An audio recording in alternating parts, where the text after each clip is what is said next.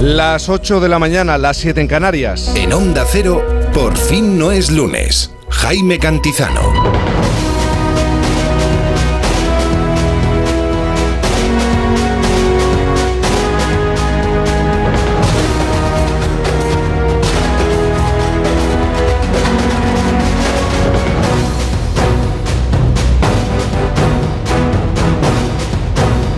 ¿Qué tal? Buenos días, ¿cómo se encuentra? Cuesta, ¿eh?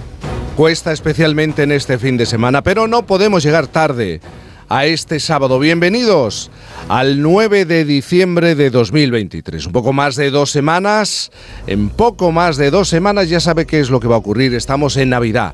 Atención porque si en este puente de diciembre, qué bien suena, sale a la calle va a descubrir que un sistema frontal atlántico barre el extremo norte peninsular, dejando cielos nubosos o cubiertos y precipitaciones en Galicia y todo el Cantábrico y Pirineos. Las nubes se van a extender a lo largo del día casi todo el país, librándose ligeramente la vertiente mediterránea. En Canarias, intervalos de nubes bajas. Y ojo al viento fuerte en Galicia y Asturias. Y siempre nuestro festoral de por fin en esta jornada. ¿Le parece poco el puente de la Constitución? ¿Le parece poco celebrar un puente como este desde el jueves? 8 millones de desplazamientos por carretera previstos por la Dirección General de Tráfico, preferencia por el turismo rural y de interior por parte de los españoles. Hoy es también el Día Internacional contra la Corrupción.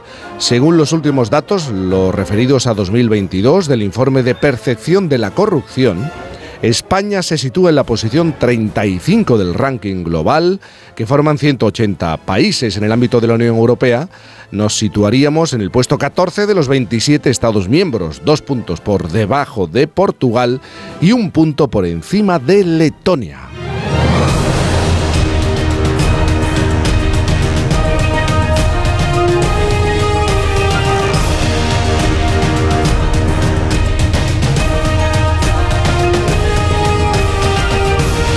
Isabel Lobo, buenos días. Jaime Cantizano, buenos días. De luz y de color. Muchísima luz, y mucho color. Mucha luz y mucha alegría. Porque diciembre no existe. Diciembre no existe. Había que decirlo ya, tanto festoral, festoral. Diciembre no existe. Ya es 2024 para algunos. ¿Qué te crees tú eso? Todavía tenemos que pasar ese cruzar ese puente, el puente de diciembre, pero no en el que estamos, sino el puente completo del mes de diciembre. Yo si no tiene baldosas amarillas no lo cruzo. Bueno, es que tú sigues creyendo en la magia, pero te puedo asegurar que es todo mucho más terrenal, mucho más real. Ignacio Varela, buenos días. Hola, buenos días. Aquí estoy ya acaparando provisiones para no salir de mi casa en los próximos 20 días. Bueno, es que realmente en ciudades como Madrid, en Barcelona, en grandes capitales y también en localidades y Grinch. Sí, pero no, realmente no se puede, uno no puede salir a la calle porque no se puede mover de la cantidad de gente que hay, es, es imposible. ¿Hacia dónde voy? Pues hacia donde te lleve la gente, te arrastre la gente, las mareas No, no, yo al revés, en dirección contraria a donde va la gente. Pero si es que no vas a poder tomar la dirección contraria, si es, que no te dejan, Ignacio. Si no, date una vuelta por la calle Princesa en Madrid o por cualquier calle en el centro de, las grandes ciudades de este país. Es que literalmente te, no tienes intención, literalmente te arra y, además tienes que mirar hacia arriba por aquello de la iluminación navideña, así que lo mejor es que eh, te dejes llevar, como hace Juan Diego Guerrero. Buenos días, Juan Diego. Buenos días, Jaime. Voy a intentar evitar los tópicos de no cabe un alfiler, pero es que es verdad, es que en Madrid no cabe un alfiler. Ahora mismo, oye, te digo una cosa, para la hostelería y los comercios es un negocio importantísimo esta época, pero es cierto que hay lugares por los que no te puedes mover literalmente, es decir, no avanzas, te quedas ahí y no sales. Mira, es que además eh, en los últimos años hay un fenómeno, el turismo de luces de, luces, Cierto, Ciudadanos, familias enteras que van a una ciudad para descubrir la iluminación navideña. Hace una semana hablaba, eh, entrevistaba al alcalde de Vigo, Abel Caballero, y me decía, claro, es que tanta broma con eh, la que hemos montado aquí, pero la repercusión económica que tiene en una ciudad como Vigo es tan importante que llega a alcanzar a lo largo de todas estas semanas hasta, me decía, si no recuerdo mal la, mal la, cifra, mil millones. Mil millones, que, dices, ¿cómo es posible? Pero también es cierto que escribe hoy José en el ABC que en Vigo no se puede uno mover por las calles, dice José. Llevará razón, claro. Claro. Claro que sí. Eh, Juan Diego Guerrero, vamos a conocer algunas claves, tres al menos, de esta jornada, porque siguen ocurriendo cosas aunque estemos de puente. Sí, por ejemplo, Nadia Calviño sabe bien lo que son las novedades. Eh, ha sido nombrada hace tan solo unas horas. Ayer se convertía ya, formalmente no, porque va a tomar posesión el 1 de enero, pero ya es la presidenta del Banco Europeo de Inversiones. Lo importante de este banco es que es el que maneja, Jaime, los préstamos para los 27 países miembros y tiene miles de millones para repartir según el criterio de este banco. Eso, sin duda, evidentemente va a ser muy importante. Coincidía con que la Unión Europea también aprobaba a la par la primera ley en el mundo para regular los usos de la inteligencia, de la inteligencia artificial y es un texto que va a entrar en vigor en el 2026. Esto me parece muy, muy importante también, Jaime.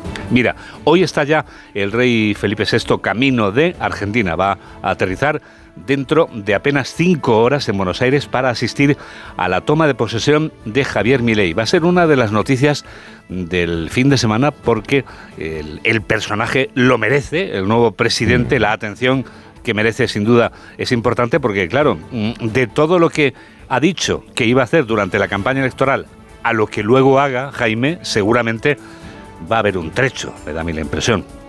Siempre ocurre, ¿no? En los populistas es habitual, ¿no?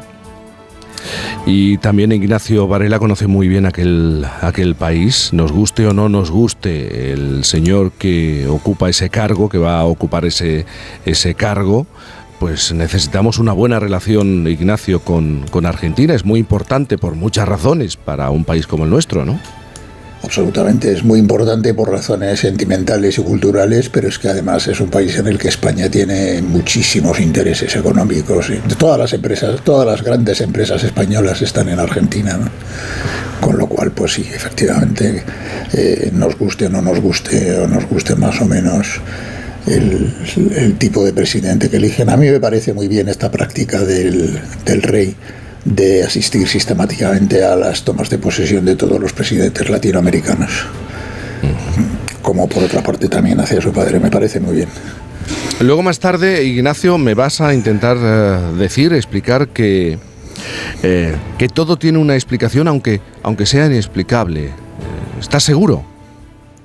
Eh, estoy seguro, pero le vamos, vamos a intentar alterar un poco el diccionario para, para mm, completar la explicación. Bueno, luego me lo, tienes que desarrollar un poco más, ¿eh? Cualquier, cualquier cosa se puede explicar, incluso se puede explicar una cosa y la contraria sobre, en, la marcha. En pocos días. en, pocos minutos, vamos. en pocos minutos, sí, señor. Bueno, Juan Diego, ¿y qué noticia, por favor? ¿Qué noticia te gustaría dar? Pues la verdad es que tiene que ver con las luces navideñas y con las aglomeraciones. Eh, me gustaría que fueran compatibles el negocio tan rentable que es para la hostelería y para los comercios de todas las ciudades en las que hay tanto en juego, me gustaría hacerlo compatible con que al menos, al menos pudiéramos movernos o caminar con eh, cierta comodidad y me gustaría dar esa noticia porque seguro que va a ser una noticia con la que todo el mundo será feliz. Es que lo queremos tener todo, Juan Diego. Es que lo queremos todo. Lo queremos y no es posible. Bueno, pero como me dejas soñar, yo sueño. Y los sueños, sueños son. Y yo sueño con este momento, oír tu regalo musical, Ten piedad de nosotros. sí, ten, piedad de nosotros que estamos de puente. Bueno, están de puente nosotros aquí eh, en directo. Las 7, bueno, las 7, 9, porque yo estoy en Canarias, que esto no lo he contado. Las 8, 9 en la, en la península. Así que, por favor, deja el regalo musical, Juan Diego. Pues eh, sí, la verdad es que comienzan mis dedicatorias navideñas. Como canta Carrie Underwood, la música, la artista dedicada al country habitualmente, ahora nos cuenta que es su época favorita del año.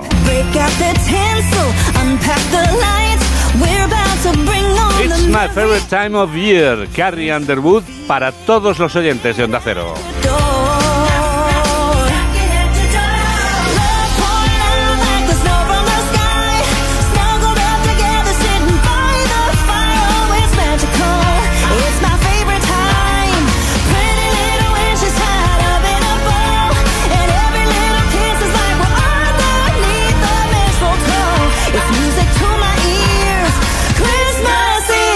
Querido Juan Diego, seguro que hay noticias. Espero que sean buenas. A las 2 de la tarde, noticias fin de semana con todo el equipo. ¿Te parece? Me parece estupendo, mi niño. Muchas gracias. Me parece estupendo, mi niño. Sí, señor. Ojos de lobo, los de Isabel. España, la mayor tasa de pobreza infantil de la Unión Europea. Se habla poco de esto, Isabel. Sí, últimamente damos en todas, en los rankings, ¿eh? No, no, no, no bajamos del, puesto 30 eh, de nada, en absolutamente nada.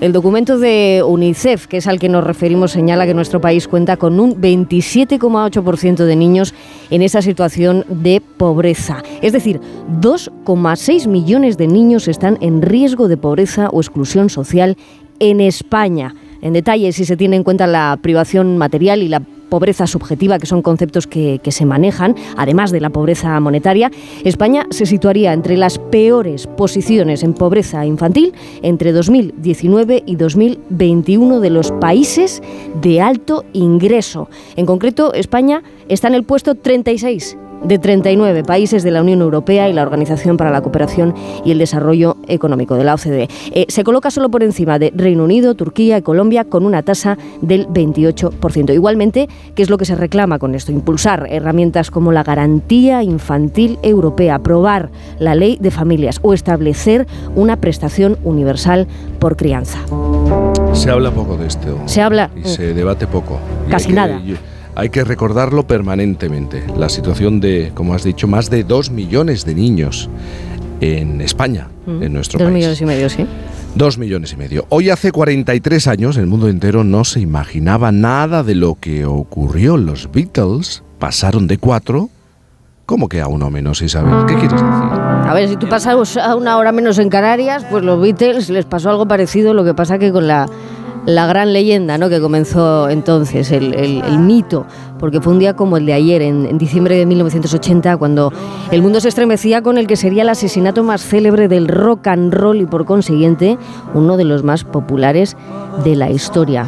Ese día, justamente ayer, John Lennon era acribillado a las puertas de su residencia en el edificio Dakota de Nueva York a manos de Mark David 43 Chapman. Mm, un fanático de los Beatles, además con, con un libro muy polémico en las manos, El guardián entre el centeno, pero eso daría para, para otros ojos eh, y otras fijaciones. Y de los cuatro tiros del calibre 38, pues dos le dieron en la espalda, otros dos en el hombro izquierdo, y diez minutos después, pues adiós a la leyenda de la música. Hoy, hace 43 años, el mundo amanecía ya sin Lennon y mañana día 10 de diciembre, pero de 1980, pues ya quedaría para siempre en el cementerio de Fenclife en Nueva York.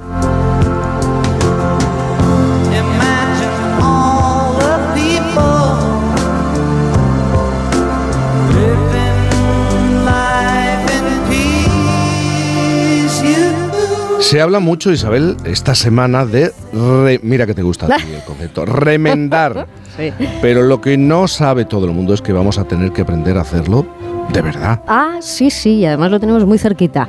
En Francia ya venían anunciándolo, pero ya el anuncio se está convirtiendo en una realidad. Francia acaba de sacar unos bonos, una subvención del Estado para todos aquellos consumidores franceses que lleven a arreglar sus zapatos o su ropa para seguir dándole utilidad. El gobierno francés, ¿qué es lo que quiere con esto? Bueno, pues destinar un fondo, en este caso de 154 millones de euros para descuentos entre 6 y 25 euros según el tipo de remiendo. Es decir, le está diciendo a sus ciudadanos, oiga, arreglen las cosas, arreglen las cosas, vamos a empezar por la ropa, luego a ver si ya arreglamos otras quizá un poco más importantes, ¿no? Pero se empieza por lo pequeño para llegar a grandes cosas. Y a pesar de que todavía está vigente el modelo low cost de ropa de usar y tirar, ya lo sabemos, esa, esa tendencia, bueno, pues también tiene sus adeptos la tendencia de arreglar ropa. El objetivo, el objetivo pues es reducir las 700.000 toneladas de ropa que los franceses, solo los franceses tiran cada año, dos tercios de las cuales acaban en los vertederos. A lo mejor, solamente a lo mejor, por no haceros la gran pregunta, que sería la de si vosotros os habéis cosido alguna vez un botón, o os cogéis unos bajos, o os sabéis arreglar, no sé, el descosido de alguna zona de la axila, ¿no? De- de- del patrón de alguna chaqueta, pues a lo mejor.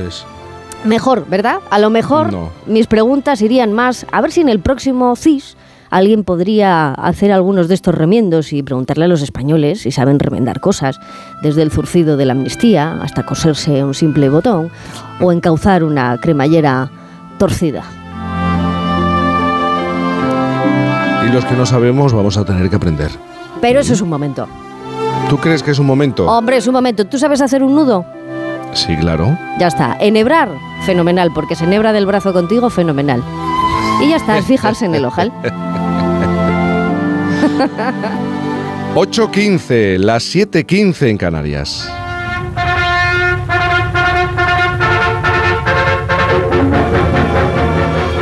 Tras el éxito del primer satélite artificial de la Tierra, los sabios de los principales países de Europa y de los Estados Unidos estudian el viaje a la Luna. Y producto de sus cálculos es esta anticipación en dibujos animados de lo que un día no lejano puede ser, según ellos, una palpable realidad.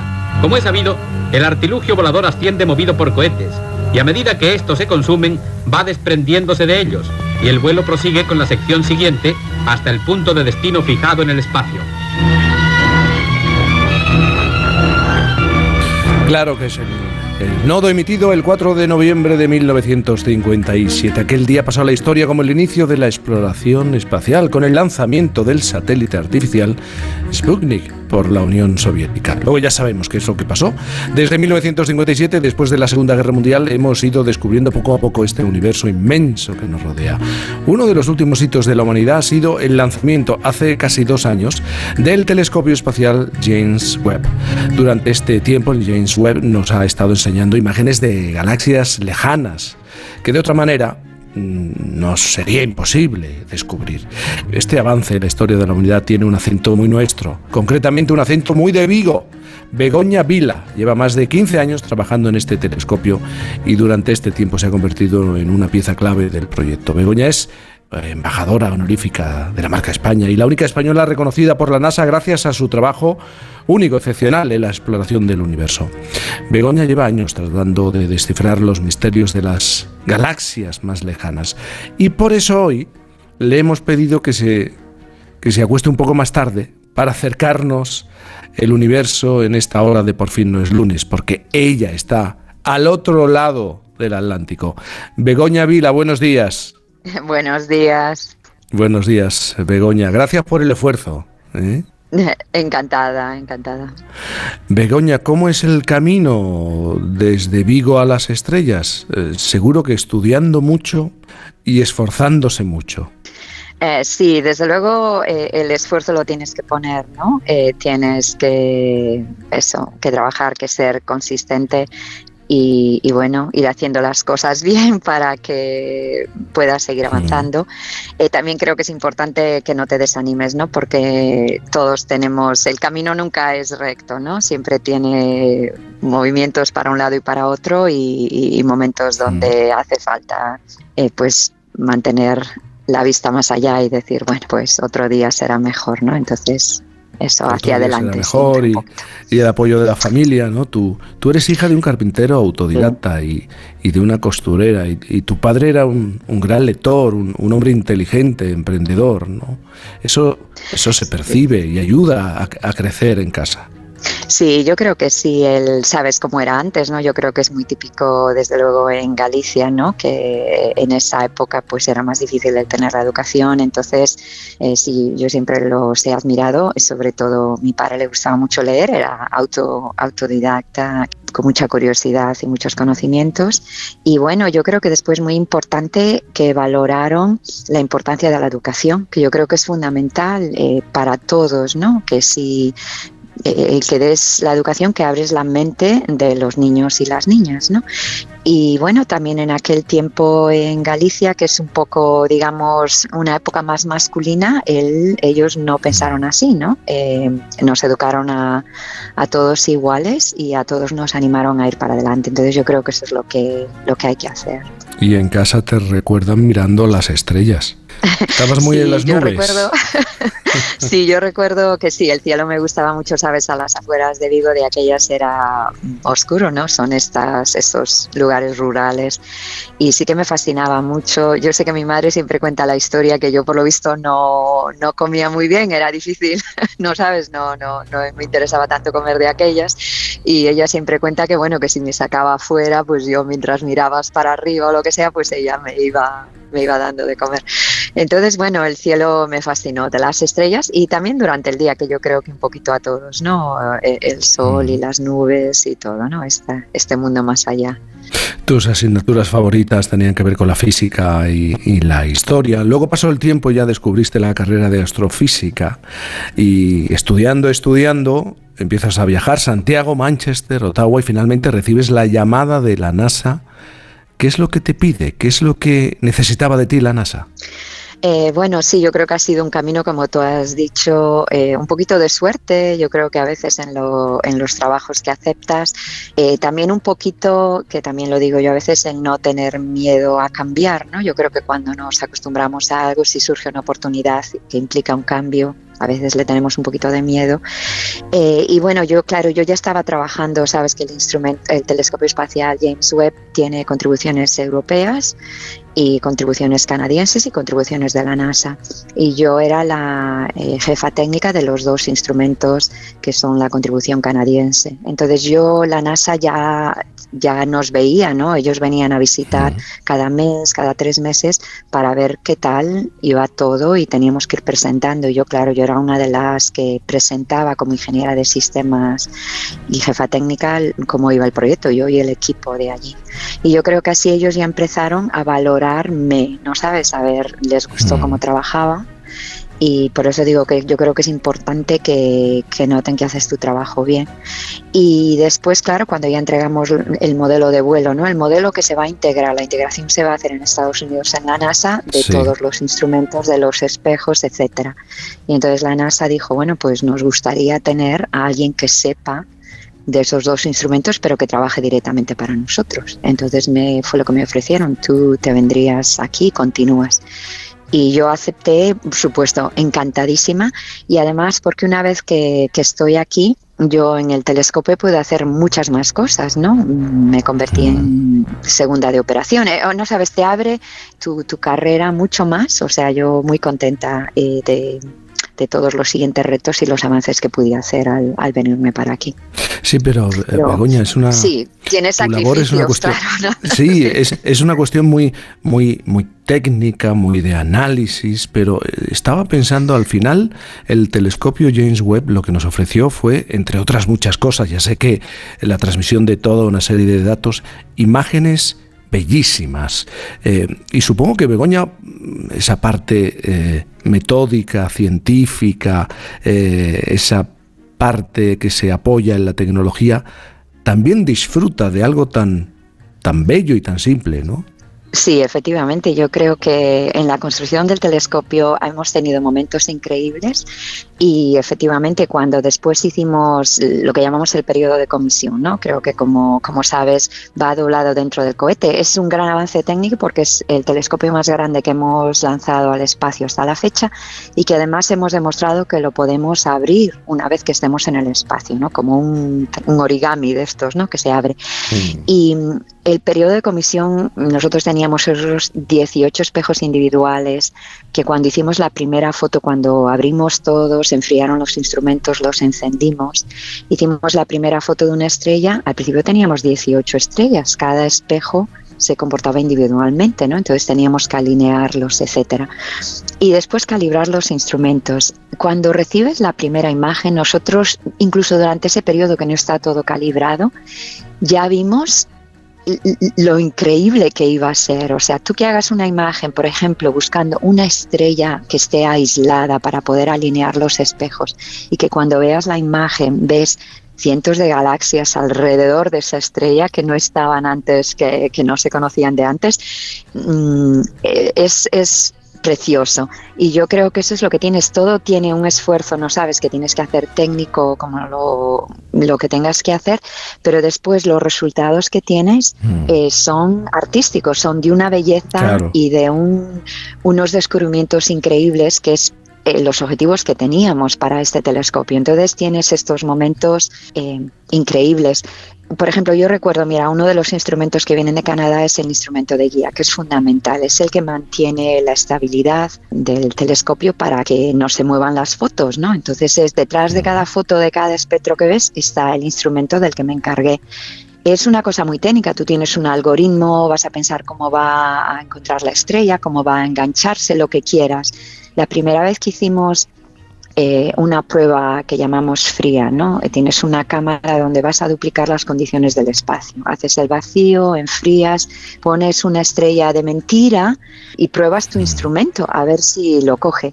Yo recuerdo ese momento que fue en Canadá, de ese momento cuando ya no es la parte matemática. Eh, y tú lo que ves es una imagen de una estrella y que está enganchada en esa estrella. Entonces es un, son unas sensaciones increíbles, ¿no? Que van más allá de lo que no sabes de, de lo que estabas haciendo. ¿no? Entonces son De la pura técnica, claro. Y, y sé que te apasiona tener información eh, sobre eh, los planetas que puedan existir o exoplanetas eh, que tengan condiciones compatibles con la vida, con, como ocurre con la Tierra. Efectivamente, eh, yo creo que es algo que eh, ahora mm, conocemos pues unos 5.000 planetas, ¿no? Se van descubriendo, se, con- se continúan descubriendo, pero bueno, esto es de hace pues 20 años, 30 años. Antes de eso, mm, tú y yo podríamos hablar, tú me dirías, yo creo que sí que hay planetas alrededor, tío", pero no lo sabíamos, ¿no? Ahora ya pensamos que quizá todas las estrellas sí que los tienen, entonces un, un gran avance, pero ahora eh, nosotros queremos buscar, claro, de todos estos planetas que se van a, que se encuentran o que existen allí, cuáles tienen algunas condiciones que podrían ser como lo que tenemos en la Tierra. Entonces, Webb puede ayudar con eso. Claro, primero sabemos que ese planeta tiene que tener una atmósfera para una vida como la nuestra, ¿no? Basándose en lo que tenemos en nuestro sistema solar, una atmósfera, una protección eh, de, de la radiación de la estrella que sea. Y después sabemos que si miramos a la Tierra desde arriba, nuestra atmósfera tiene ciertos elementos que demuestran que hay vida aquí. Uno de los más importantes es agua, ¿no? Pensamos que para una vida como la que conocemos tenemos que tener agua líquida. Entonces es el siguiente paso, ¿no? De todos estos planetas que ahora sabemos que a- a- debe haber un montón. eh, ¿Cuáles tienen esto, ¿no? Atmósfera, elementos que parezca que haya vida allí. Entonces es continuar dando un pasito, pasito a pasito, hasta llegar a lo que creo que de siempre hemos querido saber todos. Si tú piensas de antes, las películas, todo lo que había, Sí, de hay otra vida allá, ¿no? ¿Somos- ¿Estamos solos o hay alguien más, no? Pero alguno permite, alguno de esos planetas, exoplanetas, permite jugar con la imaginación, incluso con basarse en la ciencia, ¿no? Había una referencia, se ha hablado mucho del TRAPPIST 1, ¿no? Sí, sí. Es un, eh, vamos a ver, nosotros, si piensas en nuestro sistema solar y estamos buscando eh, eso, efectivamente, que haya agua líquida, entonces hay esta zona que llamamos la zona habitable, ¿no? Pues nosotros sabemos que en Marte pues hubo vida, pero ya no la hay, sabemos que Júpiter y Saturno son planetas gaseosos, no la hay, entonces estás buscando esta zona alrededor de la estrella donde está la Tierra, lo que llamamos la zona habitable. Y mm, este sistema que se llama TRAPPIST-1 eh, tiene siete planetas alrededor de zona habitable, que es increíble, ¿no? Normalmente encuentras a lo mejor uno o dos. Bueno, la estrella de TRAPPIST-1 es una estrella más roja, no es una estrella tan amarilla como es nuestro Sol, que también es otra cosa que hay que tener en cuenta, ¿no? Hay muchos tipos de estrellas. Una estrella como nuestro Sol eh, no son las más abundantes, las más abundantes son estas estrellas más rojas y claro, esas estrellas más rojas no es fácil encontrar planetas alrededor de una estrella porque la estrella brilla mucho, el planeta es una señal muy pequeñita entonces, muchos de los planetas que se han descubierto son planetas grandes, como un Júpiter o un Saturno, que pensamos que quizá no tengan vida, o planetas ya más pequeños, más cerca del tamaño de la Tierra o en esta zona habitable, pero quizá alrededor de estas estrellas rojas. Entonces, el sistema TRAPPIST 1 es uno que tiene siete, entonces fue un descubrimiento increíble y Webb ha estado eh, empezando a observar cada uno de ellos. Llevamos tres de los siete para ver si qué temperatura tienen y si tienen una atmósfera. Por ahora, los tres que hemos mirado, pues no la tienen, ¿no? Eh, y es una pena, pero bueno, nos quedan cuatro más. Y eso es lo que se puede hacer con este pero que se puede hacer con otros, ¿no? Ver cuál es la probabilidad, cuántos, cuántos vamos a tener que, que, que tengan, que parezcan que puedan ser como la Tierra, ¿no? Y después continuar a partir de ahí a ver si efectivamente hay vida allí, ¿no? Porque bueno, en la Tierra estamos aquí, pero claro, creo que nos damos todos cuenta que que fue es una cosa muy especial también, ¿no? Que Mm. pudieron pasar muchas cosas y que no, no estuviéramos aquí, ¿no? Entonces, ujú. 25 años de construcción, infinidad de pruebas frías, acústicas, electromagnéticas, más de 20.000 personas de 14 nacionalidades implicadas en infinidad de dificultades técnicas y presupuestarias, un proyecto que consumió 10.000 millones de, de dólares. En estos tiempos en los que se habla tanto de división y de individualismo, qué ejemplo de trabajo en, bueno, trabajo sin fronteras y sin barreras, ¿no? Sí, yo creo que eso es otra de las cosas tan bonitas que efectivamente eh, en este mundo en el que vivimos que demuestran que podemos trabajar juntos cuando tenemos un objetivo común. Y esto fue un gran reto cuando se mm, pensó al principio en hacer un, un telescopio de grande, ¿no? Tan grande como un campo de tenis que vas a doblar dentro de un cohete con un diámetro de 5 metros y después lo vas a abrir. Eh, inicialmente se pensó que era algo imposible, ¿no? O sea, que no se podía hacer. Fue un gran reto, pero que efectivamente entre todos, y es una cosa muy bonita porque sabes que cada país tiene quizá un poco esta, cómo son los de cada país, ¿no? Si piensas en España o en Alemania o en Francia, tienes un estereotipo que no es verdad, pero bueno, un poquito sí que está ahí.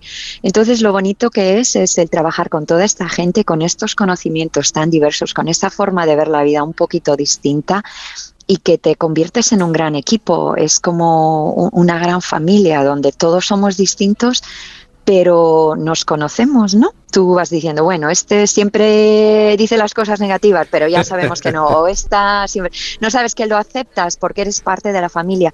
Y el tener este reto que hemos tenido muchos durante esos 20 años, eh, cuando encuentras el reto es un momento muy duro, pero cuando te das cuenta de cuál es el problema, investigas lo que es, te das cuenta de lo que es el problema y cómo solucionarlo, es una sensación increíble que te une. O sea, siempre decimos que nosotros éramos, seguimos siendo, pero somos un equipo mucho más pequeño ahora, ¿no? Para las operaciones, pero fue una familia y cuando la gente se empezó a ir a, no sabes, se lanzó y ya fueron a otros proyectos, te da pena, es como que, no sabes, ha- has creado este equipo tan bueno que ahora, bueno, va a hacer otras cosas muy bonitas, pero te da pena el no verlos eh, día a día, ¿no? Y- Begoña Vila, de, de Vigo a las estrellas, astrofísica, ingeniera jefe de sistemas eh, en uno de los centros más importantes eh, del planeta. Muchísimas gracias por estar con nosotros.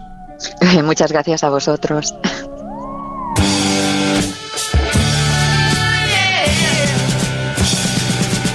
Onda Cero.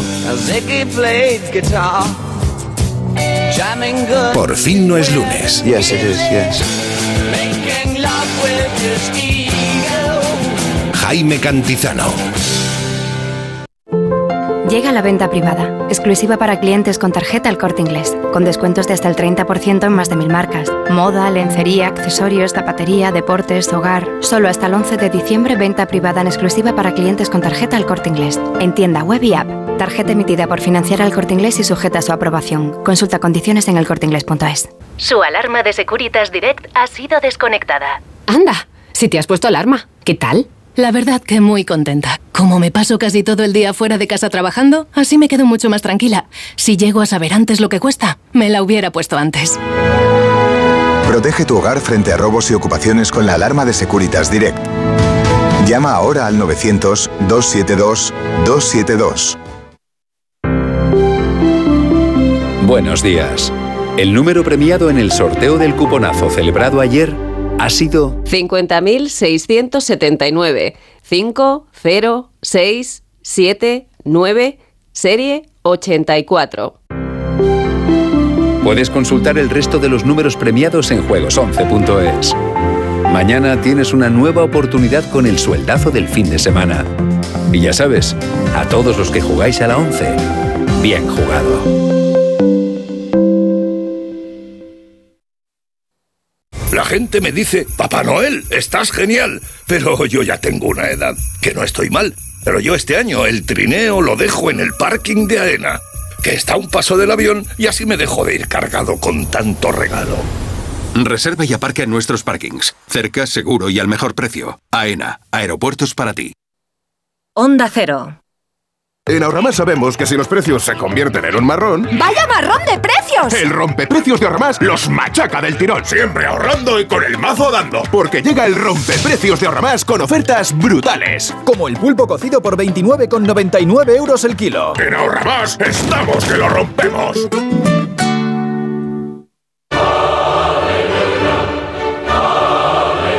El Mesías de Händel en el concierto de Navidad de la Filarmónica. Miércoles 13 de diciembre en el Auditorio Nacional. Entradas en lafilarmónica.es.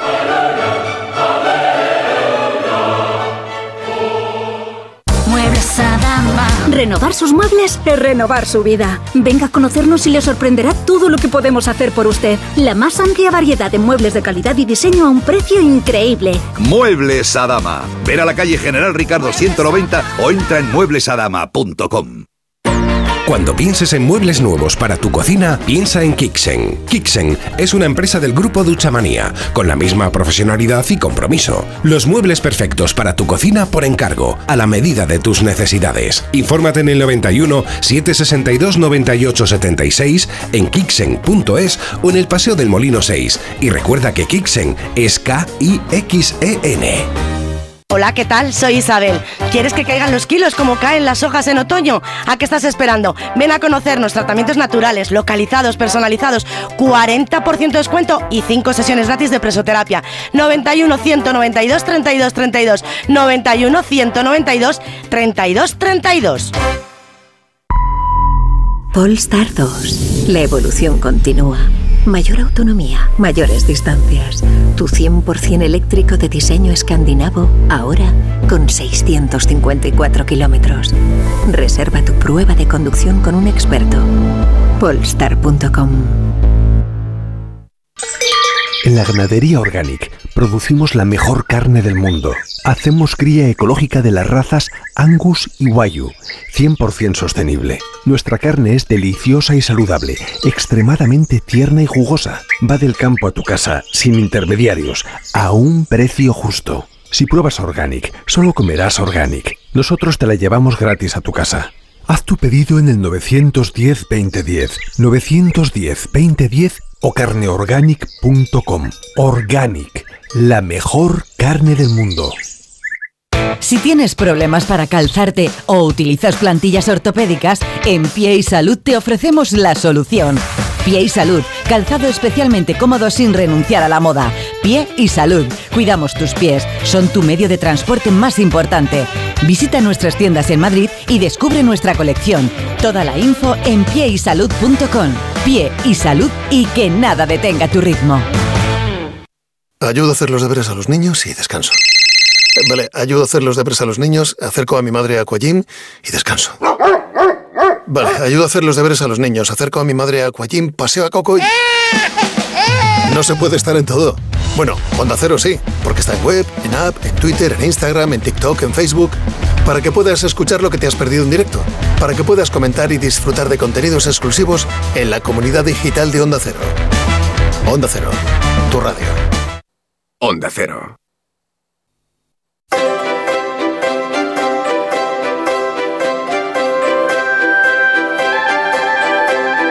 Es muy tarde, pero hay tiempo para reflexionar con nuestro sospechoso de sábado. ¿Puede defenderse una cosa en la contraria y conseguir que muchas personas te crean en ambos casos? ¿Es hoy posible explicar cualquier cosa, incluso lo que parece inexplicable?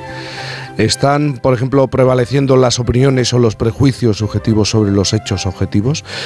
Todo esto no es de hoy, es de siempre, pero Ignacio Varela sostiene que se da constantemente tanto en la vida cotidiana como sobre todo en la política. Según nuestro sospechoso, este es más que ningún otro, el tiempo del cinismo consentido. Además, Ignacio quiere hacer una propuesta a la Academia de la Lengua para que incorpore un nuevo vocablo. Así que ya me lo contarás, me lo explicarás. Ignacio, adelante, te, te escuchamos. Mm, Voy a ello. ¿A quién va usted a creer? ¿A mí o a sus propios ojos? Pues esa frase genial de Groucho Marx en Sopra de Ganso resume lo que quiero contar esta mañana.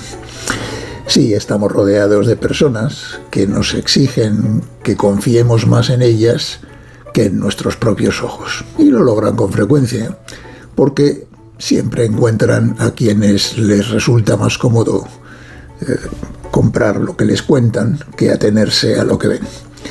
Hay un célebre axioma periodístico según el cual los hechos son sagrados y las opiniones son libres. Pues bien, lo característico de nuestro tiempo es que eso se ha invertido drásticamente. En la conversación pública actual rige más bien el principio inverso. Lo sagrado son las opiniones. Y si hay un conflicto entre nuestra opinión y los hechos, que se fastidien los hechos.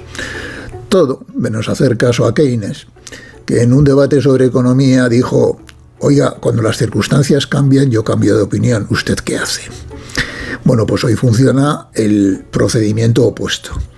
Los gobernantes cínicos primero cambian de opinión y después maniobran para que parezca que cambiaron las circunstancias. Oye, y a veces hasta las hacen cambiar. ¿eh? Explicar lo que no tiene explicación o no queremos darla. Hacer algo por un impulso emocional y después construir el argumento para que parezca una decisión racional. Permitir que te timen y además te convenzan de que debes algo al timador. Todo esto nos sucede cotidianamente y nosotros mismos lo hacemos. En la política además se hace de forma profesional. Oye, durante muchos, durante años, formó parte de mi trabajo construir explicaciones convincentes o, en su defecto, sustituirlas por explicaderas. Por eso reconozco unas y otras a primera vista. Retocando el poema de León Felipe, he contado todos los cuentos y por eso me sé todos los cuentos. La, el vocablo explicadera no está en el diccionario, se lo debo a una antigua amiga mía, pero debería estar, porque es el pan de cada día.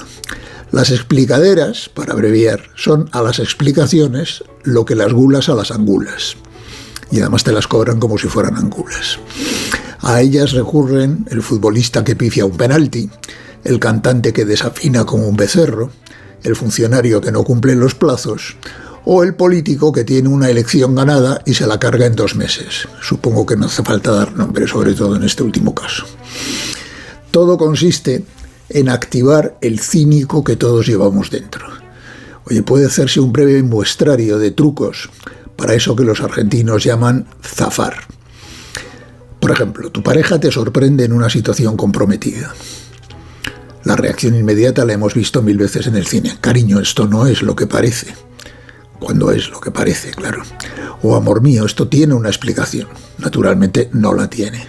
O quizás sí, pero si se la das, solo serviría para empeorar la situación. Así que lo que buscamos es la explicadera. El caso es que a veces funciona y después de unos gritos y unos días sin dirigirte la palabra, te acepta un pulpo como animal de compañía. En nuestra política, admitir que se aprueba la amnistía y se viaja a Ginebra porque se necesitan siete votos en el Congreso para quedarse en la Moncloa sería una explicación más o menos convincente, pero es una explicación, es la explicación de hecho.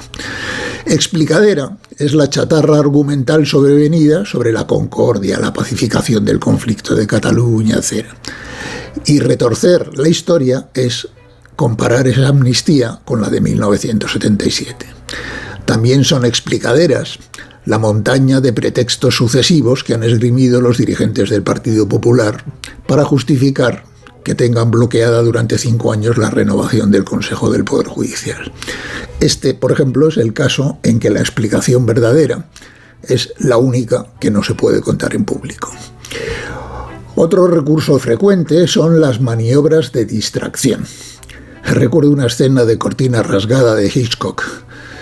Paul Newman y Julie Andrews están en el ballet y ven que los pasillos empiezan a llenarse de policías es seguro que los van a capturar. Y en ese momento Newman se levanta gritando ¡Fuego, fuego! Claro, se monta el tumulto correspondiente y él aprovecha el tumulto para escapar. Bueno, pues esto trasládalo a la vida normal, a la vida cotidiana, a la vida política. Conectadas con esta están también las técnicas del peligro mayor y la de la tinta del calamar. Si cuando te han pillado en la cama con quien no deberías estar, finges un infarto y pides una ambulancia urgente, pues has creado una emergencia mayor y la bronca tiene que esperar. Oye, y a lo mejor consigues que en el camino te dé un infarto de verdad. En esta táctica del peligro mayor, nuestro presidente, pues es un maestro. Eh, se trata de trapar un problema incómodo con uno aún más gordo. La pandemia resultó providencial en la pasada legislatura para justificar unos cuantos desmanes legislativos y la guerra de Ucrania para justificar una inflación de dos dígitos. Y lo de la tinta del calamar consiste, por ejemplo, en montar un conflicto monumental con Israel en plena guerra, justo cuando la ley de amnistía entraba en el Congreso y tu partido se reúne en Ginebra con Puigdemont y los mediadores. Pero quizá el recurso más perverso, pero de uso común, sea el del victimismo, que el agresor se convierta en víctima y la víctima en culpable.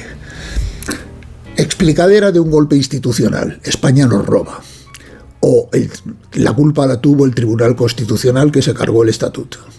Da igual el tamaño de la falsedad. Lo importante es desplazar la culpa y que la trola, que la trola cuele. La frase últimamente famosa hacer de necesidad virtud contiene un mensaje culpabilizador para los votantes. Te la traduzco. Si me hubieran dado más votos no me vería obligado a hacer estos pactos tan extravagantes. Así que, además, parece que hay que pedirle perdón por no votarle más. Periódicamente se publican los datos del paro, la inflación y otros indicadores económicos. Como oh, comprobamos siempre, invariablemente, los oficialistas presentan el dato como un gran avance y los opositores como un desastre absoluto. ¿Quién tiene razón? Pues ambos y ninguno. Unos y otros rebuscan y siempre encuentran el experto y el punto de comparación que sustente su versión. Puede valer el dato de hace 18 meses, o el de otros países, el de la media europea, el del gobierno anterior, o el de la crisis del 29, o cualquier otra cosa que esté a mano. Admito que yo lo he hecho estando en el gobierno y estando en la oposición, y te digo, Jaime, que es sencillísimo.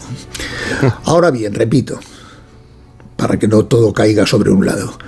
Todo esto solo funciona si el juego del cinismo es consentido y opera en la doble dirección. Este gobierno confía mucho en la amnesia de la sociedad. Los escándalos se olvidan pronto, dicen.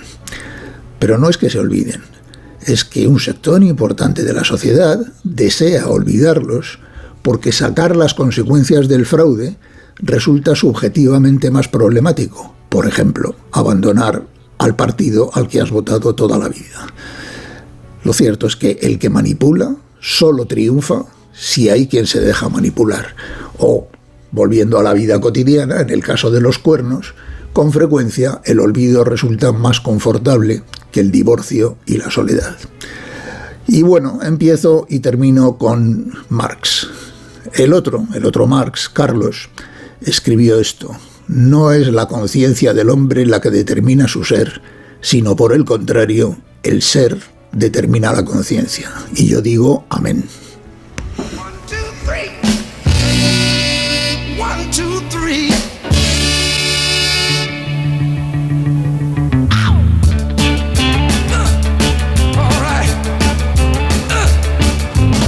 Pero Ignacio Varela, ¿en qué momento nos acostumbramos a, como votantes, como ciudadanos, en qué momento nos acostumbramos a esto? Eh, ¿Cuándo llegó esa, eh, esa manera de acomodarnos a, al comportamiento de, nuestros políticos. Eso, eso ha, ocurrido siempre, pero insisto, no solo en la política. Eso te he puesto ejemplos de la vida cotidiana. Eso lo hacemos todos, todas las veces. el, buscar esto de las explicaderas, esta palabra yo se la debo a una antigua, una, una amiga mía que falleció y que era muy perceptiva y muy genial, y cuando le venías con cuentos de esos te decía, mira, no me des explicaderas, ¿no? Por eso es muy útil, ¿no? Eh, en realidad es un ejercicio de cinismo y tal. Lo que pasa es que eh, en los últimos tiempos, yo creo que viene ligado al auge de los populismos y tal, eh, pues se ha, se ha generalizado. En realidad lo dramático es eso, ¿no? Es decir, si tú alteras la relación entre las opiniones y los hechos. Es decir, ¿qué es, lo, sano? Pues lo sano es analizar los hechos y a partir de ellos establecer una opinión. Eh, ¿Qué es lo insano? Lo insano es tomar partido, tomar una posición y a continuación seleccionar entre todos los hechos aquel que te viene bien para justificar la opinión. Si no, te lo inventas y si no, pues que se fastidien los hechos. No, que el argumento quede por encima, ¿no? Siempre. sí, sí, que el, argumento es lo sagrado ¿eh? y, la, y la realidad es lo contingente. Eh, bueno, pues eh, claro, esa subversión de la, de la jerarquía y tal, y esa forma de deshonestidad intelectual te conduce al sectarismo, te conduce al dogmatismo y tal, y eso sí que, vamos, no hay más que entrar en la, eh, eh, asistir a una sesión del Parlamento o entrar en las redes sociales para darse cuenta de que eso es lo que se ha intensificado extraordinariamente en los últimos tiempos. Los hechos, eh, bueno, pues están muy desprestigiados últimamente frente a las opiniones que en realidad no son opiniones, son en su sentido en el sentido estricto de la palabra lo que siempre se han llamado prejuicios es decir, juicios anteriores a comprobar los hechos en los que se sustentan. Nosotros lo que hacemos es aproximarnos a las 9 de la mañana, las 8 en Canarias, hacemos una pausa, no se muevan de ahí. Por fin. Su alarma de Securitas Direct ha sido desconectada. Anda, si te has puesto alarma, ¿qué tal? La verdad que muy contenta. Como me paso casi todo el día fuera de casa trabajando, así me quedo mucho más tranquila. Si llego a saber antes lo que cuesta, me la hubiera puesto antes. Protege tu hogar frente a robos y ocupaciones con la alarma de Securitas Direct. Llama ahora al 900-272-272. Buenos días. En el sorteo del Eurojackpot de ayer, la combinación ganadora ha sido 2, 8, 28, 32, 37, soles 3 y 6. Recuerda, ahora con el Eurojackpot de la 11, todos los martes y viernes hay botes millonarios. Disfruta del día. Y ya sabes, a todos los que jugáis a la 11, bien jugado. Disfruta de la Navidad en familia con más de 500 pequeños productores de alimentos de Madrid, cuyo esfuerzo y trabajo diario llevan a tu despensa productos de gran calidad y cercanía. Porque en Navidad lo que quieres es celebrar con los tuyos. Hazlo con Alimentos M Producto Certificado. Sabores que despiertan tus sentidos y se convierten en un me gusta. Comunidad de Madrid. Onda Cero. Atención, el grupo La Madreña presenta Cachopo and Go, un nuevo enclave en el mercado de Chamberí para disfrutar del mejor cachopo, además de otros muchos deliciosos platos de la cocina asturiana, para tomar allí o para llevar a casa. Cachopo and Go, más de 10 cachopos diferentes elaborados con las mejores materias primas. Llévese a casa el plato estrella de Asturias, Cachopo and Go en el mercado de Chamberí, lamadrena.com. Polestar 2. La evolución continúa. Mayor autonomía, mayores distancias.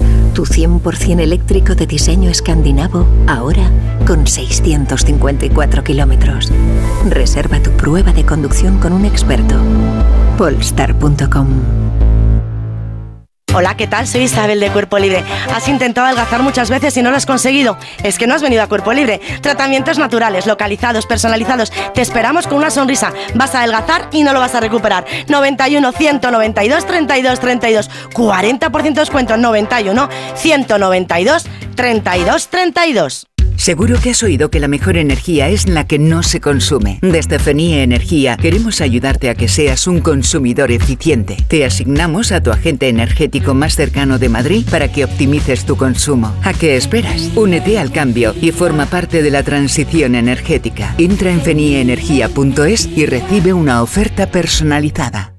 ¿Conoces Seniors? Somos la empresa de cuidados a domicilio especializada en personas mayores y dependientes que te ofrece una solución integral con cuidadoras profesionales, fisioterapeutas, terapeutas ocupacionales, psicólogos y un seguimiento personalizado gracias a tu propio coordinador asistencial. Estamos acreditados en la Comunidad de Madrid para cuidar de los que más quieres. Llámanos al 911 31 27 87 y te contamos cómo podemos ayudarte. En Seniors queremos cuidarte. Clínica Oliver y Alcázar. Especialistas en implantes para pacientes con muy poco hueso. Cirugía mínimamente invasiva con prótesis definitiva en un mes como máximo. Diagnóstico gratuito y financiación. Consulte su caso en el 91 564 6686 o a través de la página web oliverialcázar.com. Más de 30 años de experiencia. Onda Cero.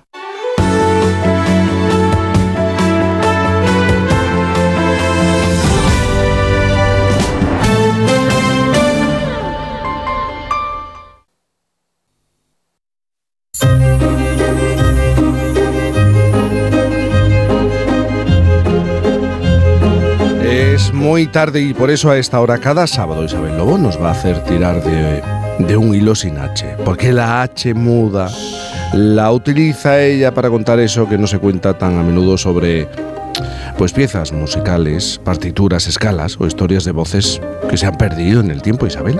Y en este caso es un hilo muy especial, un hilo que tira del sonido de la Filarmónica de Nueva York, una tarde de 1943 desde un Carnegie Hall abarrotado. Good afternoon.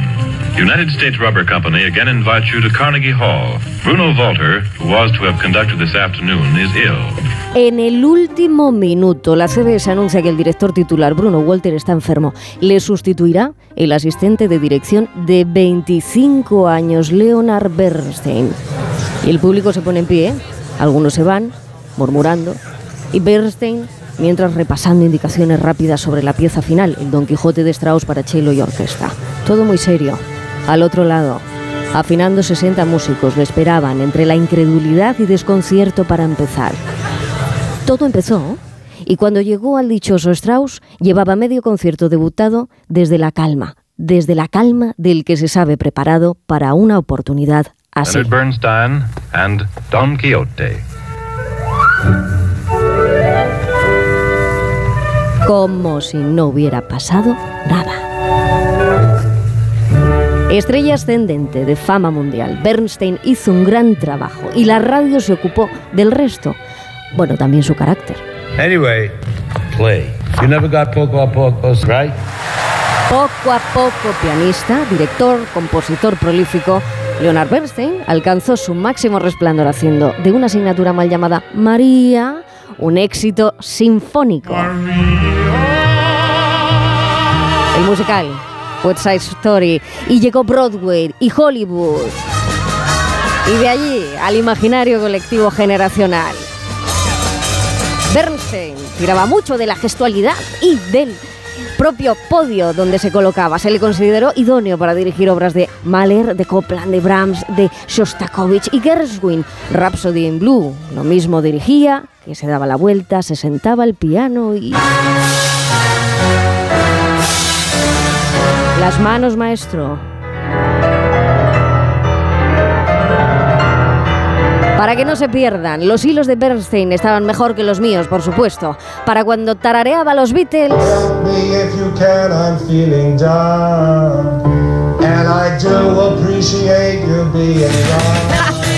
Él pensaba que eran los Schubert de la época. Y su fijación con Beethoven. Esa fijación le sacó todas las canas de quicio hasta el final de su vida en 1990.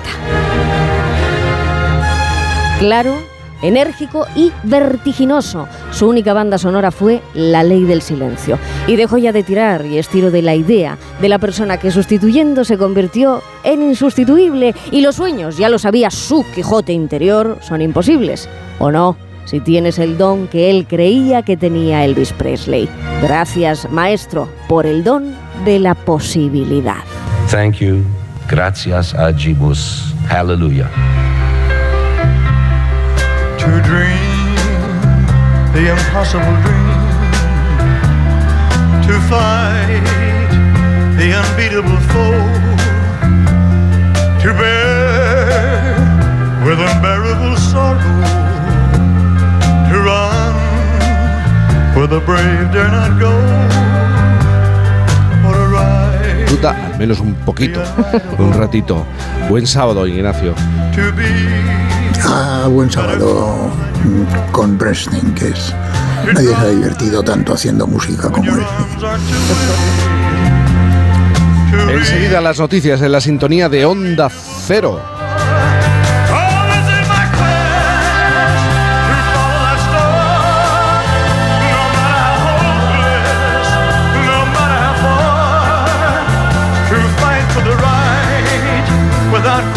Cantizano.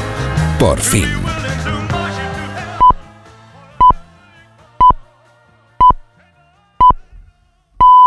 Son las 9 de la mañana, las 8 en Canarias.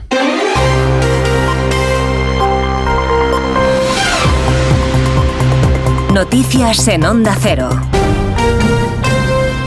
Buenos días, noticia de última hora con la que abrimos este boletín informativo. Acabamos de conocer y que nos lleva hasta Galicia. En Pontevedra, un accidente deja dos menores eh, varones fallecidos y otro que ha resultado herido grave. Ampliamos datos en nuestra redacción en Galicia con Ángeles San Luis. Buenos días. Muy buenos días. Efectivamente, el accidente se produjo minutos después de las 9 de la noche, una colisión frontal de dos vehículos en la carretera provincial que une las localidades de Moaña y Marín. Marín, de donde precisamente eran naturales los dos adolescentes fallecidos. Tenían 16 y 17 años y viajaban en la parte de atrás de uno de los coches conducido por un joven de 20 años que ha resultado ileso. Por cierto, que también ha dado negativo en los controles de alcohol y drogas. La Guardia Civil confirma que hay otra persona herida, en este caso herida grave. Se trata de una mujer que viajaba de copiloto en este mismo turismo. Se desconocen por ahora las causas del accidente. Esa es la última hora que nos llega desde Pontevedra, desde Marín. Más cosas, la Unión Europea ha elegido finalmente a la vicepresidenta primera y ministra de Economía, Nadia Calviño, como nueva presidenta del Banco Europeo de Inversiones tras recibir el respaldo necesario de los 27. Calviño debía reunir el apoyo del 68% del capital del banco y de al menos 18 Estados miembros. De momento, Nadia Calviño no ha dicho cuándo dejará el gobierno tras ser elegida para el BEI. Informa nuestro corresponsal en Bruselas, Jacobo de Regoyos. Como Italia no iba a votar a Calviño de ninguna de las maneras, lo había dejado muy claro, todos estaban pendientes de ver lo que pasaba con Francia si se sumaba finalmente a Alemania en el apoyo a la española. Era necesario. Su ministro de Finanzas, Bruno Le Maire, finalmente lo hizo y por lo tanto Nadia Calviño será la primera mujer al frente de esta institución. Este nombramiento eh, confirma el, ap- el aprecio, el respeto y el liderazgo de España en el ámbito europeo e internacional que hemos logrado con el duro trabajo, intenso trabajo de estos últimos años. El nombramiento todavía tiene que ser oficializado por el Consejo de Administración del BEI, cuyo presidente temporal, el belga Vincent van Pertegem, cree que lo hará bien Calviño. And I'm sure that, that Nadia will, will be a very good president. En teoría debería ocupar el puesto por el que va a cobrar más de 30.000 euros al mes a partir del 1 de enero y por seis años, pero como se ha decidido todo tan tarde, es posible que haya un periodo de transición extra. En la agenda del día, el rey Felipe VI llega hoy a Argentina para asistir a la toma de posesión del ultraderechista Javier Milei. Milei va a tomar el relevo al peronista Alberto Fernández y esta mañana don Felipe se va a entrevistar con ambos mandatarios. En su último discurso, Fernández llamaba a defender la democracia. Y además, el presidente del gobierno, Pedro Sánchez, viaja a Berlín. Se va a entrevistar con el canciller Scholz en la recta final de la presidencia de la Unión Europea. El encuentro coincide con el Congreso del Partido Socialdemócrata Alemán. El canciller pasa por el peor momento de popularidad y sus socios amenazan con una moción de censura. En Israel y en Gaza continúa la guerra. El ejército de Israel ha atacado en las últimas horas desde el aire objetivos del grupo chií libanés Hezbollah en respuesta a ataques desde el Líbano. Además, aviones de combate israelíes han atacado objetivos de Hezbollah en el Líbano, entre ellos centros de mando del grupo chií. La ONU ha advertido del enquistamiento de este conflicto, informa Asun Salvador. En una carta al jefe de la UNRWA, la Agencia de la ONU para los Refugiados Palestinos lamenta la imposibilidad de desempeñar su trabajo por las condiciones apocalípticas en la franja. Denuncia ataques contra su propio personal y los continuos bombardeos contra infraestructuras civiles, ataques que en las últimas horas han dejado más de 300 muertos y la OMS advierte del colapso de la civilización y de la sociedad gazatí. Los hospitales que aún funcionan al triple de su capacidad, al límite de suministros, han empezado a recibir sobre todo cadáveres, como explica Aldo Rodríguez, cirujano de Médicos Sin Fronteras en el hospital de Al-Aqsa. Tuvimos más de una centena de pacientes que llegaron a, al hospital. La mayoría de ellos eh, lamentablemente murieron en, en el camino o en el servicio de urgencias. Los últimos bombardeos israelíes también han destruido la mezquita de Alomari, la más antigua de la franja, e Israel, por su parte, justifica unas imágenes de esta semana en las que se veía detenidos semidesnudos en las calles de Gaza. Dice que entre ellos buscaba a milicianos de Hamas.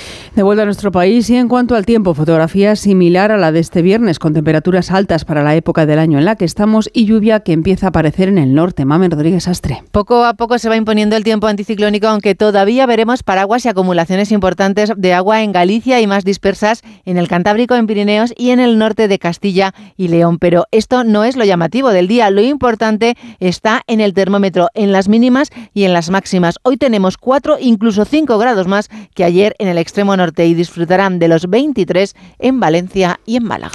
Es todo, más información en Onda Cero dentro de una hora a las 10, las 9 en Canarias y como siempre en nuestra página web ondacero.es. Continúan con Cantizano en Por fin no es lunes. Como el perro y el gato. Como siempre, como todos los fines de semana, dispuestos a pasar un buen rato charlando de esos buenos amigos que son los no racionales que conviven con nosotros en nuestros hogares. Todo sobre las mascotas con Carlos Rodríguez. Sábados a las 3, domingos a las 2 y media de la tarde y siempre que quieras en la app y en la web de Onda Cero. Patrocinado por Menforsan, los especialistas en cuidados, higiene y cosmética natural para las mascotas. Te mereces esta radio. Onda Cero, tu radio. En Onda Cero.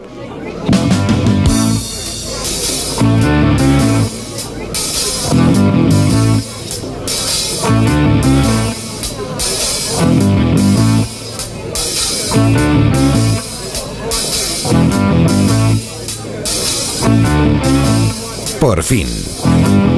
If you're looking for trouble, well, you come to the right place. If you're looking for trouble, just look right in my face. I was born standing up. Cantizano.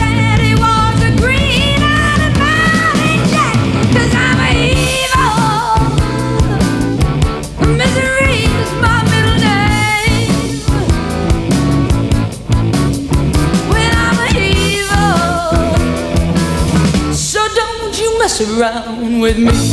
Las 9, 6, 8, 6 en Canarias, ellos no han salido corriendo, no se han escapado, están clavados en la silla. Fernando Eiras, buenos días. ¿Qué tal? Muy buenos días. Buenos días. ¿Qué pasa? ¿Qué tal estás, eh? Yo. A lo mejor puede que mejor que tú, ¿no? Jolines. Tal, tal vez. Un tal cambio vez. siempre viene bien. Un cambio de aires. guapos, ¿eh? Claro, qué bien. Hoy viene de, de guapo Fernando Eiras. Sí, sí. Bueno, que me Eso sale solo, me sale solo, chaval. Te sale el sol, te brota. A ti te brota, amigo. Es que vamos a explicarle a los a los oyentes que, bueno, estoy trabajando y todo el equipo está haciendo Obviamente. Puente, el acueducto. Pero estamos desde, o estoy, mejor dicho, ya quisierais vosotros, desde Tenerife. ¿eh? Ellos en Madrid, pero haciendo la radio. Con Judith González también. Judith, buenos días. Buenos días, Jaime. Buenos días. ¿Cómo estás, Judith? Bien, todo va muy bien. Tú también, eh, también haciendo tu truquito, ¿no? ¿Te has quitado estás Un poquito, un poquito, sí. Estás en Almería, mira cómo se ríe. Está fatal, Judith, también. Está también muy mal, sí, aquí estamos todos. Envidioso, Fernando, vente aquí Es conmigo. Estoy comiendo un puño. lo, que se estáis lo que os estáis perdiendo aquí en Madrid, el mogollón que hay. Anda que no. Oye, te quejarás. En tan Bienvenidos- solo un momento. Bienvenidos todos. Bienvenido, siempre, siempre. En tan solo un momento la extra actualidad, eh, porque la realidad y la actualidad no nos sirve, no nos vale, así que preferimos flotar sobre otro tipo de noticias. Y Judith, tú nos traes hoy un tema, pero ¿por qué? ¿A ti te, te gusta el, el basilisco, el- el- el- la sirena, el centauro? No sé. Sí, este sí, tipo la de- verdad que sí, la verdad que sí, me Sí, gusta, me gustan esos libros, ¿Te sus gustan esos? dibujitos, sus miniaturas iluminadas, claro que sí. Luego vamos a explicar bestiario de conversaciones. ¿Por qué hoy quiere hablarnos, pues eso, de, del dragón, de la esfinge, De aquí sale del un libro, ¿eh? unicornio? ¿Tú Sale crees? un libro coordinado y autores son tomos. Judith y Eiras, ya te digo yo. bueno. Sí, sí, sí. Yo de monstruo. No, no, verás. Sí, Me pido bicho, ser un bicho. de figura mitológica. Oye, Bueno. si, os, si os parece, en tan solo un momento charlamos sobre estas figuras y nos acercamos a la otra realidad con la esta actualidad. Pero me está esperando en este puente, en este acueducto, una actriz que lleva mucho tiempo en esto, que tiene un enorme reconocimiento por parte de la profesión y de los espectadores. Vamos a hablar con, con Ana Torrent.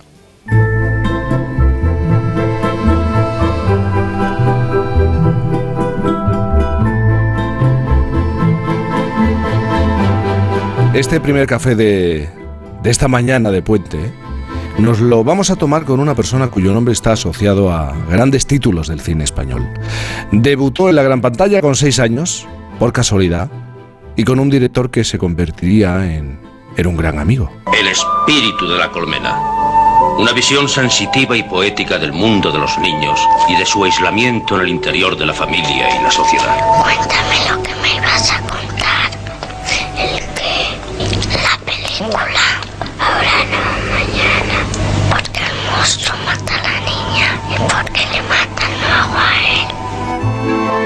El espíritu de la colmena fue la primera película en la que apareció Ana Torrent, elegida en el propio patio de su colegio por el director Víctor Erice. Con esa edad aún no era actriz. De hecho, cuando empezó a conocer un poco más la industria, decidió que no quería serlo. ¿Te gusto? Eres una niña muy sensible y muy lista. No, yo digo como mujer. Como mujer. Es que nunca sé cuando hablas en serio o en broma. Si no te gusto, no sé para qué quieres verme. Nunca más volveré a verte. Me gustas, Goya. Cuando no estoy contigo siempre pienso en ti. Y eso no es normal, Goya. Es terrible. Fue con esta película El Nido cuando ganó premios tan importantes como el de Mejor Actriz en el Festival de Montreal. Con solo 13 años, su fama se disparó y se hizo más mediática, algo que no iba con su manera de ser. Por eso pensó que no estaba hecha para ese mundo. Pero el cine ya la había escogido y el propio Víctor Erice insistió en que probara con algún curso de interpretación. Con 18 años lo hizo, compaginó la carrera de geografía e historia con esas clases y es ahí cuando por primera vez lo supo. Quería ser actriz. Y menos mal, porque nos hubiéramos perdido joyas como esta. ¿Has visto alguna vez un muerto? ¿Tú qué crees? No me refiero a un muerto en televisión, me refiero a un muerto real. Bueno, supongo que ya os habréis enterado de la triste noticia. El martes murió Figueroa. Estás desvariando. No estoy desvariando. Encontraste al viejo muerto y le robaste la cinta, como si lo viera. Esta cinta es mía. ¿Y qué pasa? ¿No la puedo ver? La necesito para mi tesis. Y una mierda. ¿Qué coño hay en esa cinta? Eligen a una persona cualquiera. La raptan, la torturan, la matan y lo graban con una cámara de vídeo. La película tesis de, un por entonces desconocido Alejandro Amenábar al que Torrent le dio una oportunidad, dijo que sí al papel sin ser el proyecto estrella de la época y acertó. La película fue ganadora de siete premios Goya y ella nominada a Mejor Actriz en 1997. Ahora, casi 30 años después, vuelve a recibir una nominación en los Goya, esta vez a Mejor Actriz de Reparto por la película en la que ha vuelto a trabajar con Víctor Erice, aquel que descubrió su talento. Cerrar los ojos tiene 11 nominaciones a los premios Goya 2024 y cierra un círculo en la historia del cine y en la carrera de Ana Torrent. Ana, buenos días. Hola, buenos días. Buenos días. Eh, has dicho que sigues buscando la mirada de esa niña que con seis años, con siete, de pronto se acerca al mundo de- del cine. ¿Esto es verdad? Bueno, a ver, la mirada. no, eh, lo que sigo buscando, eh, bueno, creo que todos los actores hacemos, es esa verdad innata. mm, Y esa verdad innata la tienen los niños. Por lo mismo que decías antes en este resumen tan bonito eh, de mi trayectoria, que no me consideraba actriz, era como era yo de verdad. Yo no estaba haciendo con seis años un personaje, entonces esa cosa que además dicen siempre, ¿no? Nunca te pongas al lado de la pantalla en una escena con un niño o con un animal porque te robarán el plano, porque ellos están de verdad. Eh, entonces esa verdad es lo que, bueno, pues siempre queremos seguir buscando, ¿no? Y no perder también esa mm, naturalidad, esa espontaneidad. Es, muy honesta esa mirada, ¿no? De los niños. Y además ah, esa, esa confusión entre la realidad y la ficción, ¿no? De hecho, tuvieron que mantener tu Sí. nombre real, tanto en el espíritu de la colmena como en la película Cría Cuervos de Carlos Saura, porque tú no entendías, oye, yo me llamo Ana, ¿cómo me vais a poner otro nombre? Claro, porque una de las cosas que pasan en, en la infancia eh, es que hay un momento en que un niño deja de confundir, o sea, los niños pequeños, la realidad y la ficción la confunden. Es lo mismo, o sea, por eso, bueno, es así, ese es el proceso de la mente y cómo se van formando, ¿no?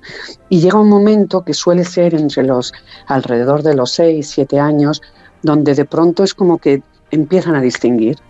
Pero yo todavía, con seis años, cuando ruedo, la que hace de mi hermana Isabel Tellería ya sí, ya había dado ese paso, era ese año y pico mayor que yo ya lo había dado, pero yo no. Y entonces yo todavía mm, confundía. Luego además nadie tenía que ver en mi casa nada con el mundo del cine. Me meto en este mm, mundo de pronto que es todo tan mágico y tan misterioso y tan diferente a lo que yo había vivido. Entonces, claro, en, en todo eso yo no entendía por qué de pronto me querían poner otro nombre. O sea, es que yo no lo entendía. Entonces, cuando mm, fuimos a rodar o cuando se, se, eh, conocí más a Víctor y, empe- y empezamos a hablar de, pues, del rodaje, yo dije que yo no entendía, que por qué no me llamaban Ana. Que es que no entendía que yo no me quería llamar de otra manera. Entonces, Víctor le pareció que tenía bueno, tenía una cierta lógica en el estado, en el momento en que yo estaba viviendo y lo que estaba viviendo, entonces me cambió el nombre. Y en Cría Cuervos pasó lo mismo. Ahí ya distinguía más, pero yo creo que también era esa como, esa- lo, que, lo que digo que no era actriz, pues yo creo que era eso, no sentirme, o sea, porque yo era yo, yo, yo no sentía que estaba haciendo un personaje. Sí. Pues en esa confusión mía, pues pedía que me llamaran Ana, que por qué me iban a llamar de otra forma. El espíritu de la colmena, desde luego, era porque no lo entendía, o sea, es que no se me escapaba que de pronto yo fuera otra. Digo, si yo soy Ana, yo quiero llamarme Ana. O sea, soy Ana, ¿por qué me cambiáis el nombre? Le decía Víctor. Fíjate que Eso fue largo el proceso, ¿no? Desde, desde los seis años, cuando te Víctor pues se encuentra contigo en el, por así decirlo, en el patio de- del colegio, tiene que pasar mucho tiempo hasta los 18 años. Realmente no te sientas y, y- y descubres la interpretación y, y lo que significaba ser actriz, ¿no? En el salón de la casa de Cristina Rota. Sí, porque de hecho pasé por una época, como decías antes también, eh, que, que no quería ser actriz, porque que fue con los 13, 14 años, con la adolescencia, que es un periodo complicado para los niños, pues yo eh, de pronto no, o sea, si yo no tenía claro, no sabía muy bien todavía lo que era, o sea, yo había trabajado por instinto o porque, bueno, me llamaban y hacía películas, me gustaba, pero no con ese trabajo de actor que luego hacemos, ¿no? Los actores. Entonces, en todo ese proceso, de pronto, con 13, 14 años, fui muy conocida de pronto porque se hizo el nido, hicimos el nido, el nido tuvo mucha fama, recibí premios, cosas, y de pronto toda esa fama que rodeaba, todo el mundo que rodeaba de, de estrenos, de festivales, de periodistas, que aparecieron de pronto en un lugar donde yo estaba veraneando y se llenó todo de periodistas porque me habían dado un premio. Y yo todo eso me parecía espantoso en, con 13 años. Yo decía, pero ¿esto qué es? Yo no quiero hacer esto. Entonces yo no quería. Una época que no. Y ya luego fue Víctor también. Víctor le dice, en, en como seguimos esta relación, esta amistad, que hablando, pues como están muchos adolescentes también o chicos con 15, 16, 17 años confundidos de qué quieres estudiar, no lo tienes claro, me dijo, pues, pues ¿por qué no das unas clases? Igual te gusta el teatro o te gusta el cine. Y ahí fue cuando empecé a dar clases y ahí al dar clases efectivamente, me gustó mucho, me llamó mucho la atención la profesión que ya había vivido como de otra forma, pero de pronto entendí lo que era el juego, el meterse, el sacar cosas de ti, el bucear dentro, el descubrir, el, empatizar, o sea, todo lo que es un proceso de creación y, y me gustó. Y entonces ahí fue cuando decidí que quería seguir, pero ya tenía esos 17, 18 años, habían pasado muchos años, sí. Sí, sí, sí.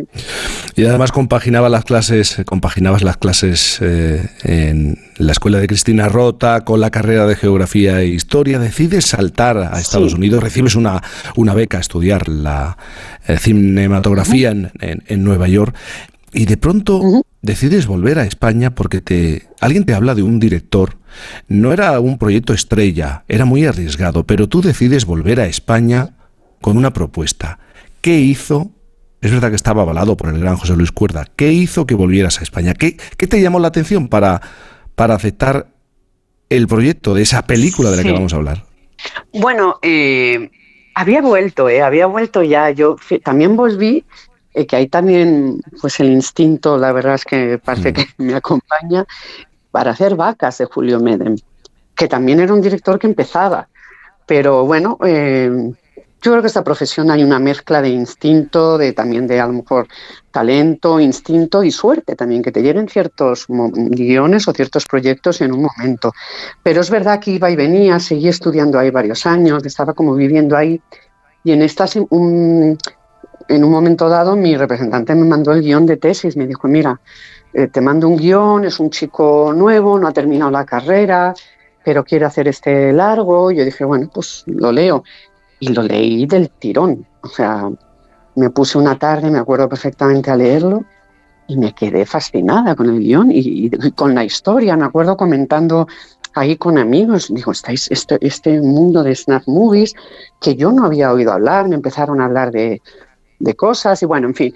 Y entonces pues mm, me mandaron un par de cortos que había hecho él y bueno, pues tuve una, un encuentro con él para conocernos y ver, pues bueno, pues conocerle y ver si me, bueno, si me, me lanzaba a ello no. Entonces volví a España a ese encuentro y lo recuerdo muy bien ese encuentro y salir y llamar a mi representante y decir, bueno, digo, este chico, digo, este chico lo tiene tan claro todo, o sea, tan claro y es tan preciso y tan, vamos, inteligente y tiene un, no sé, a ver, todo es una aventura en el cine, ¿eh? o sea, puedo haber tenido ese instinto y luego, pero realmente me llamó la atención la claridad, cómo me hablaba de cosas, de cómo lo iba a rodar pero ya con, con, ideas de montaje en la cabeza, lo que iba, lo que no iba, que bueno, que también lo demostró el, los primeros días de rodaje ya.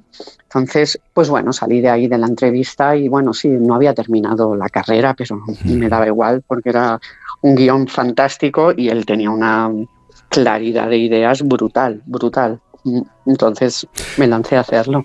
Oye, qué cosas tiene esta profesión, ¿no? Y, y, la propia vida, ¿no? La película que te ha vuelto a unir profesionalmente a Víctor Erice, Cerrar los Ojos, tiene 11 nominaciones eh, en los próximos uh -huh. premios Goya 2024. Tú a Mejor Actriz de, de, Reparto, casi 30 años después, de nuevo nominada. Y te... Y, y cierras, ¿Tú tienes la sensación de que cierras un círculo con esta película? Bueno, a ver, la palabra cerrar me da un poco de miedo. Sí. Parece como que, bueno, ya, no, no. Pero es verdad que hay una, algo como que para mí, yo sí lo sentí, es, es difícil de explicar, pero cuando Víctor me, me, habló de ese proyecto, eh, yo enseguida me acordé de esos principios, o sea, me vino como, como una sensación de, no sé, de, de, de, de sentido de lo que, porque yo hago... De lo que te había pasado, ¿no? Dice, Claro. de lo que me había pasado, de lo que había vivido, de, de, las cosas bonitas y, a veces menos bonitas. O sea, bueno, de tu vida, de, te vienen flashes, te vienen cosas, te vienen ideas, me acordaba de mis padres. O sea, tiene mucho significado para mí, Víctor, en mi vida, aparte de que ha sido un amigo toda mi vida y es la persona que aparte de mis hermanos más me ha acompañado, me acompaña, mis padres ya no están, me acompaña desde los seis años. Una figura muy importante para mí, Víctor, y hago cine por él. O sea, yo no hubiera hecho cine, estoy casi segura, a ver, uno no sabe, ¿eh? no sabe lo que hubieras hecho, no se puede saber, pero yo tengo la sensación que no, que, no me hubiera dedicado a esto, porque nadie tenía nada que ver mi familia, porque por mi carácter yo creo que yo no me hubiera dedicado a ello. Entonces, claro, de pronto que después de tanto tiempo Víctor me hablara de este proyecto y de trabajar juntos, pues sí, era una sensación de, de que algo cobraba un sentido diferente, no sé, en mi vida, no sé, algo como un puzzle que las piezas acaban de encajar de alguna forma. Es que no lo sé explicar, una sensación mm, que tengo y, y de la profesión y de, también de, de- de- la vida como amigo, como un acto también, no sé, de cariño, de lealtad. Hay, muchas cosas, es que hay muchas cosas, es muy... Para mí ha sido muy importante sí, la- esta, esta película y lo está haciendo. Luego, aparte de todo lo que me está dando y todas las alegrías y, y la película como es, el resultado que ha tenido y, y todo, ¿no? Y las críticas y todo, ¿no? Pero es muy, muy, muy especial. Desde luego, marcó mi vida a los seis años y la está marcando otra vez también, ¿no? Mm.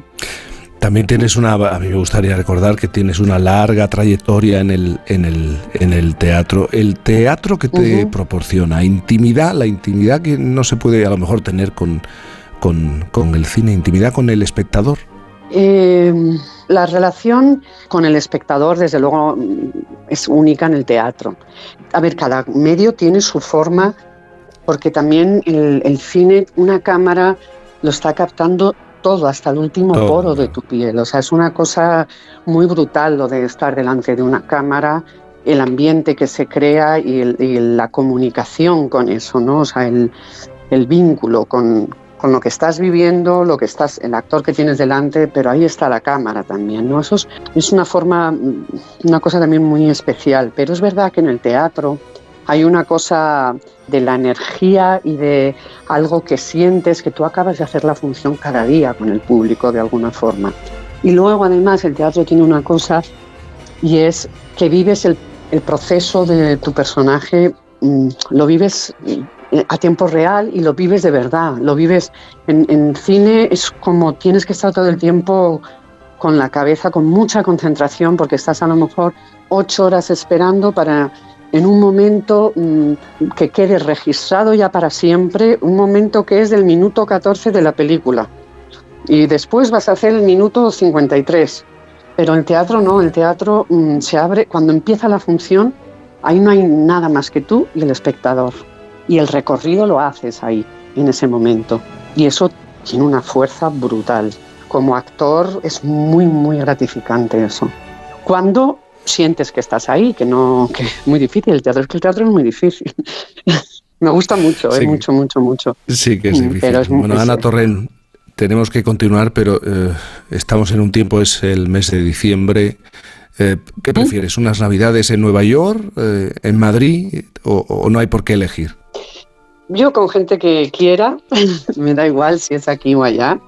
Y nada, con gente con- que quiera. La verdad es que las he pasado aquí, las he pasado allá muchas veces. Este año las voy a pasar aquí. Y bueno, pues es lo único que quiero. Estar con la gente que, que me acompaña, sí, de verdad.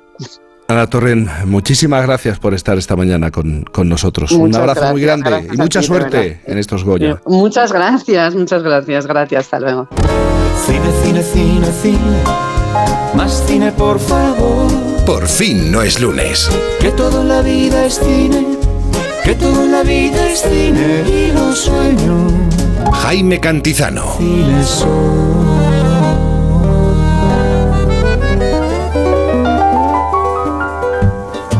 Sí. Oye, Antonio, Hombre, Emilio. ¿estás en casa? Sí. Me paso a verte. Tendrás jamón, ¿no? El jamón sí, el de, de siempre. Sí.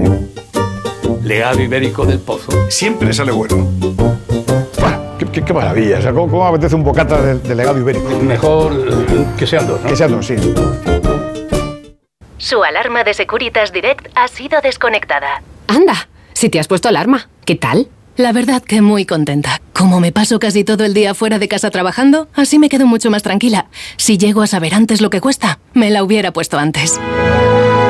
Protege tu hogar frente a robos y ocupaciones con la alarma de Securitas Direct. Llama ahora al 900-272-272. Disfruta de la Navidad en familia con más de 500 pequeños productores de alimentos de Madrid, cuyo esfuerzo y trabajo diario llevan a tu despensa productos de gran calidad y cercanía. Porque en Navidad lo que quieres es celebrar con los tuyos. Hazlo con Alimentos M Producto Certificado. Sabores que despiertan tus sentidos y se convierten en un me gusta. Comunidad de Madrid. Onda Cero.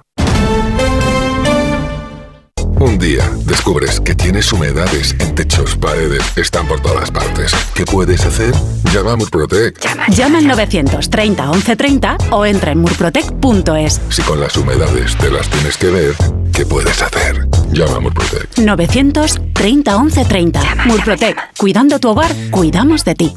Esta Navidad, los roscones de Ahorra Más están natísimos. Sí, natísimos. Porque con su relleno 100% nata, los roscones de Ahorra Más están mucho más que buenísimos. Están natísimos. Esta Navidad, prueba el roscón relleno de 100% nata de Ahorra Más de 850 gramos por 8,99 euros la unidad. Solucionesconhipoteca.com. Préstamos desde 10.000 hasta 3 millones de euros. ¿Necesita liquidez? ¿Necesita dinero hasta la venta de su casa? ¿Necesita un préstamo para cancelar deudas o un embargo? Solucionesconhipoteca.com. 91 639 9407. Préstamos desde 10.000 hasta 3 millones de euros. Solucionesconhipoteca.com. Grupos Eneas. Muebles Adama. Renovar sus muebles es renovar su vida. Venga a conocernos y le sorprenderá todo lo que podemos hacer por usted. La más amplia variedad de muebles de calidad y diseño a un precio increíble. Muebles Adama. Ver a la calle General Ricardo 190 o entra en mueblesadama.com.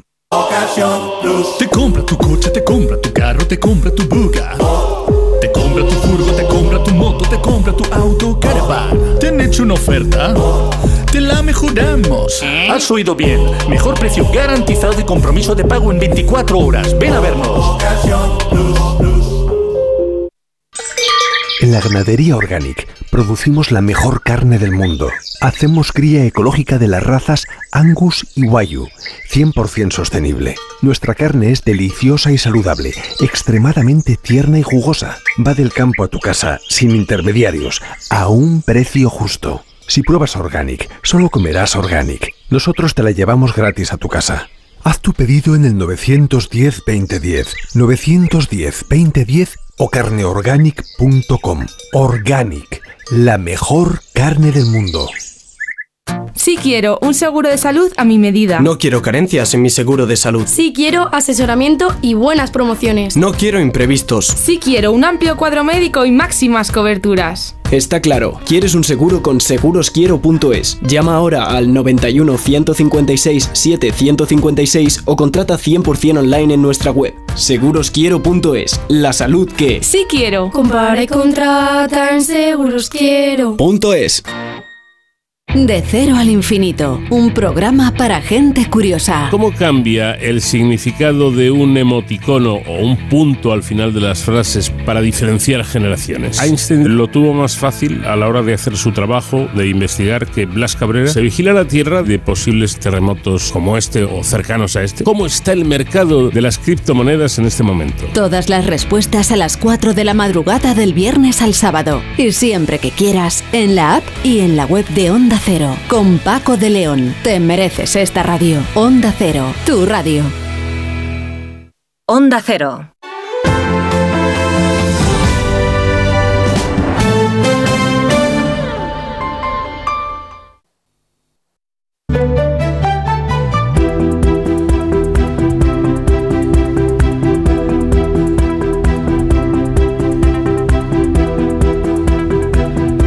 O sea, Judith, este fin de semana creo que quieres recuperar un género del medievo, los bestiarios. Me has dicho, los bestiarios están, esto sí que no lo entiendo, de plena actualidad, el- no sé, el unicornio, el... Totalmente, totalmente. ¿Sí, tú Jaime, crees? ya lo verás. Yo creo que sí, yo creo que sí. De hecho, no sé si, bueno, Es cosas donde el resto de humanos no vemos nada. Pero, en ocasiones veo cosas. eh, sí, en, en ocasiones, es verdad. No sé si vosotros sois aficionados, la verdad, a este tipo de libros que se desarrollaron mucho efectivamente en la Edad Nos Media. gusta, nos gusta. Sí, sobre todo en Centro Europa, ¿no? Había grandes manuscritos iluminados con los bestiarios. Unas obras que, bueno, pues básicamente recopilaban animales fabulosos. Sí. Yo creo que Jaime es un género literario que ahora tal vez no sabemos ver, pero que está, ¿cómo te diría yo?, de rabiosa actualidad, como suele decirse. No Esta pensaba, de verdad yo no pensaba que ibas a caer en eso de rabiosa actualidad, pero bueno. en- Ha caído, bueno. ha caído de lleno. sí. Lo, lo había escrito en cursiva, estaba ya aquí marcadito, marcadito la. No, pero mira, esta sociedad nuestra es que yo creo que nos daría para editar unos cuantos bestiarios y de los buenos. Así que yo, oye, hoy quiero contribuir a la supervivencia de este género, que ya digo que no sé por qué se quedó en la Edad Media, y vengo con un bestiario, pero no de animales quiméricos creados a partir de símbolos, mitos y supersticiones, sino que vengo a proponer un bestiario de conversaciones. Conversaciones imposibles, animales salvajes de nuestro día a día, que yo me encuentro por ahí, que a veces me ha tocado vivir, y es que a mí me parecen tan fantasía como un perro de tres cabezas o un ave fénix. Un caldo de cultivo yo creo que excelente para estas conversaciones imposibles son estas aplicaciones de compraventa entre particulares de productos de segunda mano.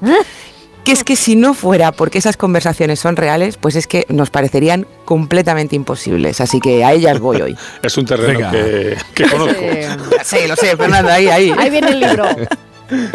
Así que bestiario de conversaciones. Sí, mira, a mí lo que más me llama la atención de estas conversaciones que sostenemos por los chats de este tipo de, de aplicaciones es cómo se saltan todas las normas que imperan en el resto de las conversaciones que tenemos en nuestras vidas. Un solo detalle, el saludo. A ver, todos entendemos que una fórmula normal, esperada y esperable, ¿no? que sirve para empezar una conversación, oye, pues es un saludo inicial, más o menos formal, más o menos elaborado, pero bueno, lo habitual es saludar, ¿no? A mí con un hola me basta, no pido mucho más. Bueno, pues solo con eso ya tenemos lío. ¿No os ha pasado que os llega un mensajito del chat de estas aplicaciones de alguien que en principio se supone que debería estar interesado en el producto en cuyo chat te está escribiendo? Leéis ese mensaje que pone hola. Vosotros contestáis con otro hola y ahí se acaba para siempre la conversación. O sea, quiero decir, o sea, a ti, quien seas, que dices hola y luego nunca más vuelves a hablar. ¿Pero qué te pasa? ¿No? O sea, ¿por qué nos dejas ahí en vilo, en suspense? ¿no? O sea, es que os imagináis que vamos por la calle, alguien nos para, nos dice hola y luego ya solo se nos queda mirando sin decirnos nada más. Primera conversación imposible, pero oye, que es frecuentísima en estas apps de compraventa. A ver, están los que saludan y no hablan, pero luego está todo el subgrupo de personas que no sabe saludar. Ni hola, ni buenos días, ni qué tal. Para ellos no son esos formulismos. Esta es, yo creo, gente de acción, no tiene tiempo para los preámbulos de la cortesía.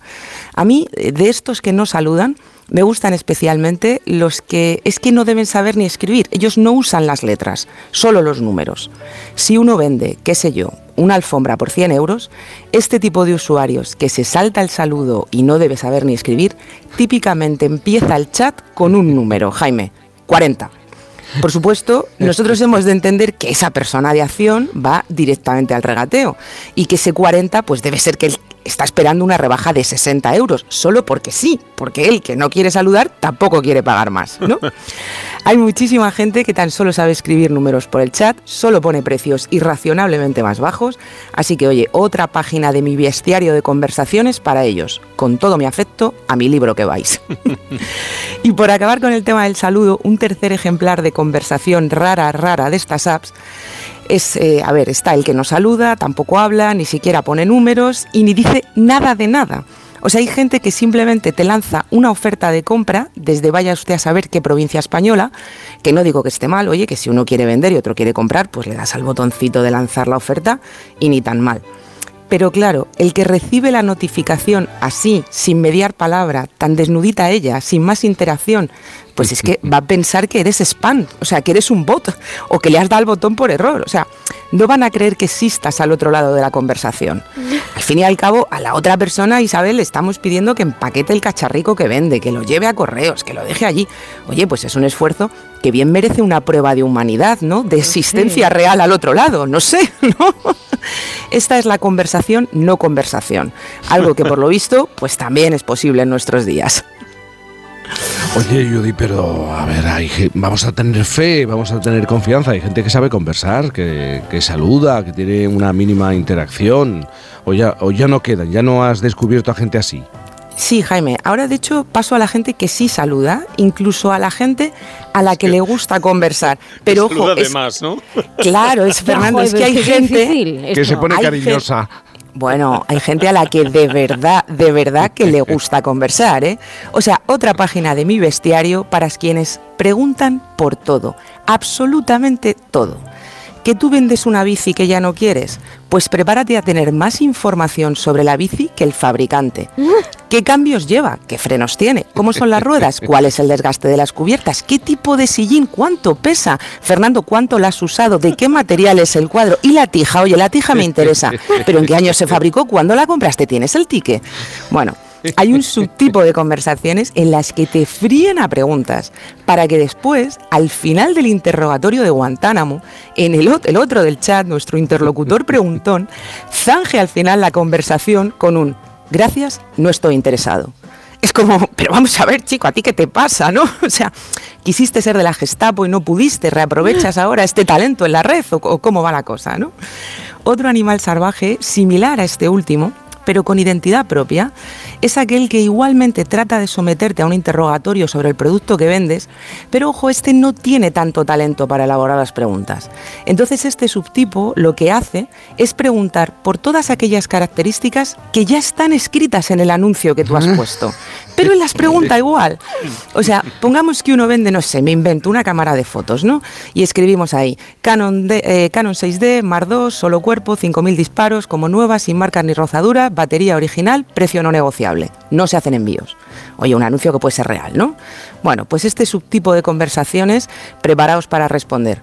¿Pero es la Mar 2? Sí, lo ponen en el anuncio. Pero no la vendes con ninguna lente, ¿no? No, no, solo el cuerpo, lo ponen en el anuncio. ¿Y cuántos disparos tiene? Pues hombre, es que ahí está escrito, ¿no? Ya, ya, pero oye, ¿y ¿alguna marca tiene? ¿Y la batería? ¿Es la original? O sea, como os digo, yo creo que hay gente que querría hacer un buen interrogatorio, pero bueno, pues no sabe, no le sale y entonces simplemente verifica, él verifica todo lo que está escrito, ¿no? Pero eso en los correos electrónicos también pasa, ¿no? Totalmente, O totalmente. sea, hay veces que te, que te dan ganas de decir, pero has leído el correo. Pero Mm. encima como que tú quedas como de maleducado, ¿no? Cuando- Total. A mí una de las cosas que más me gustan de estas conversaciones es el momento en el que, aunque tú hayas puesto que el precio no es negociable, esa persona inevitablemente te va a pedir un descuento. Y además, con toda probabilidad, al final de la conversación te dirá que quiere que se la envíes a Murcia. Y tú que habías escrito ahí en mayúsculas que no se hacen envíos. O sea, si es que no leemos, no leemos. Oye, ¿y algún animal fiero en este bestiario, Judy? Hay gente muy, bueno, muy borde en el anonimato de la red. Es que Esta mira, gente me- pues- me, hace mucha gracia, si te digo la verdad. ¿eh? Total, total. Es que puestos a ignorar todas las normas de la cortesía verbal, hay otro tipo de conversaciones, Jaime, que uno, bueno, pues acaba manteniendo con los sobraditos de la vida, ¿sabes? O sea, no sé si alguna vez os ha llegado un mensaje del tipo, directamente, así, para empezar el chat. Si me bajas 50 euros, voy a por la cosa que sea hoy. A ver, primero, hola, buenos días. Segundo, no te rebajo nada. Tercero, yo es que hoy tengo cosas que hacer. Cuarto, si lo quieres comprar y no pagas el envío, pues chico, tendrás que venir a por él hoy, mañana, cuando sea, pero tendrás que venir a por él, ¿no? Al final también puede uno optar por la versión abreviada, que es decir, mira, que no, que no, que te peines. y ya está, fin de la conversación, ¿no? Y una cosa os digo, o sea, yo eh, creo que no hay frase más inútil en español que poner precio no negociable. O sea, es que no sé si la gente directamente no la ve, no la quiere ver, no la quiere procesar. Llámalo X. O sea, inevitablemente piden un descuento, da igual lo grande que tú lo hayas escrito, ¿no? Este caso, llevado al extremo, me da la última de las conversaciones fabulosas que os traigo hoy, y es un subtipo en el que no es que se pida un descuento, aquí lo que se pretende es, digamos, casi comprar directamente sin dinero. Son todas esas conversaciones que acaban con un guárdamelo. Guárdamelo hasta final de mes que cobro la paga. Guárdamelo hasta marzo, que es mi cumpleaños. Guárdamelo hasta que vaya a Madrid porque no quiero pagar gastos de envío. Porque no tienen idea de cuándo va a venir a Madrid. Pero bueno, tú se lo guardas, sin edie. Guárdamelo hasta que convenza a mis padres de, lo- de que me lo compren. Esto he llegado a verlo yo, ¿eh? O sea, hasta que convenza a mis padres. En fin, hay cosas insólitas, de verdad. Ya os digo que esta disección de los chats de aplicaciones de compraventa podría ser uno de los grandes, grandes bestiarios que el siglo XXI le deje en legado a las eras venideras. Mirad esa gente que ilusa lo que pretendía, ¿no? Sería como ver ahora una quimera medieval. Y oye, pues en el medio de este manuscrito, en una bonita página doble, bellamente iluminada, Yo pondría al animal más raro de todos, al más difícil de encontrar. Aquella persona que parece imposible, pero a veces aparece, puede incluso que hasta sea una persona cordial, te saluda, te pregunta las dos cositas con las que duda y finalmente, Jaime, te compra el guito que tú estás vendiendo. El intercambio comunicativo y el de bienes es perfectamente normal. Pero es un animal tan, tan difícil de encontrar que ahí tendríamos al unicornio de nuestro vestario de conversaciones del siglo XXI. Eh, no has vendido nada en Wallapop, ¿no? Yo tengo muy buenas Te valoraciones, mal. Jaime, pese a todo, pese a Te- todo. Te ha ido mal. eh, No sé, intuyo, intu- por el análisis de hoy. Yo simplemente voy tomando datos y luego digo, pero vamos a Pero, ver, por pero te favor. enfadas mucho, tú te enfadas No, mucho. Cuando... Que va, que va. Yo Yo soy muy tengo muy, fan- buenas valoraciones. Soy muy fan de- del insulto repentino, cuando dices, hola, 40 menos, no, eso no. Hijo de la grandita. Joder, pero, de- así de- pero, tío, eso en una tienda no lo haces, ¿sabes? O sea, Oye, yo- el insulto Total. este abrupto y, y repentino es... Me he permitido, me he permitido mandaros una cosa. Yo creo que es un poco canela. Se le ha mandado también a Iras. Eh, Jaime, tú también creo que la puedes ver. Espérate, espérate. Ya sabéis que yo colecciono objetos, entonces a mí estos sitios me vienen muy bien. Claro, y estoy en, ahora mismo claro. estoy en- inmersa en la colección de teléfonos. El Nokia 8210, yo tuve Sí, uno de estos. Muy bien, vale. Pues Pero- en la descripción que pone Iras, pone ahí sí, no, que 82 10. ¿Y qué dice? 82, Nada. no, lo que pasa es que Como nuevo, ¿no? Vale. Como nuevo. ¿Y entonces qué? Eh, es que en la pantalla del Nokia que viene encendida y viene con el operador amena. No pone introduzca la SIM. No pone de- eso. No, pone venga coño. Que pongas el número, que pongas la que clave. te lo lleves. Pues bueno, eh, Judith está muy cercana a la actualidad. Como penséis que yo ahora voy a hacer un ensayo sobre filología, lo lleváis claro. Mira, vamos a hacer una cosa. Este me viene muy mal, ¿eh? Eiras, vamos a hacer una cosa. Le voy a decir a, a Gema, venga, a Gema, eh, pon unos consejos y enseguida la extra actualidad. La vida es como un libro y cada capítulo es una nueva oportunidad de empezar de cero y vivir algo que nunca hubieras imaginado. Sea cual sea tu próximo capítulo, lo importante es que lo hagas realidad. Porque dentro de una vida hay muchas vidas y en Cofidis llevamos 30 años ayudándote a vivirlas todas. Entra en cofidis.es y cuenta con nosotros. Si quieres saber lo que es bueno, prueba los productos distinguidos con el sello Alimentos de Palencia. Porque hablar de Palencia con P es añadir calidad a las materias primas, a su elaboración, a su variada gastronomía y su potencial turístico. Consíguelos cómodamente en alimentosdepalencia.com. Alimentos de Palencia, Diputación de Palencia. Vamos a hablar con esos amigos que van a pasar las fiestas a miles de kilómetros de su hogar. Gabriel Tombuctú, buenos días. ¡Buenos días! Cuéntenos, ¿qué es lo que más echa de menos, amigo? ¡El jamón! Bueno, y la familia, y, y los amigos, No, no, no, y... solo el jamón. Pues pídalo en el 984 1028 o en tujamondirecto.com. Y me lo traes, ¿no? Sí, señora, con la moto. Si sufres violencia de género, podemos ayudarte. Y la denuncia es el primer paso para protegerte a ti y a tus hijos. Existen medios para impedir que tu agresor se vuelva a acercar a ti. Tus hijos, tus hijas y tú podéis tener protección.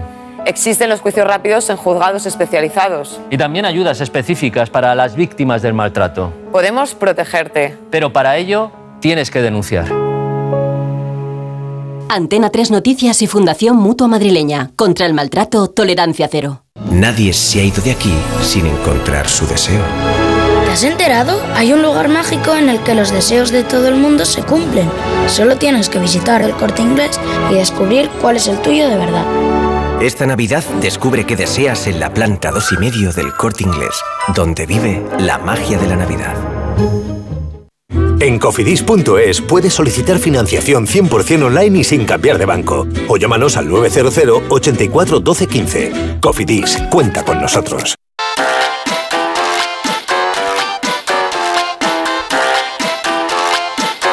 Venga, Eiras, venga. Vamos, Engañe. vamos con la extra actualidad. Vamos ya, vamos con la actualidad.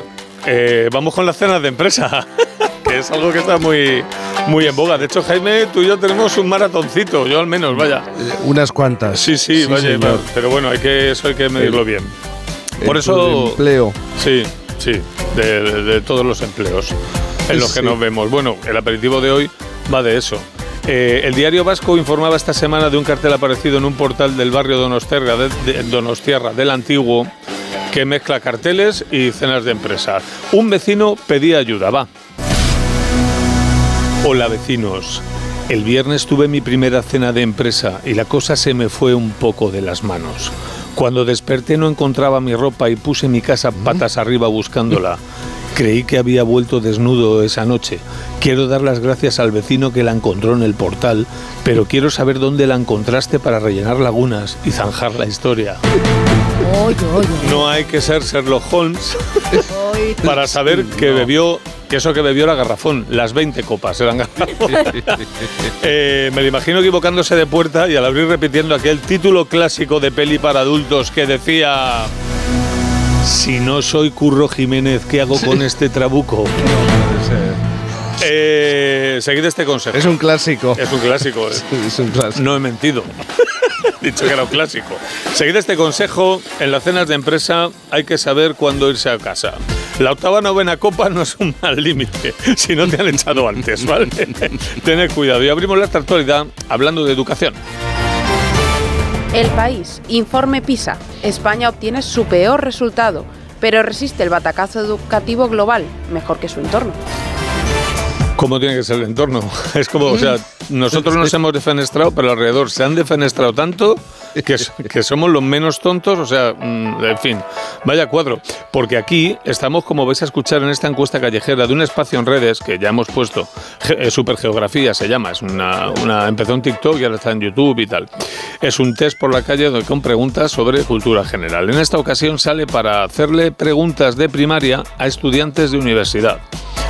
Eh, primero os voy a hacer la pregunta a vosotros, no tenéis que responder, solo pensadla. A ver, ¿con qué nombre se conoció a la península ibérica tras su conquista por parte del pueblo romano? Y ahora escuchemos. ¿Con qué nombre se conoció a la península ibérica tras su conquista por parte del pueblo romano? Eh. Ostras, por parte del pueblo romano. Eh. Paso palabra, te toca. ¿Tú qué, tú qué piensas?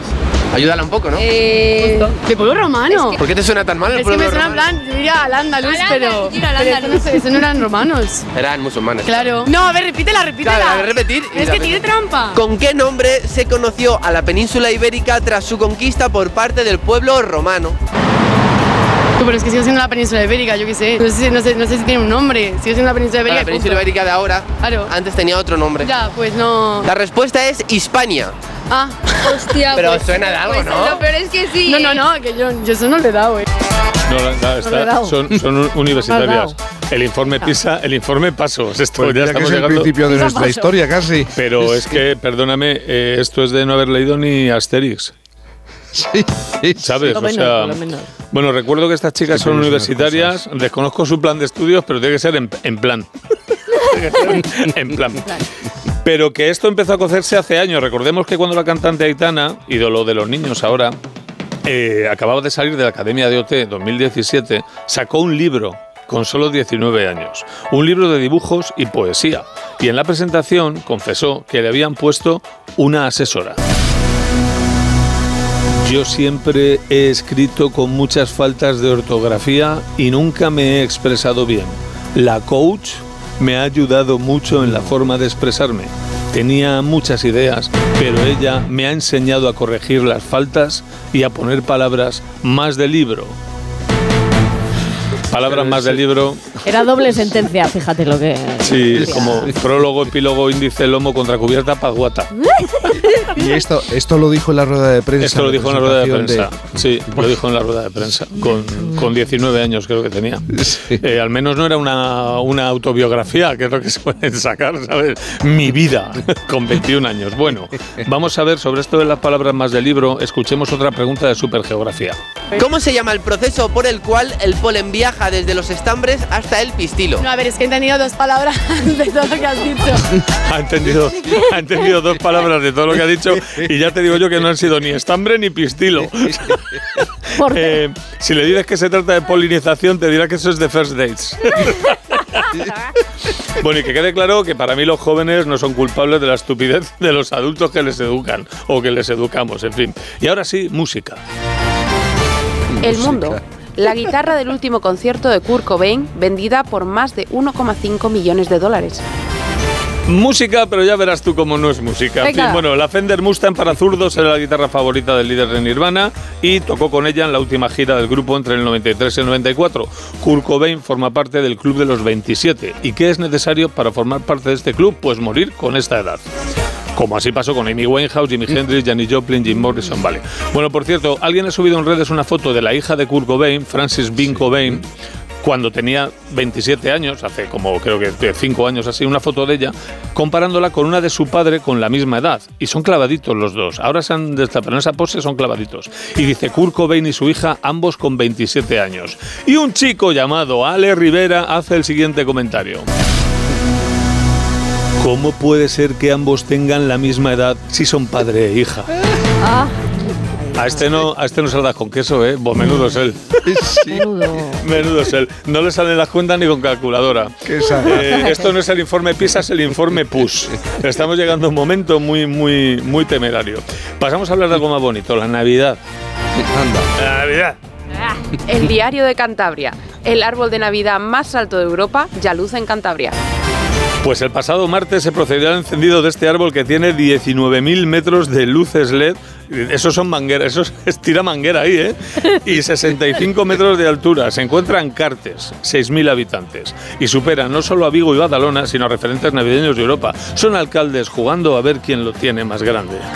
Y tengo que decir una cosa, yo no me imagino alcaldesas compitiendo por ver quién tiene el árbol de Navidad más grande. Es una cosa de pibes, ¿sabes? Y de pibes de cierta edad.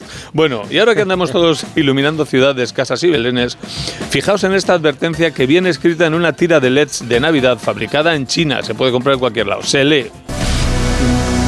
Tira luces LED solo para usar en el interior o en el exterior. No la uses en otro lado. En otro lado no. En interior o en exterior. En otro lugar, sea cual sea, no la uses. Ni en el mundo de los ectoplasmas, ¿sabes? Ni en el fondo del mar, esas cosas. Y vamos ya con anuncios de la red. Este primero no es de segunda mano. Pero igual sí lo es el cerebro el que lo sacó a la venta. Eh, ahora veréis por qué. Se trata de unos manteles navideños muy apañados, ¿vale? Y en el envase se lee Tex Home, mantel cuadrado, 150 por 250 centímetros.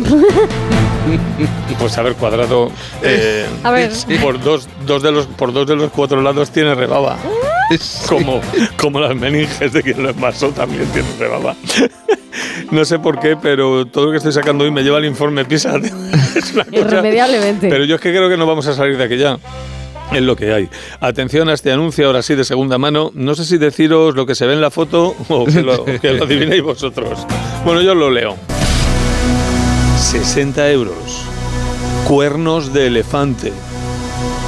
Pareja de cuernos de elefante de porcelana esmaltada. Son antiguos y miden 50 centímetros de altura. Regalo cuernos pequeños. Y se ven cuatro cuernos de elefante, porque todos sabemos que los elefantes no tienen dos cuernos, tienen cuatro cuernos. Tienen dos aquí y dos ahí. No me corresponda. También puede ser que al vendedor se confunde porque a él le han puesto los cuernos hasta en los colmillos. Pero es lo que hay. Pues ya está. Y con esto. Con esto he terminado. Me voy a llorar. Adiós. Bueno, queridos, ¿Qué? eh, Fernando Eiras, tú te vas a quedar en Madrid. vas Yo me voy a quedar en Madrid, sí. Te vas a quedar raro. Y, y Judith, tú vas a seguir en Almería, ¿no? Sí, me voy a dar una vueltecita por aquí. Y hay mucha gente por ahí, todo el mundo. Sí, está bastante animado, la verdad. Hace buen tiempo. Hombre, sí, sí, está muy bien. Este, este puente- este puente para mí es muy insatisfactorio, porque si te quedas aquí te quejas de los que vienen. Y si te Es vas verdad. allí, se quejan de los madrileños.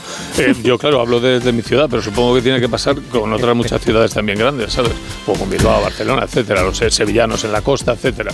Entonces, es para mí muy insatisfactorio, porque vas a caer mal, hagas lo que hagas.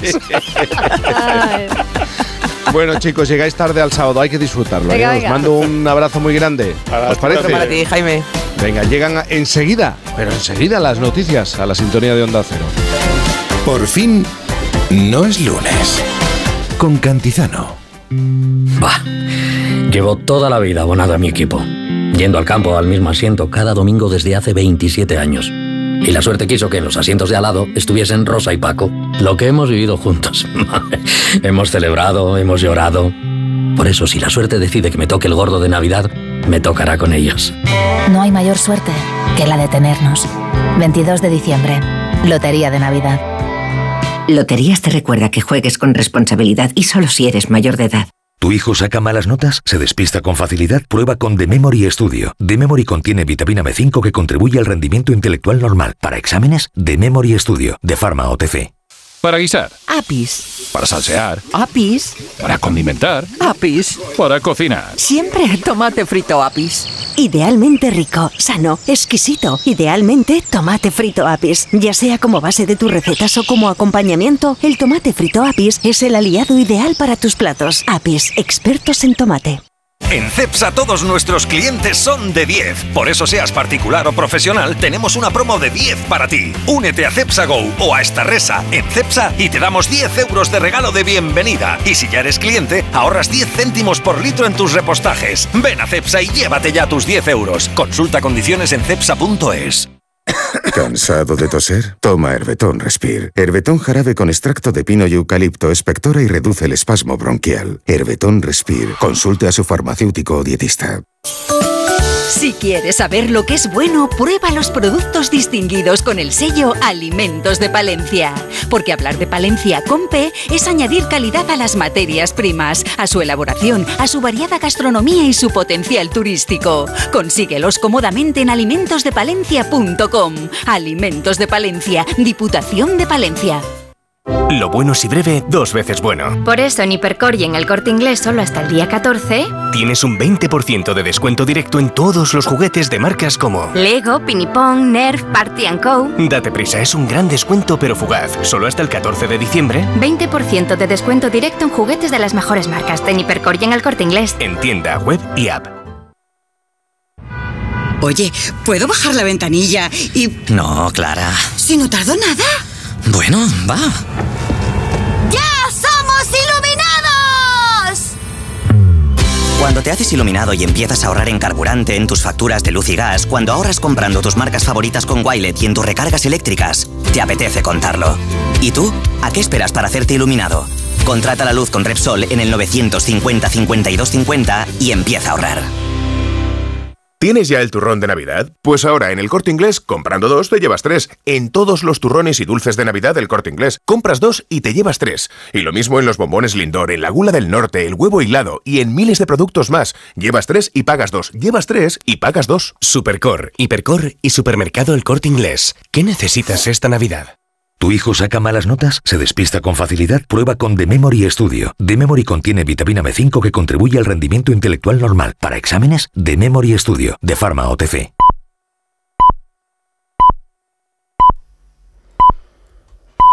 Son las 10 de la mañana, las 9 en Canarias.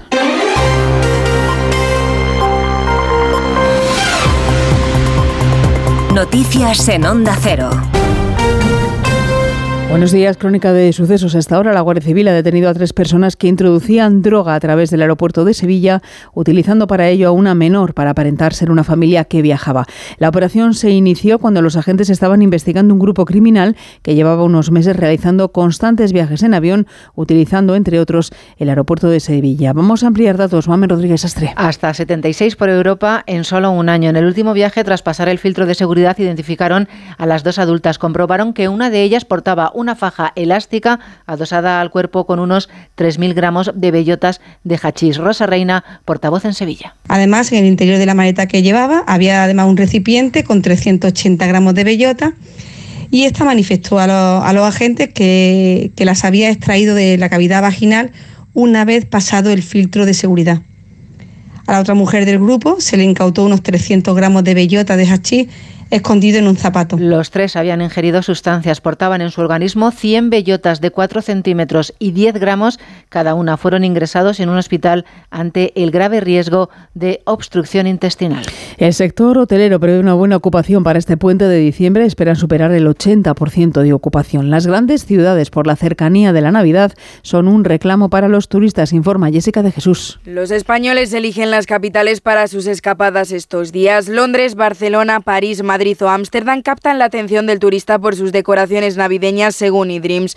Hoteles y alojamientos rurales superan el 80% de ocupación en muchos puntos de España y alternativas como el Caravaning cuelgan casi el cartel de lleno. Luis López, miembro de la Junta Directiva de la Asociación Española del Caravaning, en declaraciones a Onda Cero. Cuando llega el invierno empieza el perfil, evidentemente el del esquiador, también tenemos un, el perfil de, la familia que, que, como los niños no tienen colegio, pues les gusta viajar y van a hacer turismo. Bueno, tenemos un poco, un poco de todo. Aunque el turismo de esquí y snow pierde ocupación en España y espera remontar con el temporal de frío de estos próximos días. De momento Sierra Nevada sí está abierta al público, pero muchas pistas de Aragón permanecen cerradas a la espera de nieve. Aún así, los españoles optan por los Alpes y ciudades europeas que llevan toda esta semana bajo la nieve por el temporal. Temporada de nieve que no está en su momento más alto, pero un total de 11 estaciones de esquí españolas sí han podido abrir este fin de semana con una oferta de 139 kilómetros de nieve esquiables. El Pirineo catalán es el que tiene la mayor oferta con Baqueira Beret como la estación con más kilómetros esquiables. Redacción en Barcelona, Lola Surribas. En Cataluña el puente de diciembre es sinónimo de esquí y aún la incertidumbre y la inestabilidad a raíz de la sequía, la ocupación estos días ronda el 90% en casi todas las estaciones. Las precipitaciones de los últimos días han permitido abrir más pistas y poner en marcha más telesillas. Además, las bajas temperaturas han facilitado la creación de nieve artificial en estaciones como La Masella, Portainé, La Molina o Valter 2000. En el exterior, más de un centenar de personas han muerto, más de 200 han resultado heridas en las últimas horas en distintas partes de Gaza por ataques del ejército israelí, según acaba de informar el Ministerio de Sanidad en la franja, que hace además un llamamiento a las organizaciones sanitarias para que establezcan puntos médicos y clínicas móviles. Estados Unidos ha vuelto a ponerse al lado de Israel y ha vetado una resolución de alto el fuego humanitario en Gaza, Nueva York. Agustín Alcalá. A pesar de que Estados Unidos ha advertido a Benjamin Netanyahu que no está haciendo lo suficiente debido al gran número de víctimas inocentes para proteger a los civiles palestinos durante su ofensiva en Gaza, la administración Biden decidió ayer vetar en Naciones Unidas una resolución que solicitaba el alto el fuego humanitario inmediato en la franja. El veto de la resolución, que recibió 13 votos a favor, el no norteamericano y una abstención de Gran Bretaña, es un duro revés para Antonio Gutiérrez, el secretario general de la ONU, que denunció ante el Consejo que la paz y la seguridad internacionales están en peligro porque la organización no puede asistir y ayudar a los palestinos. Los habitantes de Gaza están al borde del abismo y la comunidad internacional debe hacer todo lo posible para terminar con su calvario. Pido al Consejo que se esfuerce para lograr un alto el fuego humanitario, para la protección de los civiles y el reparto de ayuda que pueda salvar vidas humanas. Los ojos del mundo y de la historia nos están mirando. Es hora de actuar. Estados Unidos explicó, como también lo hizo Israel, que el frenar la ofensiva militar en este momento solo favorecería a Hamas y plantaría las semillas para un nuevo ataque similar al del 7 de octubre. Deportes David Camps. El Getafe se aupa a la octava posición con su victoria 1-0 ante el Valencia en un encuentro marcado por las expulsiones de Paulista y Guerra en el equipo Che, roja directa a Duarte en el conjunto azulón, cuyo gol fue anotado por Borja Mayoral en el minuto 87. Los entrenadores Bordalás y Baraja. Es normal que, que, se ilusionen, pero bueno, queda mucha liga, trabajar con mucha humildad, ser conscientes de, lo, de la dificultad. Cuesta mucho sacar los partidos adelante y con mucha calma, con mucha cautela y seguir trabajando para seguir creciendo. Estamos felices, contentos. Es muy mejorable por nuestra parte porque al final podemos poner excusas del árbitro y demás, pero la primera amarilla es interpretable y la segunda acción cuando tienes amarilla no puedes dar la posibilidad de que te puedan expulsar. Me cabrea que luego después de eso nos hemos repuesto. La segunda expulsión pues tengo que hablar con Guerra a ver qué es lo que ha pasado. Pues algo la ha tenido que decir, no tiene justificación. El Real Madrid defiende el liderato en Sevilla ante el Betis, que es séptimo a partir de las 4 y cuarto con el croata Modric y el guardameta Kepa como novedades. A las 2, a la vez Las Palmas, Villarreal, Real Sociedad y Mallorca Sevilla completan la jornada del sábado. En segunda división, jugados ayer, Español 1, Zaragoza 1 y Albacete 2, Villarreal B 0.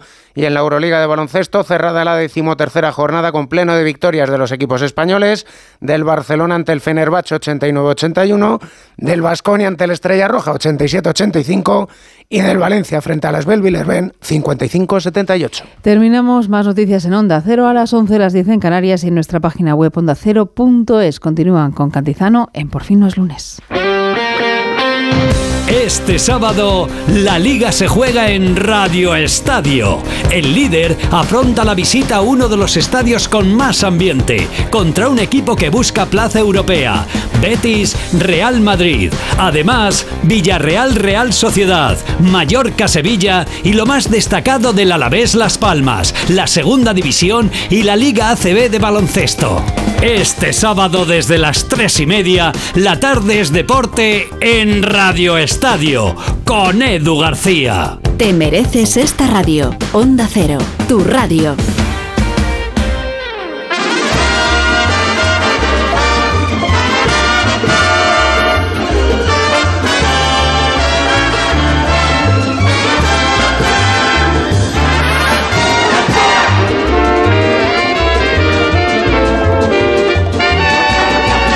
Querido Boris Izaguirre, ¿qué tal? Buenos días. Bueno, bueno, qué amado desde Tenerife, ¿no? Es Desde esto. Tenerife. Porque te estaba escuchando con Ana Torrent, que yo he sido muy fan de ella, como toda nuestra generación. Y la verdad que eh, es siempre sorprendente escucharla. Hasta espectacular. ta- También es sorprendente entrevistarla, ¿no? Porque nunca sabes exactamente qué respuesta te va a dar, ¿no? Eso Sí. me ha dado esa impresión. Y, y mira que lleva haciendo entrevistas, claro, empezó. Toda la vida, eh, toda la Seis vida. años. Y ella explica muy bien cómo con seis, con siete, con Ujú, ocho años, ujú. solamente respondía sí, no, y las entrevistas eran difíciles. Era- y aún bueno, así ha eh, pasado el tiempo y, y parece que le cuesta, ¿no? Es que yo, creo- yo, yo creo que eso la ha dejado muy marcada, por decirlo de alguna Sí. manera. La ha dejado muy Sí. marcada. Entonces, bueno, también es muy fácil que cuando tú te instalas en el monosílabo, la, la- la vida también un poco eh, es más fácil, lo- lo- pero más complicada para un entrevistador. Pero para el entrevistado es lo mejor. Mira, fíjate que eh, se decía eso muchísimo de Andy Warhol, que nunca respondía con, con más palabras que wow, yes, oh, que hacía así siempre en todas las entrevistas. Y era, era- era una manera también de, de- de- de preservarse, se, se supone que es así. Yo creo que Ana Torren lo, lo- lo ha empezado a imitar a partir de una cierta edad. Pero claro, el gran momento de Ana Torren es preguntar ese momento entre Criacuervos y, y, y Tesis, que es más o menos como ha ido también la entrevista, exactamente cómo fue. Era un momento así de que no sonaba el teléfono. Eh, ella ha explicado que bueno que se, que dedicó, a- se dedicó a estudiar, ¿no? A ser actriz, porque había sido un Geografía poco- e como historia. por accidente. Exacto, pero es, es- ese tiempo el que yo creo que es el complicado, porque a lo mejor ahí muchas cosas pasaron por su cabeza. y Pero no por necesariamente decisión se propia casi. Boris, ¿eh? Mm. porque ella tuvo unos años en los que no tenía muy claro si se dedicaba a la interpretación. Claro. ¿no? Porque eh, era un mundo, tenía la sensación que le resultaba ajeno, Ajeno. y le incomodaba. Bueno, a lo, a lo mejor ella es la, la- la primera en sufrir ese, el síndrome del impostor, que al parecer es una cosa que está como muy de moda ahora en estas nuevas generaciones, más en la edad de Nacho Gay, que no estoy con esto diciendo que sea impostor. pero Pero- sí- Nacho, buenos días, ¿cómo estás? Buenos días. Es una cosa Buenos días. Eso, ¿no? Nacho, ¿es, es, es una cosa reciente lo del síndrome del impostor o tú crees que todo el mundo lo ha tenido? Eh, Yo creo que todo el mundo lo ha tenido. Lo que Pero- pasa es que ahora por ejemplo, le ponemos nombre Se a le las pone cosas. nombre. Exactamente. Ya, ya. Ahora le, pones, le ponemos nombre a todo y salimos del armario con todo. Con todo, Claro que exacto. antes todo esto lo vivíamos hacia adentro, ¿no? Y ahora todos estos procesos, tanto mentales como de cualquier tipo, los vivimos hacia afuera, Hacia por afuera. suerte. Ya, Y ya. por eso les hemos puesto nombre a todos, ¿no? Pero hacia, hacia afuera para llamar la atención, hacia afuera por exhibicionismo o hacia, Hacia afuera, por necesidad, yo creo. Eh, es que me gusta este tema de conversación porque yo también, yo, yo creo muchísimo en el exhibicionismo, o sea, soy la primera persona en exhibirse. Lo sabemos. todo- lo sabemos claramente. Y, yo- y- y- y me parece un proceso muy necesario, pero eh, el que tú lo refrendas también me, me- me- me llama la atención. Te confirma. Me confirma. No, pero, pero, pero, pero creo que es un problema generacional. eh, y es, es un fenómeno actual y, y me gustaría un poco como intentar aprender más de esa generación a través de este fenómeno. Bueno, Pero yo, por ejemplo, estas siento que- generaciones lo explican todo. ¿no? Claro, Y lo, bueno, y lo o- quieren contar todo. Pero ha dicho, ha dicho Nacho que es porque es necesario, pero ¿crees que realmente lo vean como también una necesidad? O sea, que, que se haya vuelto, es como un imperio, ¿no? Es como, es como una cosa totalitaria. Puede, manera. eh, eh, totalmente, puede que también estemos forzando las cosas, quiero Mm. decir, que también estemos forzando a la gente a hablar más de lo que quiere hablar en Por muchas ejemplo, ocasiones. claro. Ahí estoy esto, de es, acuerdo. esto es así, esto es así, Mm, es decir, mm. eh, hemos llegado a un, a un momento en el que hemos, hay, que, hay que ver una barrera entre eh, la necesidad de hablar unas eh, ciertas cosas y el exhibicionismo, ¿no? Que muchas veces también en las redes sociales vemos ese cierto exhibicionismo, ¿no? Como la gente se apunta al carro de, del bullying, de tantas y tantas cosas. Eh, El postureo en cierta manera también es un bullying, si te, si- si- si te pones a verlo, porque es una, es una imposición, o sea, es una cosa como de, o, o estás acá en esto o no estás en esto, ¿no? Es que además yo, yo creo que es, eh, no es buen tiempo para el silencio y, se- y llevamos todos muy mal en esta, en esta etapa o en este periodo el, el silencio porque no se entiende. El, el no decir nada eh, no, no resulta. es que no, ya, ya. tenemos que opinar sobre todo, contar sobre todo. Pero, pero mi marido me ha dicho hoy, camino acá, que me ha Sí. encantado, me ha dicho, deja hablar a los demás, que me lo dice todos los sábados y al final yo. Deja hablar a los demás y calla, ca- aprende a callar porque callar ahora es muy importante. Me ha dicho Pero- de repente y me, y me pareció, me pareció que yo me imagino que se refería a otras cosas, pero Pareció que no, que no a- a dejabas hablar a. Nacho Gay en la radio, pues. Esto, esto- esto me lo dice siempre, pero, pero, pero es verdad, lo siento muchísimo, Nacho. Pero me- bueno, me ya, me a estas porque- alturas, Boris, a Ya. estas alturas aprender a... Pero a- aprender a callar yo creo que es, es un buen ejercicio. A mí me gusta mucho. Yo, por ejemplo, creo que lo que más recordamos de, de, de- de Ana Torren, que es por donde hemos empezado esta Son los silencios. Son los silencios y, la- y la- y esos ojos tan increíblemente líquidos que, que la han acompañado desde su nacimiento. Pero esos primeros planos, sobre todo en Cría Cuervo, que hace todas esas cosas increíbles, que es ponerle veneno al, al- al- al- al- al padre o al padrastro, eh, que son cosas tremendas que yo cuando vi esta película, que la vi como ocho veces a los 10 años, eh, me llamaba muchísimo la atención que alguien pudiera hacer eso en una casa, ¿entiendes? Y eh, el plano mítico de- del espíritu de la colmena. El plano mítico del es espíritu que- que ella con los ojos abiertos Sí, mirando al monstruo. ¿no? Mirando al Mira, monstruo, que es mirando- increíble. Y son esos ojos, justamente. Que por cierto es mi Pero- película favorita, yo creo que lo he dicho por aquí. Lo has en dicho varias Mi película veces, española favorita. Y que, y que no te gustó tantísimo esta que ahora está Cerrar tan los nominada ojos. a los Pero Goya. cerrar los ojos, que también creo que lo dije 11 aquí, no, no, no, no estoy muy seguro, representa el contraplano. Porque eh, eh, ella, eh, en la película del espíritu de la colmena, eh, es esos ojos de esa niña, ese despertar viendo al monstruo, y de repente esta película se llama Cerrar los ojos. Frente Claro. a aquellos ojos Es abiertos que- de una niña, cerrar los ojos. Ese Claro, proceso Nacho, de fíjate, madurez. hemos empezado, he empezado mi conversación con Ana hablando de la mirada y de los ojos, porque Claro, ella sí. en alguna ocasión ha hablado de recuperar esa mirada de niña, esa manera de entender el mundo y el cine, Mm. sobre todo. Y, y nos ha explicado que eh, 30 años después se cierra una... Bueno, no le gusta decir cerrar una etapa, Una pero etapa, ya. sí es verdad que es un círculo, ¿no? Con Víctor Erice, además, volviendo a, a trabajar. Bueno, Boris, eh, Sí. enseguida Nacho nos quiere hablar de la no boda, eh, esa temazo. fuga. Bueno, es que hay que hablar de esto, no es que yo quiera hablar, es que hay que hablar. No es que yo quiera hablar. Boris, yo no sé si prefieres hablar Eh, de la no boda o de espías, porque eh, te he leído esta mañana y, Estoy y muy tú- Bueno, pero es que me- como Rubén me ha dicho que por favor me quede callado, pues yo creo que es más importante escuchar a Nacho Gay en esta No, ocasión. pero a ti no te Pero interesa hombre, el tema, de, los espías es que me parece muy, el tema de la boda me tiene muy impresionado, sobre todo porque en un principio, como siempre, empezó a acusarse a la novia.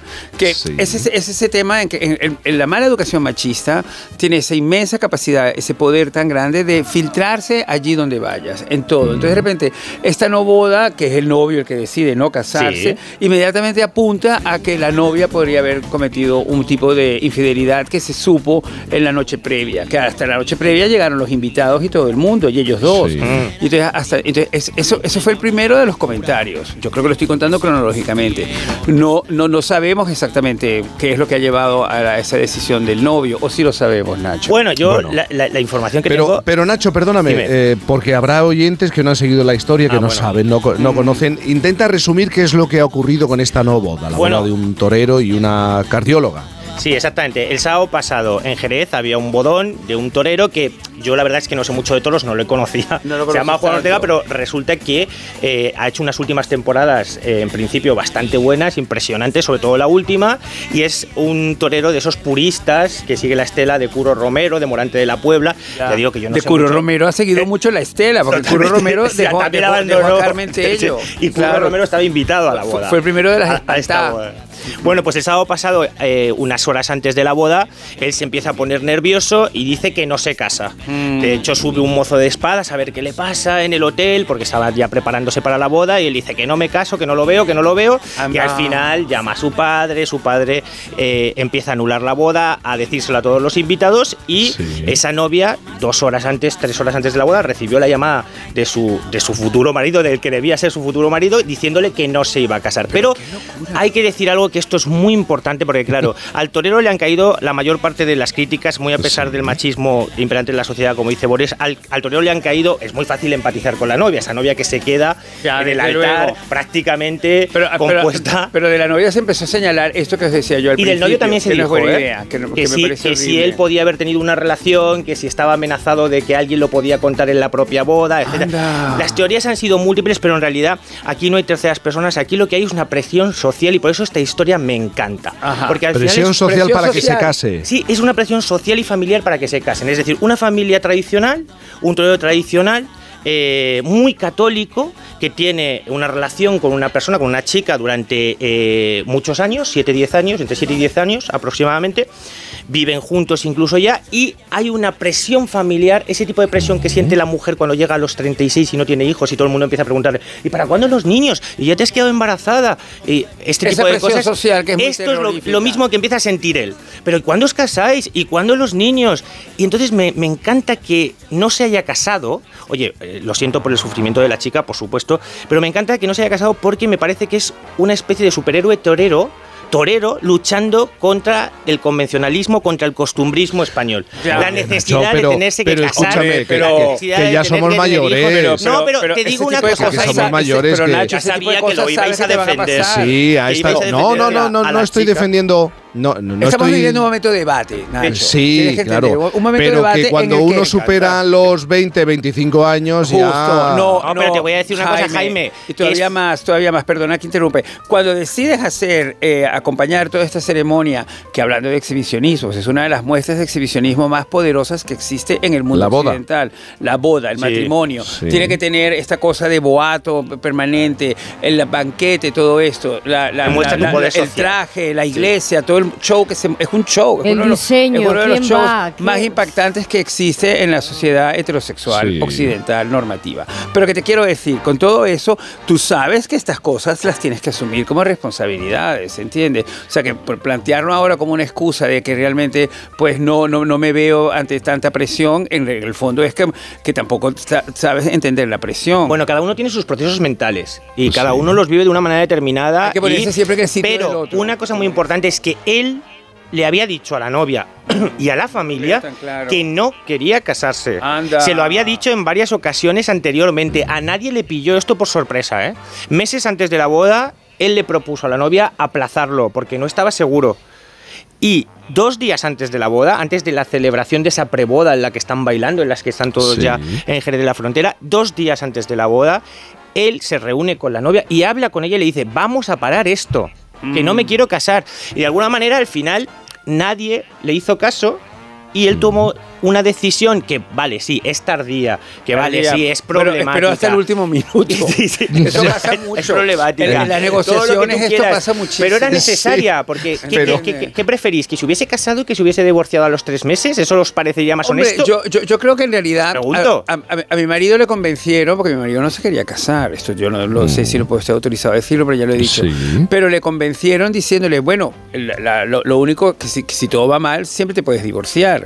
Entonces, al parecer, esa, esa frase un poco como que abrió la posibilidad de que dijera Lo que sí. empujó. Entonces yo creo que en el- eso es lo que yo creo que hay que pensar siempre. Bueno, o sea, yo no sabía que, que me quería casar, por Exacto, ejemplo. Yo claro. no lo sabía. ¿Y te casaste? ¿no? Sí, sí, eh, para él fueron los creo que los 20 segundos peores de su vida hasta que yo dije que sí, Claro. pero Sí. en ese momento yo no Lo había caído hiciste hasta sufrir. Estuviste a punto de decir que no también. Mantuviste, mucho, nevaba mucho, era abril. mantuviste estratégicamente el silencio 20 segundos, gente ¿verdad? se rehace pero no tenía ni matrimonio. idea. Pero yo Eh, quiero hacer una pregunta a Nacho Gay, sobre todo porque asumo que estás más enterado que yo. Llegué al altar y Sí. todo. El tema del banquete. El, ba- el banquete, porque el banquete en estas cosas, al Sí. parecer, es muy importante porque incluso miden la cantidad de personas que vienen por los precios y todo eso. Sí. ¿Corría a cargo del novio o de la familia de la novia? Pues mira, yo no sé mitad, quién ¿no? se iba a ¿O hacer cargo, si Porque iban a hacer alguien- a medias, alguien- que es eso lo lo que se tenido- lleva ahora, claro, ¿no? Hacer las medias y ya, demás, no como antes. Paga pero el que se los raja, 90.000 ¿no? euros... Paga el que se raja. O sea, que paga él. Claro. Paga él. exacto. Eh, si Los ya lo ha pagado. Los 90.000 euros, 90.000 Ah, euros pues que costaba el... eh, Porque eran casi 500 invitados en una de las mejores bodegas de Jerez. Ya, y entonces el, el- al final el menú eh, 90.000 euros para esos 500 invitados, él ya ha pagado esa factura, evidentemente. Él ha anulado la boda, por lo tanto, ha pagado esa factura. Yo no sé si en principio habían acordado pagarlo a medias o no, ya, eh, ya digo lo que se suele hacer ahora, pero lo ha pagado él porque él es el que ha anulado la boda, ¿no? Eh, las consecuencias económicas las ha sufrido él. También se han devuelto los regalos, es decir, todo este tipo de cuestiones se han solucionado. Aquí es una cuestión más ¿Y dónde irán a moral, parar? una ¿Y dónde cuestión irán a más parar? Eso- mental. un, un- un- un regalo devuelto no es de malfarío. Un O sea, poco. Un poco. Entonces, entonces exactamente, exactamente, a ti te devuelven el regalo que tú has hecho, ¿qué haces con ese regalo? Ay, por Es que- favor. Es, un regalío. En muchos Es que es- casos es ya que es sabes que es un dinero. enredo. Es un Ahora, mm, en complicado. muchos casos supongo que pondrían una cuenta. Una que- cuenta de- una cuenta corriente, aparte de que algunos regalos. Por ejemplo. Curro, regalo, eh, Curro Romero le regaló un capote. De, de él, Anda. pero no se lo ha pedido. Ya, o sea, eso se, lo claro. ha, se lo ha dejado ya. Bueno, lo pueden mandar a un museo, ¿no? Pero Eso es más- más- más- yo lo, más lo organizable. preguntaba esta semana, Boris eh, Nacho, ¿por qué despierta tanta curiosidad, tanto interés esta, esta historia? Está Eh, espantada. Bueno, sí. porque, bueno, porque es que los matrimonios resulta. Hay que entender también que España es uno de los países donde la familia es importantísima. Por la, por la tradición, por la tradición, eh, la- por la educación religiosa católica, donde la familia es importantísima, tratándose de una familia bastante complicada, porque la familia original, es decir, los padres de eh, José desaparece totalmente y no vuelve a aparecer sino y la, y la madre no vuelve a aparecer sino hasta el final para ver al hijo crucificado. O sea, esa imagen de familia, si te pones a analizarla, es complicadísima, pero impone muchísimo la, la educación religiosa de este país. Y entonces, evidentemente, un matrimonio es como la especie de, de- de organización de esa familia o, el- o la puerta de entrada para esa familia en todas las personas. Entonces, por eso es que llama tanto la atención que de repente haya una frustración tan grande, ¿entiendes? Porque tiene un poco de veracidad en el sentido de que a lo mejor él no quería casarse y decide no casarse, pero es de repente como un bofetón total a un elemento de la sociedad que aglutina muchísimo a un país que es muy difícil de Es que aglutinar. Ju- Juan Ortega es en realidad una metáfora de España. Es decir, torero, católico, a punto de casarse. Bueno, hombre, es decir, de es- verdad. es- ya, bueno, es sí, que hay pero es mucho- una, es metáfora. Pero es muy una exa- metáfora eso- de lo que eso hemos es sido muy siempre. exagerado. Eh, eh, a mí Entiendo me lo que está diciendo sí, Nacho. total. Y Y lo- eso es lo- una metáfora de lo que hemos sido te siempre. acompaño. Y de alguna manera, metáfora, esa lucha contra Pues el no. socialismo que eh, No, en realidad es una lucha Vale. de, contra nuestras propias ataduras. Vamos a ver, Claro. este país. contigo, yo estoy en contigo, lo- Jaime, A ver, verás, en los años 80 era el país europeo más religioso y las los últimos datos, los últimos sondeos indican que nos hemos ido al, a, a la posición contraria. Eh, somos Bueno, porque, de los ah, porque ha habido una evolución, porque ha habido una evolución Porque y se ha habido muchos que no se un, casan. eh, es, un, es un país que es líder en la diversidad. Otra cosa es que nos gusten las bodas, que eso es distinto. Que es que está, bájate de la fantasía, si al final la gente no se va a acordar de la pareja, sino si comió bien, si se bailó bien. Bueno, es que hay un boom de Sí, bodas, sí, ¿eh? sí, y si no se acordó de Es- nada. Y si te Eso emborrachaste bien y, y estuviste hasta, hasta las tantas de la mañana bailando y cantando y riéndote y divirtiéndote. No, es broma, pero es verdad. ¿Entiendes? Y sobre todo te, parte te de- acuerdas del traje. Pero está, pero está muy bien como conversación. Yo defiendo Sí. la, la- la- la idea de metáfora eh, Sí. que ha planteado Nacho. Gay y la, la- la defiendo, la, Pues la no. defiendo sinceramente porque, Pues no. porque encuentro que has utilizado la palabra co- exacta. Es una metáfora. No se trata de una eh, verdad sobre la so- es una metáfora. Es una un reflejo de real. Es, una- es un- es un reflejo. Y, y claro, y por eso es que nos llama tanto la atención. Total. Pero también es verdad que eh, pues quizás realmente eh, deberíamos de darnos cuenta. Yo soy un gran defensor del matrimonio porque nos costó muchísimo en mi colectivo tenerlo Claro. y, y en el momento que se consiguió en el 2005, gracias Pero a una eso es ley, distinto, la ley del matrimonio claro. paritario, pues evidentemente nos dimos cuenta que era una manera de entrar por fin en la legalidad y apartarnos de la marginalidad a la que habíamos estado Mm. sometidos durante siglos.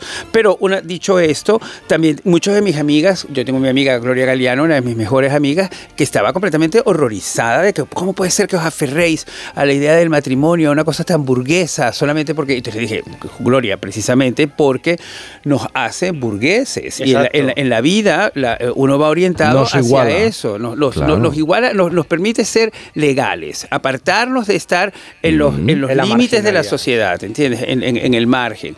Y eso es importante. Pero también cuando me casé me di cuenta que pasaba de ser tú y yo a ser nosotros. Y yo siempre he defendido esto, que la- el equipo que forma eh, el matrimonio es es realmente sensacional. Si no estás claro en eso, pues lo mejor en realidad es que lo intentes detener lo antes posible. Pero si influye el hecho de tu religión y que la religión en eso es bastante inflexible, que considera la religión católica es muy inflexible en el sentido de que el matrimonio es indisoluble, que ya de por sí es un tema bastante complicado. Eh, eh, es, una, es, una, represión en el fondo. Entonces, eh, pues él, él, seguramente hubiera sido mejor que le hubieran hecho más caso. Pero vamos a ver, hoy en día, ¿quién piensa que el matrimonio es indisoluble? Hoy en bueno, día, la religión, la religión católica, la religión católica no acepta el divorcio. ¿entiendes? No, sí, pero es verdad que ahora ya, las te casas son, allí, pero no, paganas, tú te puedes, tú te puedes en divorciar realidad. en lo civil, pero no, desde luego allí no te puedes divorciar. Las bodas que en realidad ahora son fiestas, como decías antes, son paganas. Es Son decir, paganas, una- siempre fueron Totalmente. paganas. Es decir, alguien que hace una fiesta, que hace un convite, que lo celebra con su familia, con sus amigos, el amor, la unión, lo que sea, y efectivamente ya nadie cree que esas uniones vayan a ser. Es más, festejar algo, ¿no? Con todos los tuyos y demás, no, no, no con Oye, la es idea muy- de que es eso vaya a es durar muy para tarde. siempre, o no lo sé. Es muy tarde, teníamos que hablar de Pamela Anderson. Ay, de Pamela Kardashian, Anderson, por sí favor. Y Nacho sin maquillaje, y Sin Nacho sin maquillaje eh, y sin pelos en la lengua quiere hablar de la sociedad de la nieve, pero tenemos que hacer una parada en una obra de teatro que nos lleva a lo que el viento se llevó. Oh, wow. ¿eh? En tan solo un momento aquí en Por fin los lunes. Con Cantizano, nadie se ha ido de aquí sin encontrar su deseo. ¿Te has enterado? Hay un lugar mágico en el que los deseos de todo el mundo se cumplen. Solo tienes que visitar el corte inglés y descubrir cuál es el tuyo de verdad. Esta Navidad descubre qué deseas en la planta 2 y medio del Corte Inglés, donde vive la magia de la Navidad. Su alarma de Securitas Direct ha sido desconectada. Anda, si te has puesto alarma, ¿qué tal? La verdad que muy contenta. Como me paso casi todo el día fuera de casa trabajando, así me quedo mucho más tranquila. Si llego a saber antes lo que cuesta, me la hubiera puesto antes. Protege tu hogar frente a robos y ocupaciones con la alarma de Securitas Direct. Llama ahora al 900-272-272. Si tienes problemas para calzarte o utilizas plantillas ortopédicas, en Pie y Salud te ofrecemos la solución. Pie y Salud, calzado especialmente cómodo sin renunciar a la moda. Pie y Salud, cuidamos tus pies, son tu medio de transporte más importante. Visita nuestras tiendas en Madrid y descubre nuestra colección. Toda la info en pieysalud.com. Pie y Salud y que nada detenga tu ritmo. La Orquesta y Coro Nacionales de España y su director David Afkan te invitan a su concierto de Navidad. Acércate al Auditorio Nacional de Música los días 15 y 16 de diciembre para celebrar juntos estas fiestas. Localidades ya disponibles en las taquillas del auditorio y en entradasinaem.es. INAEM, Ministerio de Cultura y Deporte. Gobierno de España. Vaya cara, Lucía. ¿Qué te pasa? Tengo un problema. Necesito a alguien que cuide de mi padre y no sé por dónde empezar. ¿Por qué no hablas con Depenker? ¿Depenqué? Depencare, con C de cariño. Ellos se encargan de todo para que tengas el cuidador ideal. Llámales al 91 091 35 66. En Ahorramás sabemos que si los precios se ponen chungos, el rompeprecios de Ahorramás los machaca en un segundo. ¡Vamos a ahorrar a lo bestia! Porque llega el rompeprecios de Ahorramás con ofertas brutales. Como el salmón por medios o enteros por 9,99 euros el kilo. En Ahorramás estamos que lo rompemos. Este año dejo el trineo en el parking de AENA, que está a un paso del avión, y así me dejo de ir cargado con tanto regalo. Reserva y aparca en nuestros parkings. AENA, aeropuertos para ti. Cambiar la bañera por un plato de ducha, reformar el baño completo. El caso es que meterse en obras da mucha pereza. Deje a un lado la pereza y acuda a Duchamanía. Sus profesionales realizan la reforma completa del baño o cambian la bañera por un plato de ducha, con rapidez, limpieza y empleando los mejores materiales. Todo a los mejores precios. Exposición en Paseo del Molino 6 y en calle Cabanilles 39, 91 468 4907 y duchamanía.es. Clínica Oliver y Alcázar. Especialistas en implantes para pacientes con muy poco hueso. Cirugía mínimamente invasiva con prótesis definitiva en un mes como máximo. Diagnóstico gratuito y financiación. Consulte su caso en el 91 564 6686 o a través de la página web oliverialcázar.com.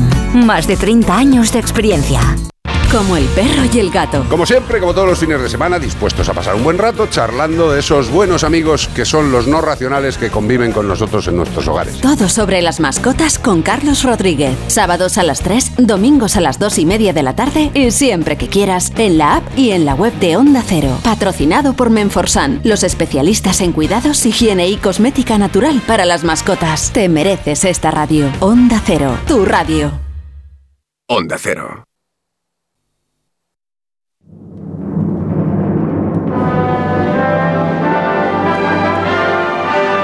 Cantizano en Por fin no es lunes. Adiós pongo por testigo.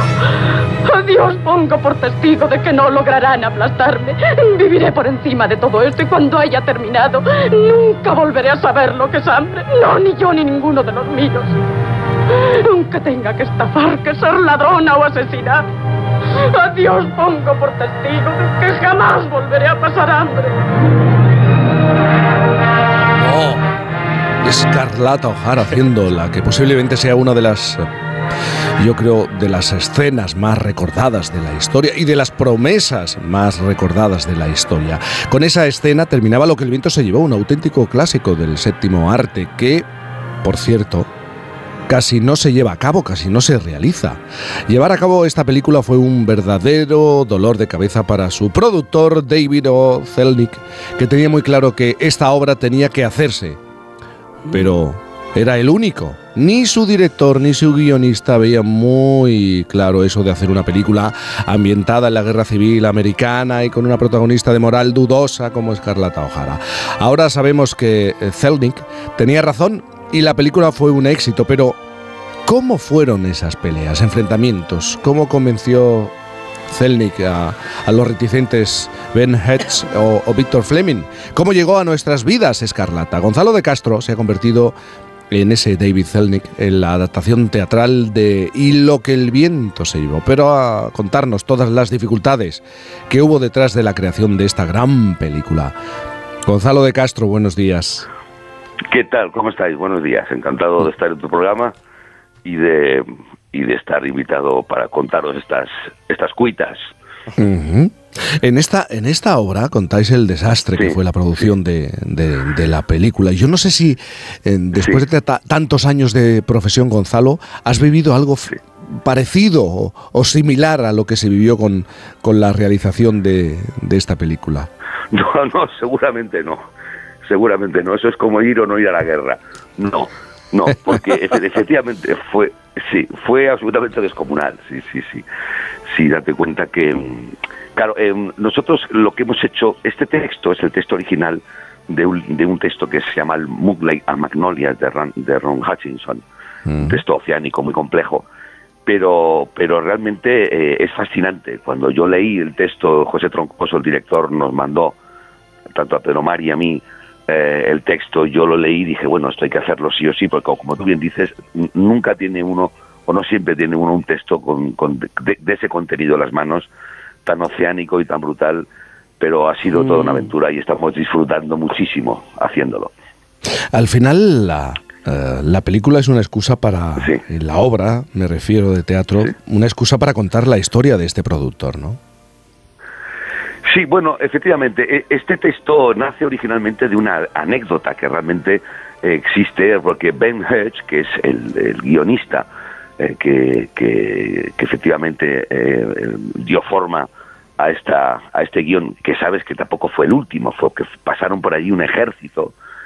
Eh, en sus memorias él em, em, escribe que eh, em, los Víctor Fleming, famoso director alcohólico, un tipo rápido, resolutivo, por esa, por eso mismo Serling lo llamó, porque estaba Josh Cukor arrancando la película y no le convencía, él dijo que les, encerró en su despacho a base de plátanos, cacahuetes y café. Y a partir de ahí, Hutchinson desarrolla un texto teatral maravilloso, que es el que traemos nosotros, con una, evidentemente, una versión nueva de José Troncos, una dramaturgia impecable. Y, y así fue, así fue como hemos llegado al Teatro Pavón a Madrid. Oye, Gonzalo, hablando de, lo que se cuenta, lo que se explica en esta obra, y, yéndonos a aquel momento en la historia del cine, tú hablas de, de la pasión y las ganas de, de hacer las cosas, de, de crear, que ahora no se encuentra en la industria, ¿no? Bueno, yo creo que a estas personas les movía un motor distinto, un motor eh, extraordinario, un trote que hoy no sé si existe o no. Realmente hay que, hay que hacer un ejercicio y pensar que en los años 30, años 20, los primeros con Zúcar a la cabeza, primeros judíos que desembarcan en Estados Unidos, tienen un auténtico, una auténtica dificultad y un auténtico infierno por hacerse respetar no les dejan ser industriales, no pueden ganar dinero, tienen que ser peleteros, sastres, es decir, por eso inventan Hollywood. El sueño Mm. americano es un sueño judío. Realmente ellos lo que hace- hacen es crear eh, la empresa del entretenimiento, eh, porque es la única vía por la que ellos deseaban realmente ser respetados y tratados como iguales con los norteamericanos, que era su gran sueño. Hay muchos que renuncian realmente al judaísmo y lo que único que quieren es que se los respeten y que no se les señale. Ellos crean un universo imaginario que es lo que hoy es el sueño americano. Lo que hacen es crear a base de, estos guiones un ejército de guionistas extraordinario, lo que hoy son Los Ángeles, Hollywood. Eso era una pradera enorme que compran, se instalan y venden a los americanos una idea de su propio país, de sus propias cosas. Ellos compran este, este relato, pero el sueño americano, en el fondo, es un sueño judío, es extraordinario. También hablamos de todo esto en la función. Eh, era titánico, por eso Selnik y toda la gente de aquella época que iban con pistolas y con el cuchillo en la boca, en fin, una- era una época complicada, violenta, tenían una pasión, tenían una determinación, tenían algo que, bueno, que ojalá tuviéramos hoy en día, ¿no? Una fe ciega en lo que hacían, una fe ciega en, en el compromiso, una fe ciega en la, en la confianza en uno mismo, y eran realmente, eran jugadores, se jugaban la vida, el dinero, los coches, las mujeres, o sea... Bueno, en el caso de Zelnik eh, era literal, ¿no? Porque eh, era un jugador literal. empedernido y, y- y llegó a gastarse el presupuesto, efectivamente. se gastó el presupuesto y un hombre acomplejado, muy acomplejado. Tú sabes que Selnik era el, el, el, el el suegro de... o sea, es- él se casa con la hija de, de Louis Meyer, el, el dios del cine. De Louis B. Mayer. Que no, le, que no, lo, no lo aguantaba, no le soportaba. Por tanto, él siempre se sentía no querido, eh, tenía que estar permanentemente delante de su suegro, mm, demostrando lo que él podía, que él valía, le pone al frente de esta producción, le llama permanentemente para incomodarle, para imponerle a, a Vivian Leigh, que era en aquella época la pareja de Lawrence Olivier, y él realmente eh, fue Oliver, Lawrence Olivier quien, quien, quien le impuso a Selnik, que, eh, eh, a Leigh, que la detestaba. Hay una frase que yo digo en la función al final que digo, ya que hace de sinvergüenza que lo parezca, ¿no?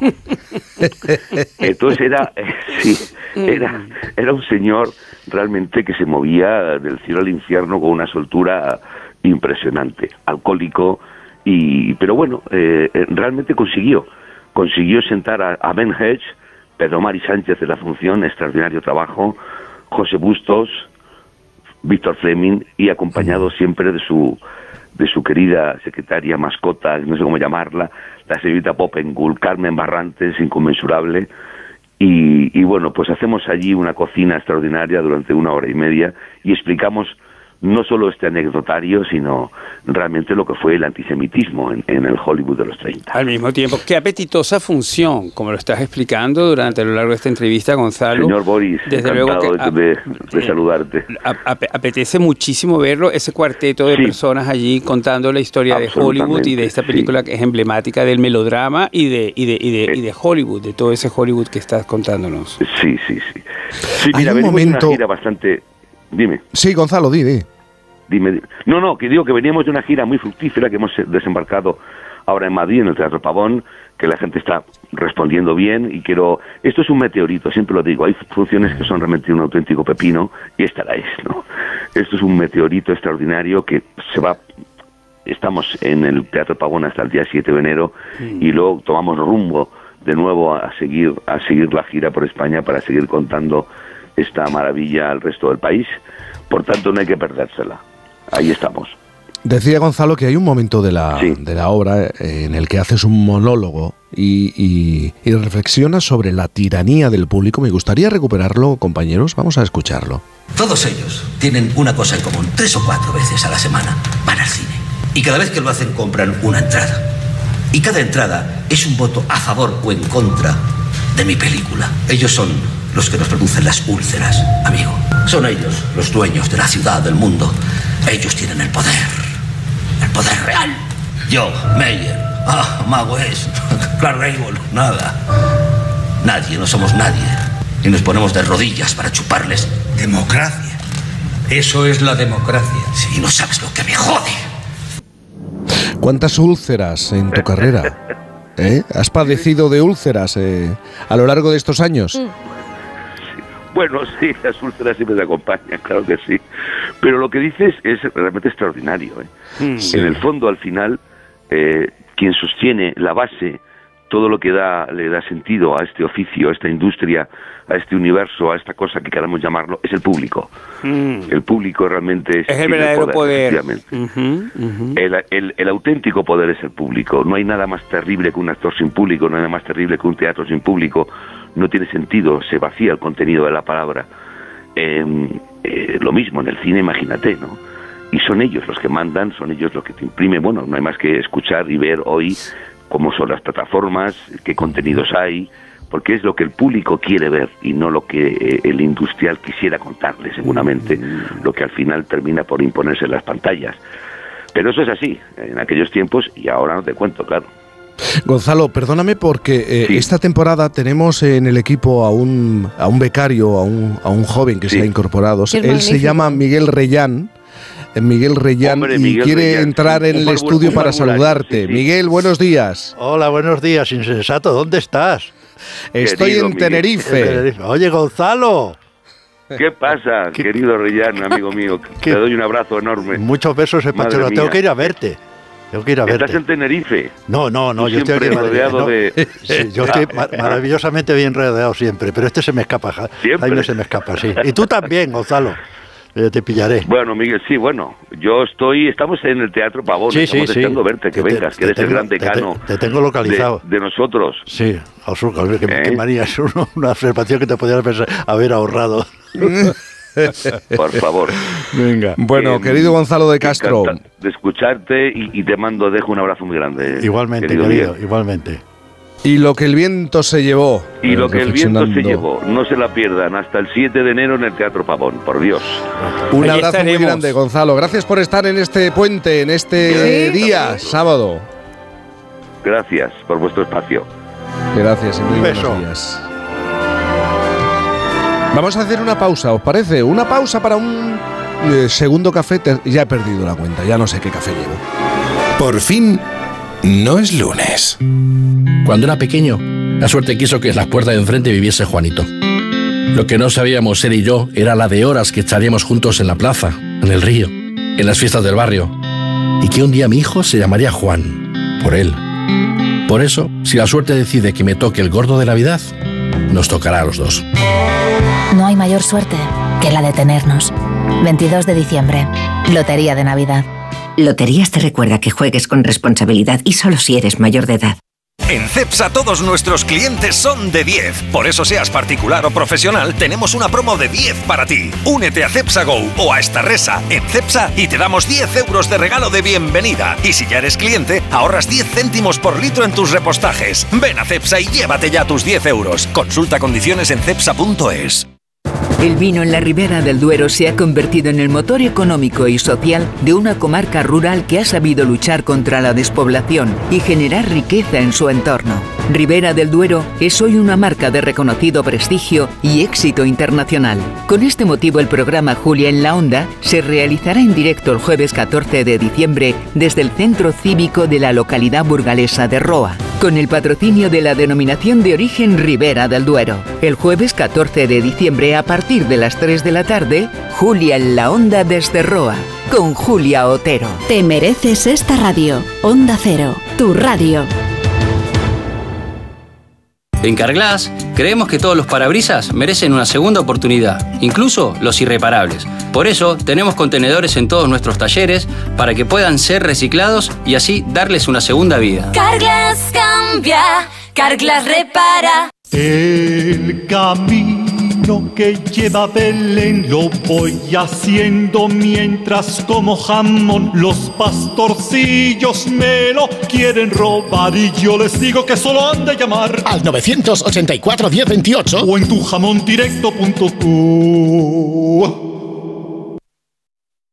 Para guisar. Apis. Para salsear. Apis. Para condimentar. Apis. Para cocinar. Siempre tomate frito Apis. Idealmente rico, sano, exquisito. Idealmente tomate frito Apis. Ya sea como base de tus recetas o como acompañamiento, el tomate frito Apis es el aliado ideal para tus platos. Apis, expertos en tomate. Noche de tos. Respira. Toma Herbetón Respir. Herbetón jarabe con extractos de pino y eucalipto es expectorante natural y antiinflamatorio pulmonar. Herbetón Respir. Consulte a su farmacéutico o dietista. Te vamos a dar los dos mejores consejos para estar siempre en forma. 1 y 2, 1 y 2, 1 y 2. Apúntate al mejor gimnasio del mundo. Caminar por tu ciudad con Callahan Adaptation, el primer zapato que se adapta al pie y a tu forma de caminar. Fabricados en España por expertos artesanos y a la venta en las mejores zapaterías y en callahan.es. Callahan Adaptation, se adapta al pie, se adapta a ti.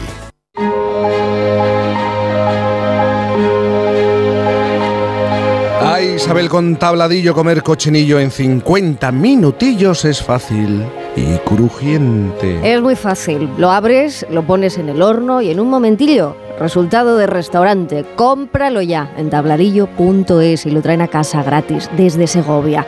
Recuerda, tabladillo, el cochinillo. Y triunfa estas navidades. ¿Este cochinillo solo en 50 minutillos? Pues sí, con fácil y crujiente. De tabladillo el cochinillo. Abres, lo pones en el horno y en un momentillo, como en el restaurante. Pues para estas navidades con el grupillo Triunfillo. Y si lo compras en tabladillo.es, te lo traen desde Segovia a casa. ¡Gratis!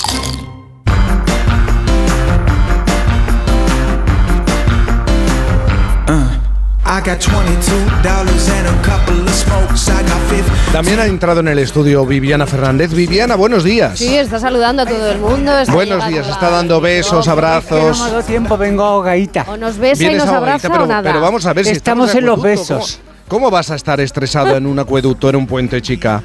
Eh, pues fíjate, porque yo tengo esa capacidad. Soy No como Yuna la Barnes. Yuna Barnes y yo hemos nacido para la ansiedad. Entonces, nuestro estado natural es la ansiedad. Claro, Aunque no pase nada. Qué maravilla. Me parece que estado Qué natural maravilla. maravilloso porque te mantiene siempre como muy alerta. en mi En al- opinión, ¿no? Oye, pero es, ag- es agotador, Boris, eso es agotador. entiendo, Es sí, agotador. Sí, sí. Y, y no, y no es recomendable si realmente no has nacido con él, porque yo creo no, que es no, una no, cosa no, yo he innata. nacido con él. o sea, Exacto. viene de serie.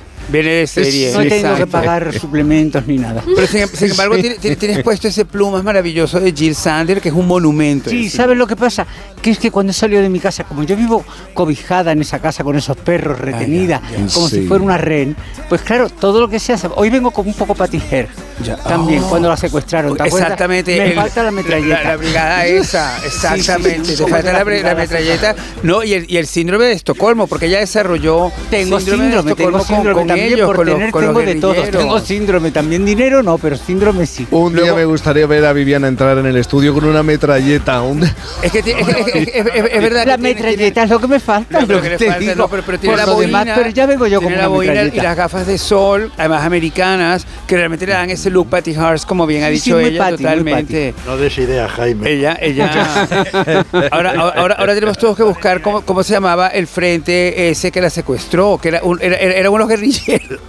Guerrillero, además estuvo un tiempo de, en- de, de, allí. de, de- de ultraizquierda norteamericano. Es que era una la ultraizquierda norteamericana yo no la veo. existió, pero existió. Existió, existió. Porque secuestraron a Pero yo creo que era nada más que para las fotos. Era, pero tú crees- Existió para las fotos, yo creo que no. Fueron los inventores del postureo. izquierda en Estados Unidos no lo veo. Eh, Sí, sí, no, no, pero ellos eran, ellos eran y la secuestraron a ella. Y tenían un frente y la, y la cosa era, por supuesto, todo orientado por Vietnam y también un poco por Watergate, porque es más o menos. Bueno, está ahí en esa a época, está en y porque medio. fumaban algo, Boris No también. no me- no me digas No, no, no, no- no eran los mansos. No, me digas que no es maravilloso. Entra Sí. Viviana, eh, simplemente entra y al rato podemos estar hablando de Winston Churchill. De Patty Hearst, porque es verdad que el look es muy parecido. Voy saltando de una cosa a otra. Yo me acuerdo que es que me crié cuando era muy pequeñita leyendo aquello del caso prófumo con Kristen Keller. Ya. y entonces Sí. a mí Kristen Keller me pareció una modelo. Yo no distinguía pues, en esa cosa de imagi- de la- del imaginario, en donde tú te fijas en mujeres que te parecen despampanantes y Sí, demás. sí, sí. Pues yo a ella la veía como, Pues bueno, acá- ella era, acabamos hablando de Churchill, ya verás. era modelo. espera, no, espera. no, Vamos a ver.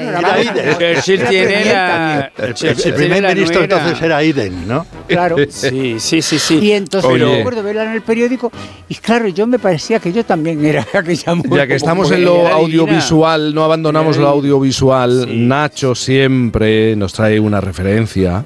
Y hoy, Nacho, te quieres parar en la Sociedad de la Nieve. ¿Qué te pasa con la Sociedad de la No, Nieve? bueno, eh, está a punto de estrenarse en los cines, también en Netflix, en la plataforma que se estrenará en, en enero.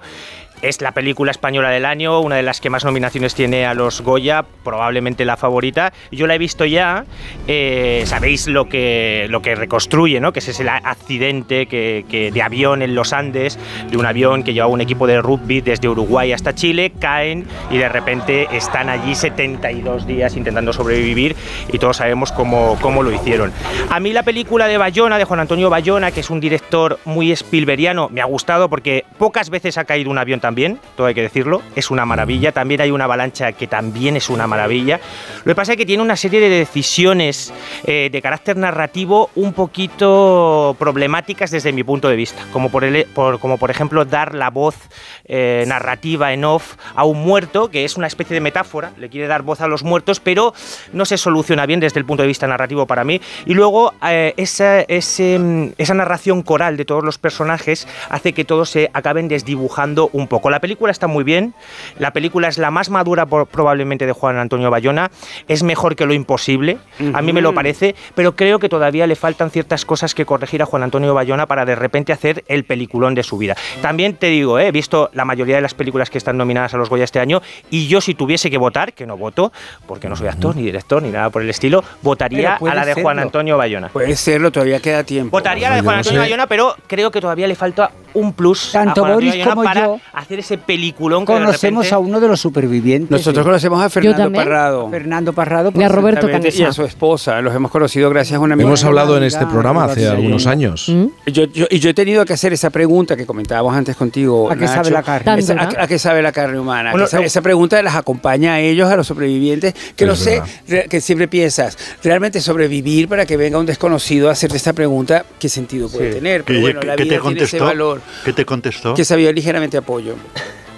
Sí, es verdad. ¿Sabes? Responden. Sí, sí, sí, claro, que- yo, que- yo creo que tienen una respuesta tipo. apoyo. Después de tantas décadas, una respuesta tipo. Cuando- Lo mejor de la de película de Juan Antonio Bayona es precisamente esto. Él en Viven, ¿os acordáis que reconstruye el mismo accidente? recuerdo. Los eh, personajes son presentados todos ellos como héroes que sobreviven. Claro, Juan Antonio Bayona no los presenta así. O sea, quiere analizar ese proceso mental de tenerte que comer a una persona que Ya, acaba de ya, fallecer ya, ya. y por lo tanto no los presenta Y que- ni y como que héroes probablemente ni como antihéroes, ¿no? Y analiza ese proceso que vivieron todos y cómo van creando una sociedad. Y por eso se llama así la película, que el, título era un poco como extraño, ¿no? La Sociedad de la Nieve, ¿por qué la ha titulado así? Pero en realidad es esto, cómo de repente caen 72 días allí y crean una sociedad con sus propias normas. Es decir, en- eh, con sus propias normas también morales, en las que en un claro. momento determinado esas normas te permiten comerte a otra persona. Claro, claro, porque tienes que ampliar un poco por la supervivencia, ¿no? Eso siempre lo entendimos.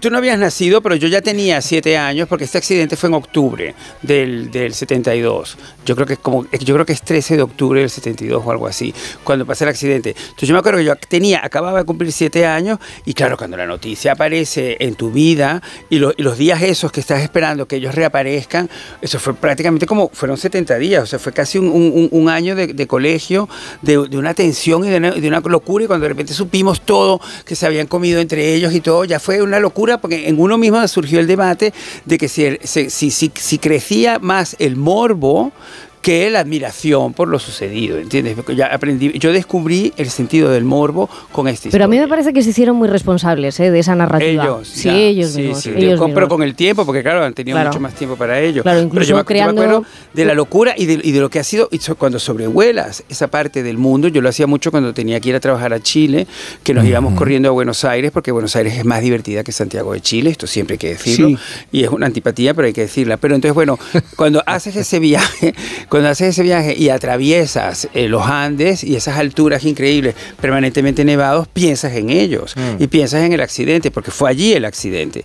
Y entonces di- dices, bueno, desde luego es aterrador, la naturaleza es aterradora. De, de los documentales que yo he visto, lo que más me ha llamado la atención no ha sido cuando narraban cómo tenían que, que comerse a personas que habían fallecido, sino el hecho de que ellos, hay, hay uno de los supervivientes que en un momento determinado está narrando su experiencia y dice, nosotros creíamos que el Mm. mundo se había paralizado durante esos 72 días. Pero y no. de repente aterrizamos y de repente la panadería seguía abierta. El mundo sigue El igual. mundo El mundo seguía exactamente igual. Y esto es lo que más me hizo pensar de todo lo que narró. Ajeno a Eso ti. es lo que más me hizo pensar. Claro, claro, claro. Que, que es, es lo terrible de sobrevivir. Lo insignificantes- Lo terrible de exacto, lo sobrevivir es eso. que somos y sin embargo nos creemos que el mundo ha parado con nosotros. Claro, claro. Yo recuerdo una cosa muy humana que fue cuando le rescataron, que ya era casi Navidad, cuando aquel, eh, aquella persona que iba con su hijo que se dedicaba bueno, pues a trabajar en la montaña, justo en casi donde ellos iban apareciendo, y había un río entre medias de, de ellos.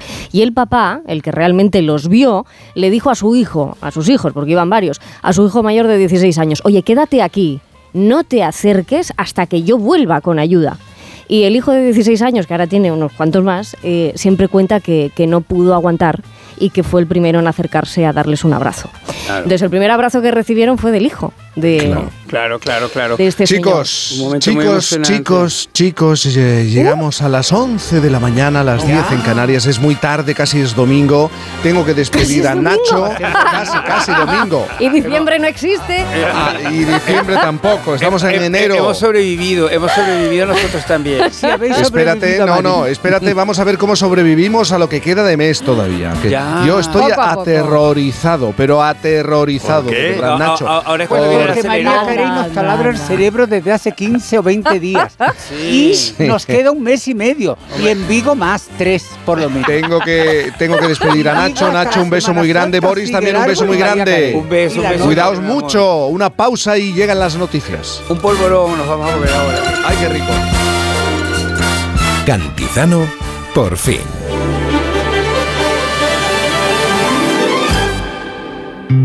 Pues mira, la suerte quiso que le enviase el mail por error a otro Sergio de la empresa. Enseguida contestó, creo que te has equivocado y yo, uy, lo siento, y el tranqui, estas cosas pasan. Y así, hasta compartir 16 años, una casa, dos niñas y un perro, ¿cómo te quedas? Por eso, si la suerte decide que me toque el gorro de Navidad, nos tocará a los dos. No hay mayor suerte que la de tenernos. 22 de diciembre, Lotería de Navidad.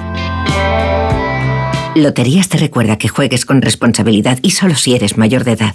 Antes no podía ni moverme, que si la espalda, las rodillas. Desde que tomo Flexium soy otra. Flexium contiene manganeso que ayuda a mantener mis huesos y eso con los años se nota. Flexium de Pharma OTC.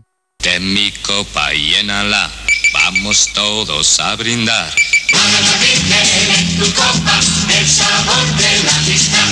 Ten mi copa y ya la dejen, ten mi copa y ya la ten mi copa y ya la dejen, ten mi copa y ya la Málaga Virgen, sabor de amistad.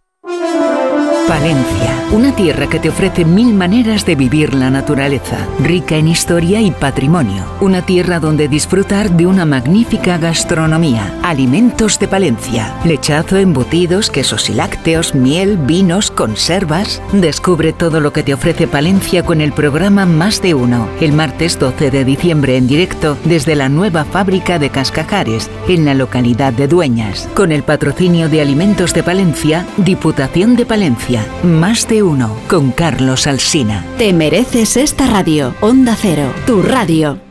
A ver esa foto, decir patata. ¡Hijolusa! En el supermercado, dale la vuelta al envase y encuentra nuestra marca para garantizarte una gran calidad en tu mesa. Patatas Hijolusa. Amamos las patatas. Empresa colaboradora del Plan 2030 de apoyo al deporte de base. Pablo ha vuelto a suspender. No sé qué hacer. Prueba con The Memory Studio. A Luis le va genial. The Memory contiene vitamina B5 que contribuye al rendimiento intelectual normal y eso lo nota en exámenes. The Memory Studio, de Pharma OTC.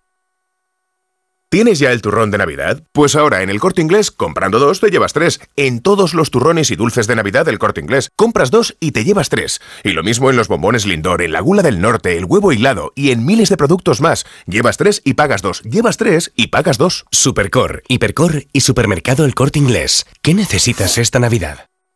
Tacos de lentejas luengo, like. Cocido de garbanzos luengo, like. Los stories de tus vecinos de luna de miel, ay. Ups. Las legumbres luengo te lo ponen muy fácil para gustarte. Se preparan de mil maneras y su sabor es único. Legumbres luengo, la nueva pasta. Son las 11 de la mañana, las 10 en Canarias.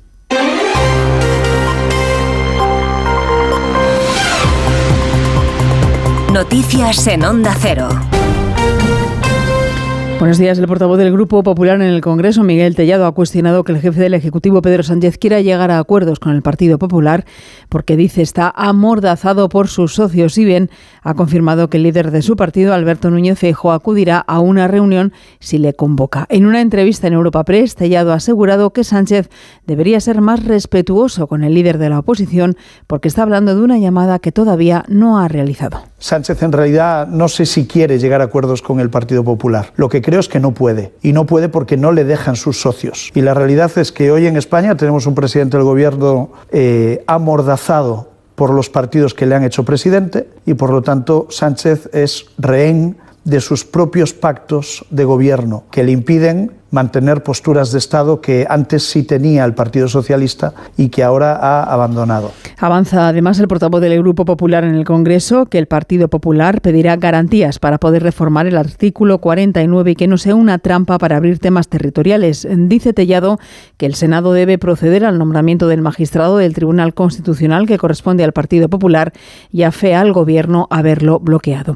Esta tarde, a partir de las dos y media, el presidente del Gobierno, Pedro Sánchez, va a intervenir en el Congreso del Partido Socialdemócrata de Alemania que se celebra en Berlín. Antes, el jefe del Ejecutivo mantendrá un encuentro con el canciller federal de Alemania, Olaf Scholz. A través de Twitter, el jefe del Ejecutivo ha mostrado su absoluto rechazo a la actuación del Ministerio Público de Guatemala, que atenta contra la democracia y la voluntad de la ciudadanía expresada en las urnas tras las elecciones ganadas por Bernardo Arevalo de León, al que Sánchez ha expresado su respaldo. Nos vamos además hasta Canarias, donde la policía ha incautado una tonelada de cocaína de la más alta pureza en un chalet de lujo de Tenerife y siete personas detenidas. Mamen Rodríguez Astre. Lo que supone un alijo histórico en estas islas. Distribuían cocaína procedente de Sudamérica con ramificaciones en Málaga, en Sevilla, en Lanzarote y en Tenerife. Encontraron 100 kilos en el maletero de un coche y 950 en un chalet. Elisa Rebolo, portavoz. Debido a la peligrosidad de los delincuentes, la entrada en el chalet tuvo que efectuarse por parte de agentes del GOES.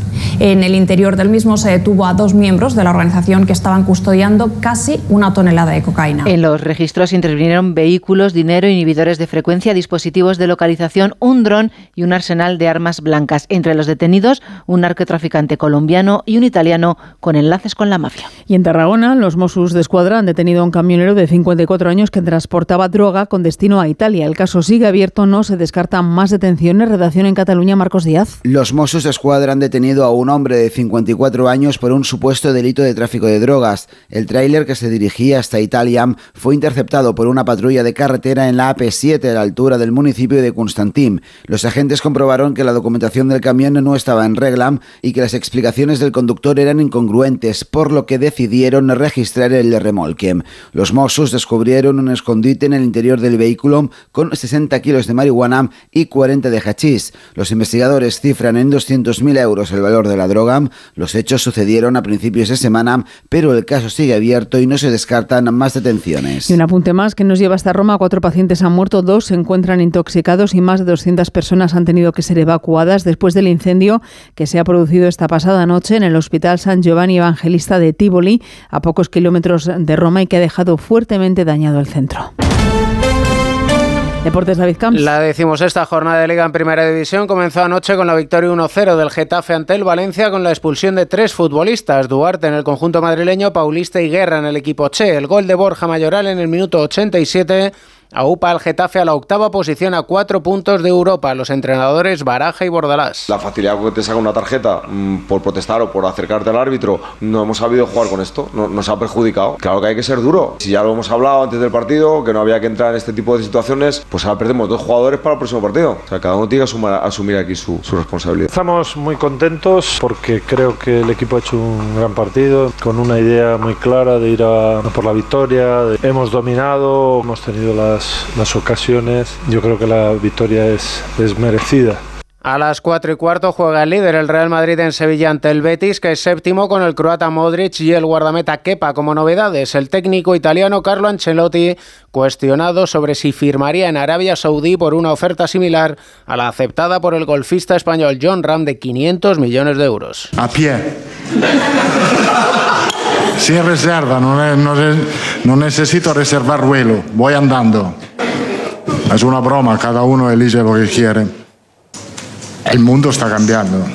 Ha cambiado y cambiará también. Yo no me sorprendo de nadie.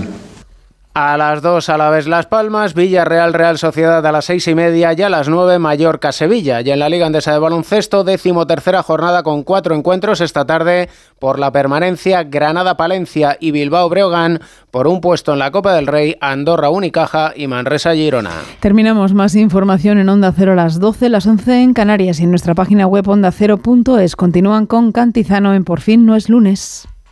La Rosa de los Vientos, historia y misterio con Bruno Cardeñosa. Es una historia verdaderamente llamativa y esos ríos de mercurio corriendo en torno a esta tumba de aspecto piramidal. Es un tema fascinante porque además el gobierno chino sí ha invertido. Una nueva ley de secretos oficiales. Ni siquiera tenemos acceso a día de hoy a muchos secretos de la guerra. ¿Tú qué piensas que la inteligencia artificial ha dicho respecto a la figura de Dios? La Rosa de los Vientos, sábados y domingos a la una de la madrugada. Y cuando quieras en la web y en la app de Onda Cero. Te mereces esta radio. Onda Cero, tu radio. En Onda Cero. If you change your mind, take a chance, I'm the first in line. Honey, I'm still free. Take a chance on me. If you need me, let me know. It's gonna be around. If you got no place to go when you're feeling down. Cantizano. If you're all alone. Birds have flown, I'm still free. Take a chance on me. Gonna do my very best, and it ain't no lie. If you put me to the test, if you let me try, take a chance on me. Take a chance on me.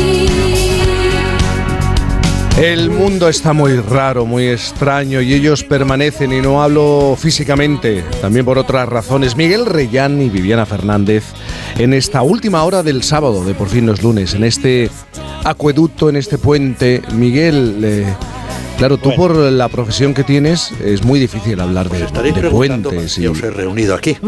Sí. Efectivamente, efectivamente. Sí. Sí.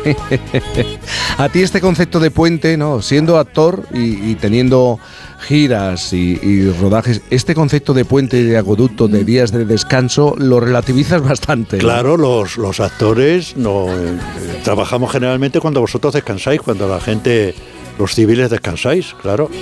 Vamos a la contra, siempre hemos ido a la contra. Siempre habéis ido a la contra. sí. Viviana, a ti esta idea de puente, de, de acueducto, Pues sabes lo que pasa, que te digo lo mismo que Miguel, que lo- nosotros el concepto puente no existe en nuestras vidas, trabajas o no trabajas. Y si no trabajas, pues igual te tiras por el puente, pero no necesariamente eh, celebran los puentes porque mm, pues yo recuerdo fines de año trabajando, de tomar las uvas con el público, cosa que es muy bonita también compartir con la gente. Son experiencias que, como decía antes Miguel respecto a otra conversación, que a veces cuando tenemos cosas no las apreciamos hablando justamente de un triángulo maravilloso que había en Madrid. No, o esa cosa de decir, fíjate, yo no me di cuenta, pero entonces era feliz. Claro. Qué frecuente es eso, ¿verdad? Sí. Hace poco Rosa Montero hablaba de eso en el país. ¿eh? No te das cuenta de Oye, me, me dejáis porque ayer eh, nos despertábamos con una noticia que nos impresionó a, a- a todos. La muerte, el fallecimiento de Itziar Castro a los 46 años. Me gustaría recordarla en este programa. Hemos conversado en varias ocasiones y me gustaría tener un recuerdo, un momento. Seguro que Miguel en algún instante ha coincidido con ella y, y Viviana, pero vamos a escucharla, vamos a recordarla. Yo lucho por mi carrera y lucho por, por disfrutar cada día de, de, pues de vivir y de esta profesión que es maravillosa, en la que tenía la, la suerte de compartir, como has dicho, escenario con mucha gente. Eh, Y realmente no, no pretendía luchar contra nada a nivel físico, simplemente yo soy así, me gusto tal cual y me muestro tal cual. Y si eso ayuda, si eso sirve para que haya gente que, que se sienta mejor con ella misma, bienvenido sea, pero no para nada, de verdad, ni he sido pretendido, ni quiero llevar la bandera de la, de la contra la gordofobia ni nada de eso. Yo simplemente creo que hay que quererse mucho a uno mismo y disfrutar de la vida.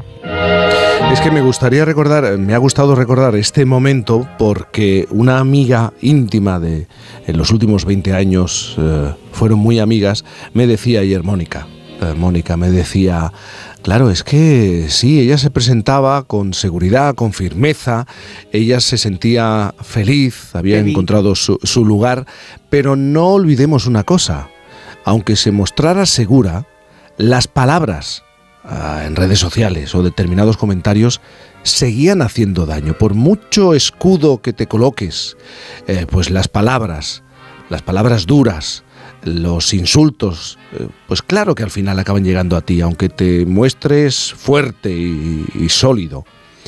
Y, a Itziar le pasaba, eso también le pasaba, aunque se Pero es mostrara de esa manera, claro. Es normal y además ella recalcaba lo de que ella no era bandera de nada.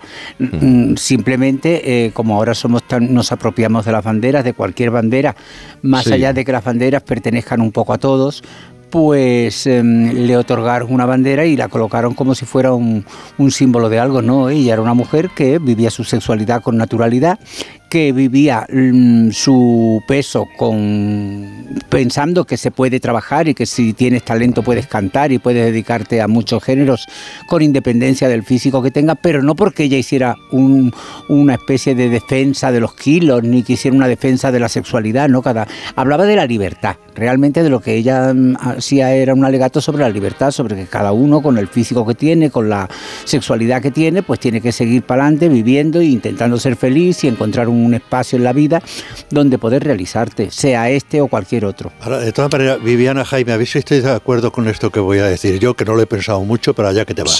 Esto, a propósito de las redes, que como dice, bueno, hay personas que las llaman las redes fecales. Yo creo que nos deben influir de verdad cuando alguien nos, eh, a ver, nos dice algo de nosotros con argumentos.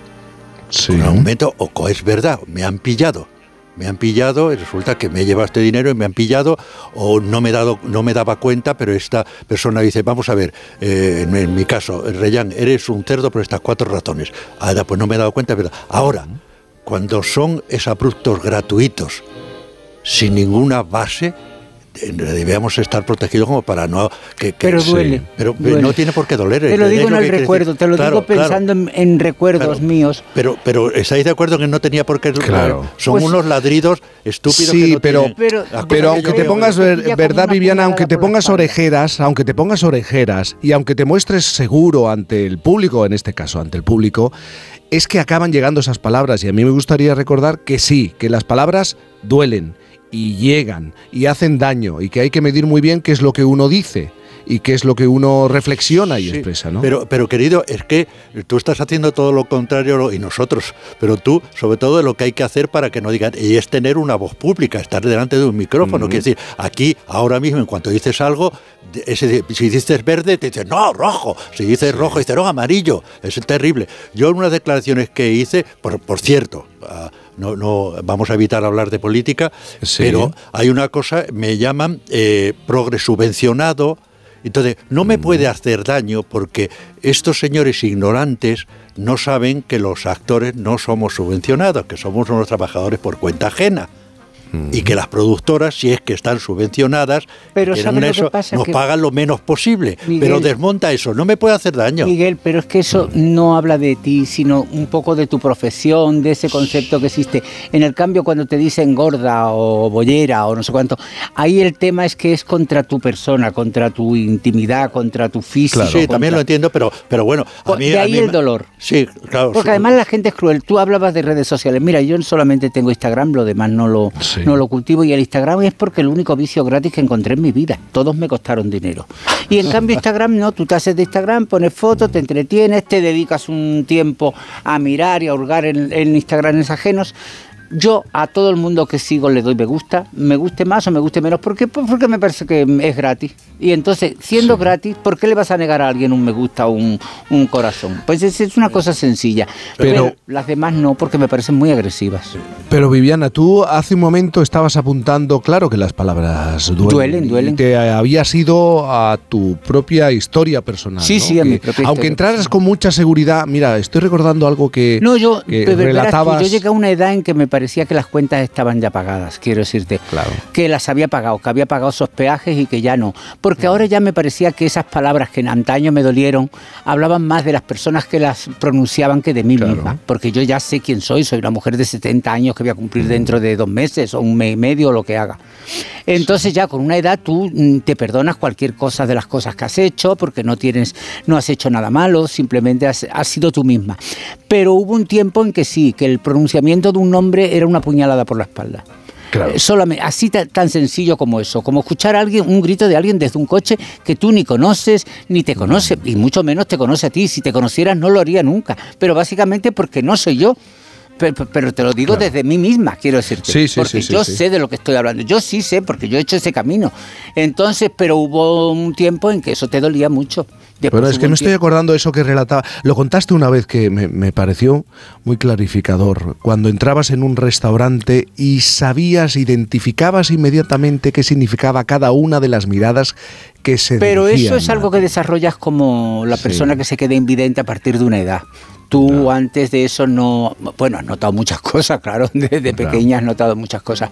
Pero hubo un momento cuando llegas a Barcelona que tú crees que te has liberado de ese Sí, peso que llevas sí, de sí, Málaga y entonces te das cuenta que no. Y entonces eh, me, me- un día me, me- me di cuenta que mm, distinguía lo- los, los ruidos. Entonces Los era ruidos, como tú entrabas en un restaurante y era como una especie de panal de abejas, donde había un zumbido, tu mera entrada.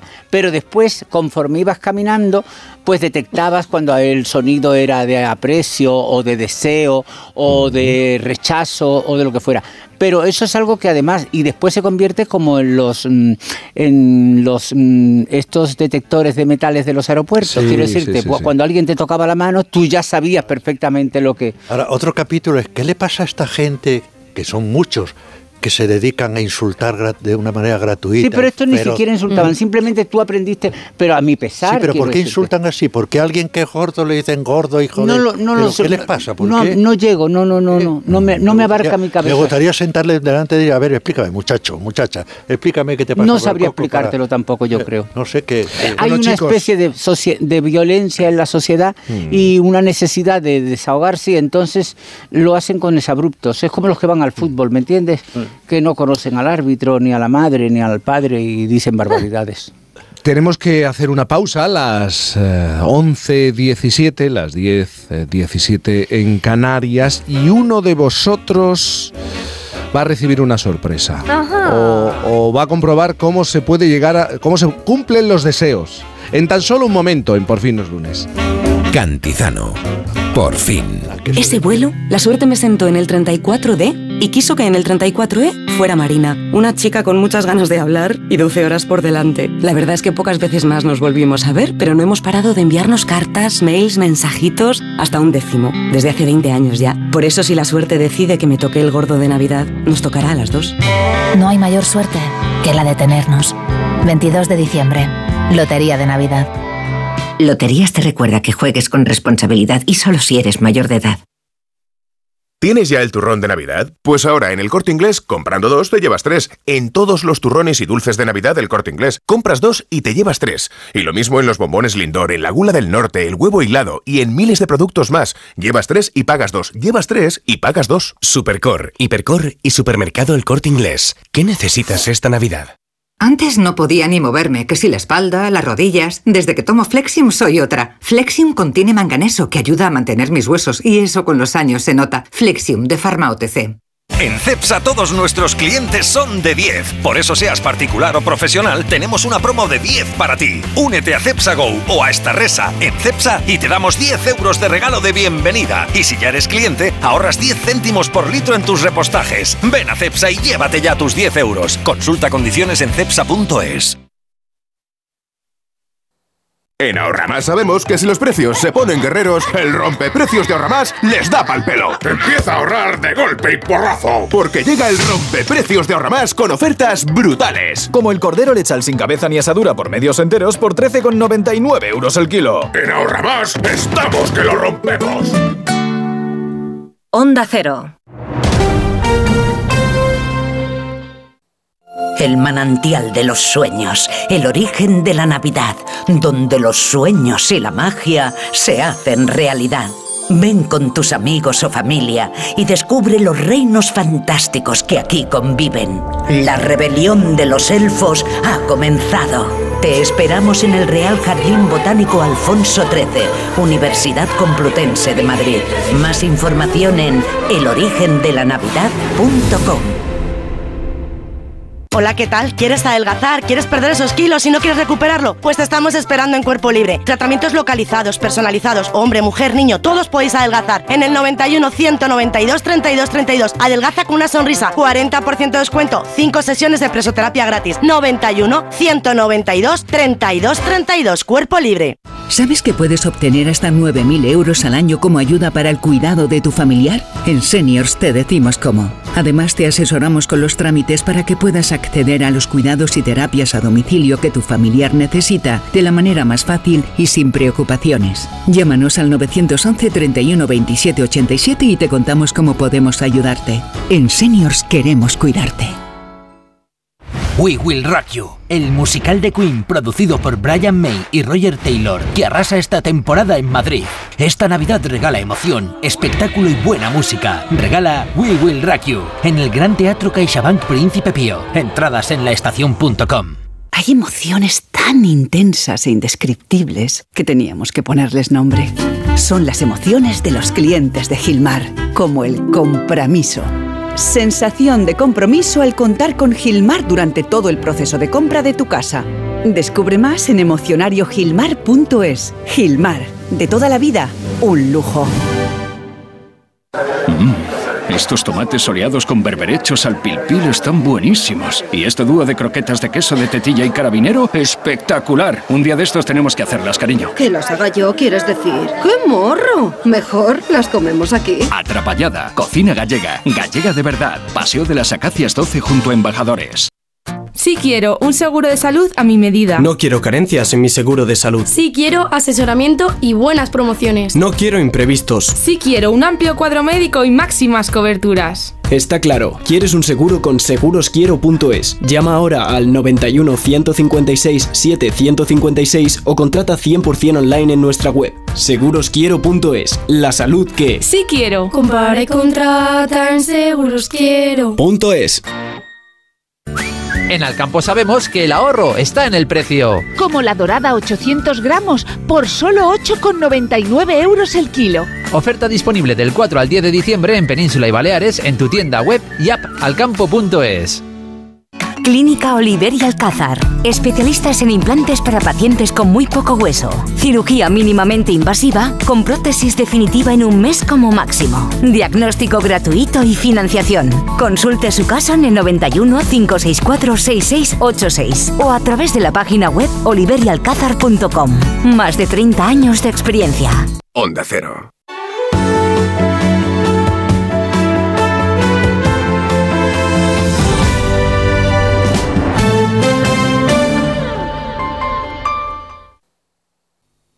Por fin. Raro, no digo diferente, digo raro. Ya no sé si el mundo está al revés o soy yo el que está cabeza abajo.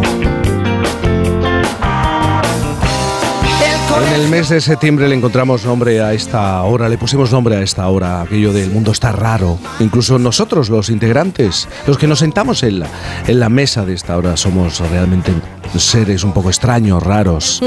Pero es verdad que la realidad nos parece extraña rara y a lo mejor hay que buscarle, hay que invitar a alguien para encontrarle sentido a las cosas que vemos, que, que vivimos, que, sentimos. Y hoy tenemos a, esa persona, un buen amigo. Hace tan solo unas semanas Miguel Reyán decía, me lo he leído todo, lo admiro muchísimo y como sus deseos son órdenes. Hoy la sorpresa es que Javier Goma se sienta con Miguel Reyán. Javier Goma está en el estudio ya, intentando encontrar sentido a lo mejor a muchas cosas. Su último libro se llama Universal Concreto, donde Universal expone su filosofía de la ejemplaridad de manera integral, directa, breve, unitaria, como lo hace siempre. Javier Goma, buenos días. Buenos días, Jaime. Buenos días. No sé si conocías a Miguel Reyán. No sabes cómo ha hablado de ti, Javier. Pues es un, pues eh, me regalas. que dices, ¿eh? No, no, al, al contrario. Me regalas lo- los oídos porque que quiera la gente a, a Viviana o Miguel, pues eso es eh, algo que hace todo el mundo, pero que le quieran a uno en cambio es más excepcional. No, hombre, pero es fácil, Javier, porque uno va, lee lo que escribes y dice, caramba, yo admiro a este señor. Y el amor empieza por la admiración. Sí, sí, yo, yo, yo soy de los que piensan que antes que el pensador está el amante. Primero sientes y, y luego escribes, con lo cual participo por completo de tu, de tu entusiasmo y de tu preferencia hacia, hacia el sentimiento. De hecho, Miguel, el- dices que eh, el amor empieza con la admiración y el amor se mantiene en el tiempo y perdura gracias a la admiración, fundamentalmente. Yo creo que sí, entre otras muchas cosas, claro que sí. Bueno, Javier, acabas de publicar tu, tu libro Universal Concreto, eh, que para ti no sé si supone un paso adelante en lo que representa tu obra filosófica y en tu pensamiento. Absolutamente sí. En, eh, en mi libro, de, y siempre he defendido que la filosofía es literatura, que la literatura nace de una vocación. Yo tuve esa experiencia de vocación en otoño de 1980, la sitúo de manera un poco atrevida, pero fue a partir de entonces. Y tuve una vocación muy temprana y muy violenta, pero una maduración muy tardía. Y cuando me sentí ya con fuerzas para escribir, quise contarlo todo en un solo libro, no pude. Salieron cuatro que conforman la tetralogía de la ejemplaridad, pero el plato no estaba rebañado, así que fui escribiendo otros libros. Y ya tuvo lugar un acontecimiento que fue el fallecimiento de mi padre, yo tenía 50 años, y sentí de pronto que yo ya no era como había sentido que había sido durante tantos años una prolongación de mi adolescencia, era como si un jarro de, de aguas heladas hubieran caído sobre las brasas de la adolescencia, me, me emancipé y con esa objetividad y esa distancia sentí por fin la capacidad de escribir un libro como el que acabo de presentar. Claro, sería imposible de escribir con, con el Javier Gomá de 30, 35 años, ¿no? De hecho, de, de hecho, ¿Tanto yo- has cambiado? ¿Te ves tan cambiado? hasta hace hasta que tuve 50 años eh, me sentía un- una prolongación de, de los 15 pero la experiencia de la orfandad eh, esa cosa tan rara tú has Sí. empezado tu presentación hablando de la rareza esa cosa tan rara de ver que quien te ha hecho quien te ha dado la vida se convierte en cadáver y, y contemplarlo y meditar sobre ello me emancipó, diría que de mí mismo y de mi propia adolescencia. Y esa, esa objetividad me dio aliento, paradójicamente, y altura para ver todo lo que había escrito antes y lo que había sentido antes de manera objetiva y poder compendiarlo en un libro breve. Un libro en el que defiendes que las cosas concretas pueden llegar a ser o son universales. Pero claro, ¿qué cosas pueden llegar a ser concretas, específicas, limitadas, pueden llegar a ser universales? Es que hay una asociación, de la que no, no quiero extenderme demasiado, pero hay una asociación eh, según la cual todo lo universal tiene que ser abstracto. Lo más universal del mundo es el concepto. Eh, el concepto de mesa es universal, la mesa en cambio es concreta. Sin embargo, en mi libro he tratado de indagar, pero con mucha energía, mucha, mucha, y toda la persuasión de la que he sido capaz, de que hay una universalidad que es eh, la universalidad de lo concreto. Si Miguel o Viviana tienen un comportamiento honesto o solidario o altruista, no es solo un caso, sino que incluye una invitación a hacer yo lo mismo. No es posible que en el aspecto humano uno haga algo sin invitar o bien a la civilización o bien a la barbarie. Entonces tenemos un ejemplo que siendo concreto es universal, no es conceptual, que es la identificación que normalmente se ha hecho en filosofía. Lo conceptual, es decir, lo abstracto, es lo único que es universal. No, no, es concreto, pero sin embargo es universal. Y esa es la esencia del ejemplo. Toda mi, todo mi pensamiento gira en torno a la potencia del ejemplo. ¿A ti te desalienta ah, la, la realidad que vivimos? Bueno, allí ha- habría dos aspectos. ¿eh? Hay un aspecto de la realidad que justamente tiene que ver con la condición moderna y que tiene mucho que ver con la presentación que has hecho, Jaime, Y es que yo estimo que la condición moderna es una condición extraña, es una, una condición de cierta incomodidad, de cierto malestar, porque la condición moderna es la condición de la subjetividad, el yo, uno toma conciencia de su dignidad infinita y eso le hace parecido a un ángel y al mismo tiempo se ve abocado a la indignidad de la muerte, que es una cosificación. ese hombre o mujer que, que acaba de pensar y sentir cosas sublimes, de pronto se convierte en algo parecido a una hormiga cadavérica. Y eso le produce, sin embargo, malestar. Entonces hay algo que tiene que ver con la condición moderna, que es profundamente malestar. Sin embargo, eh, eso lo he defendido también en muchos libros, quizá Miguel se acuerde, y en el último también, paradójicamente vivimos el mejor momento de la historia. Ya no es la realidad estructural, sino la evolución de la historia. Vivimos, somos los mejores, digo de una manera un poco eh, atrevida en mi libro. Lo reformularía con, de esta manera. Somos muy, muy, muy imperfectos, me refiero al siglo XXI, pero el menos imperfectos de toda la historia. Entonces, el retrato de nuestra época, si me preguntas, Jaime, por eso sería, somos los mejores, pero estamos descontentos. Y si no decimos las dos cosas, el retrato es incompleto.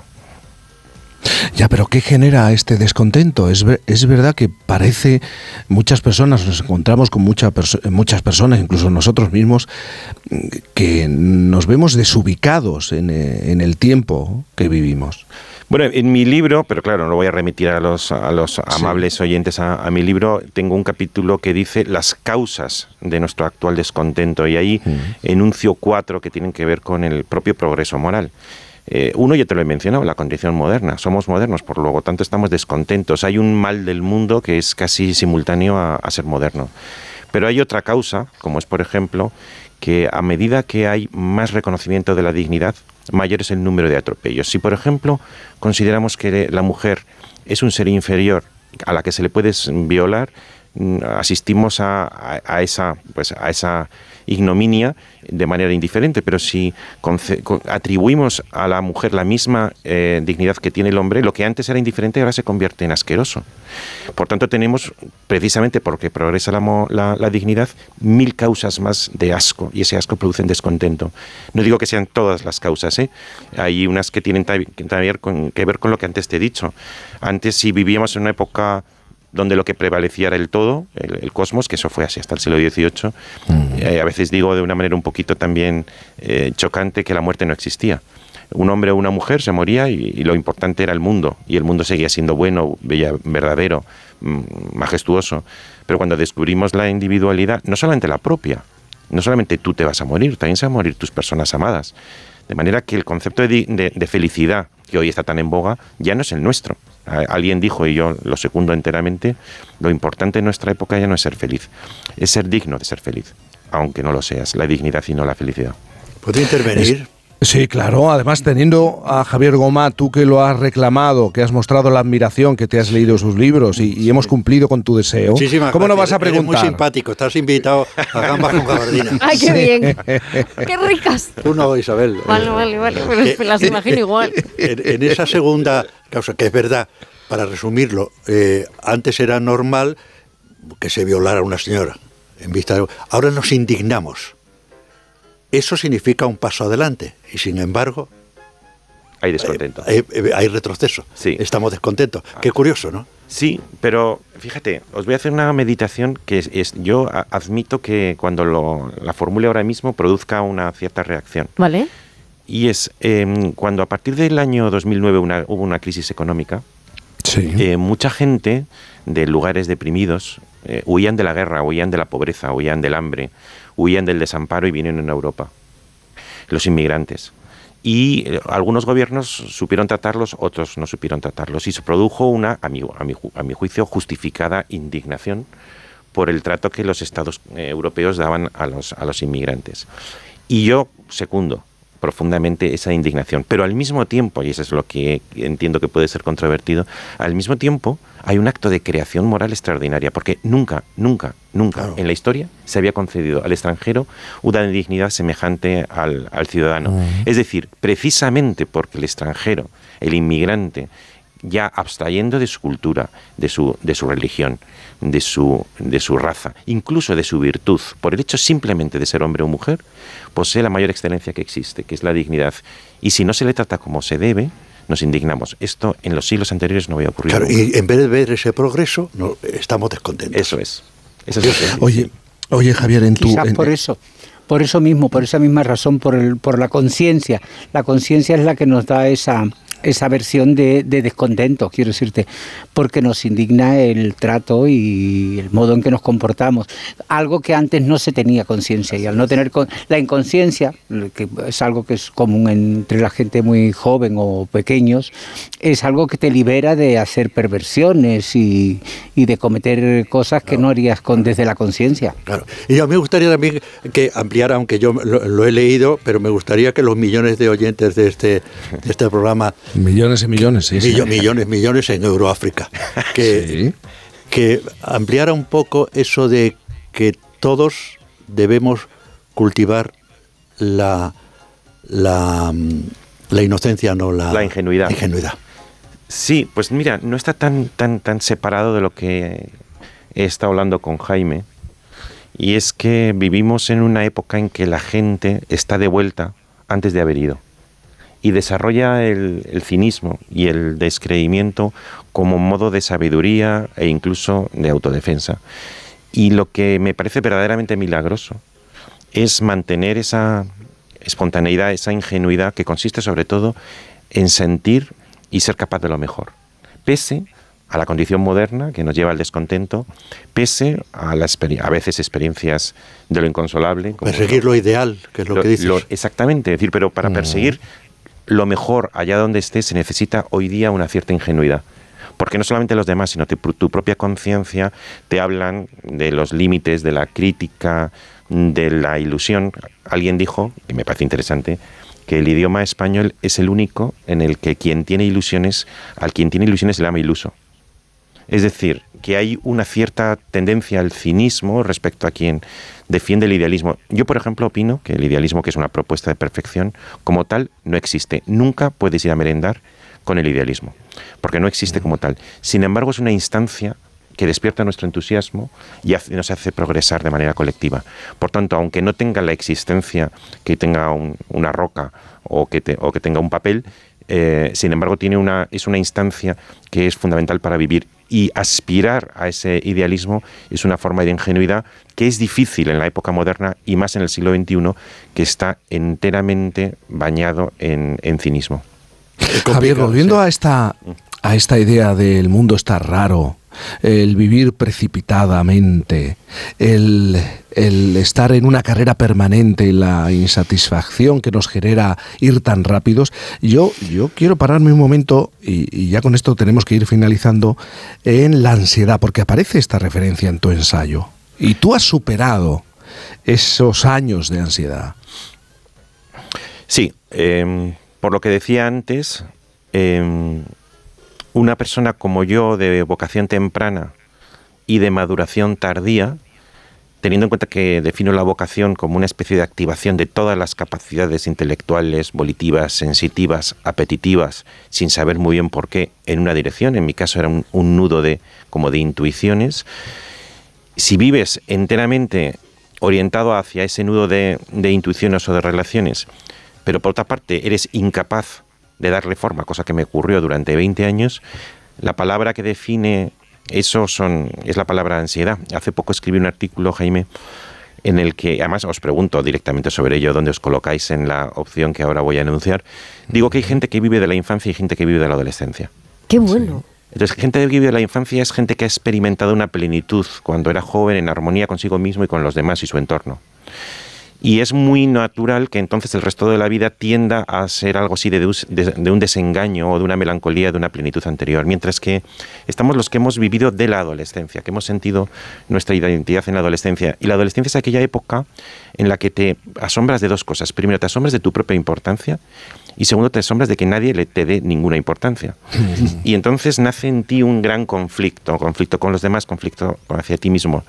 Y programas toda tu vida como un proyecto de adaptación, de solución del conflicto. Esa ha sido mi vida. Y por tanto, mi, mi- mi plan de vida ha sido un intento de adaptación. Estoy frisando los 60, tengo 58 y estoy a punto de, de adaptarme, Jaime. A punto de. En este, perdona, en este esto- momento y tal. Jaime, Javier es una, Goma. bir- una birria de programa que te acaba enseguida, no puede ser. Es cortísimo. Aquí cuando te sientas te dice muchas gracias. Yo tengo un montón de preguntas. Hacer. Tampoco es eso. Hombre, claro, es un no, pero es que, mundial. claro, es que. Pues, Un- este- un respeto este al vivir tenedor. precipitadamente. Eh, vivir eh, precipitadamente. que- La, radio corras. también tenemos ahí. ¿Puedo citar a mi abuela? Sí, claro. Eh, no, eh, que mi abuela decía una cosa que con la que yo me he despedido de una colaboración en el país. Decía, hay que levantarse de, de la mesa con un poquito de hambre.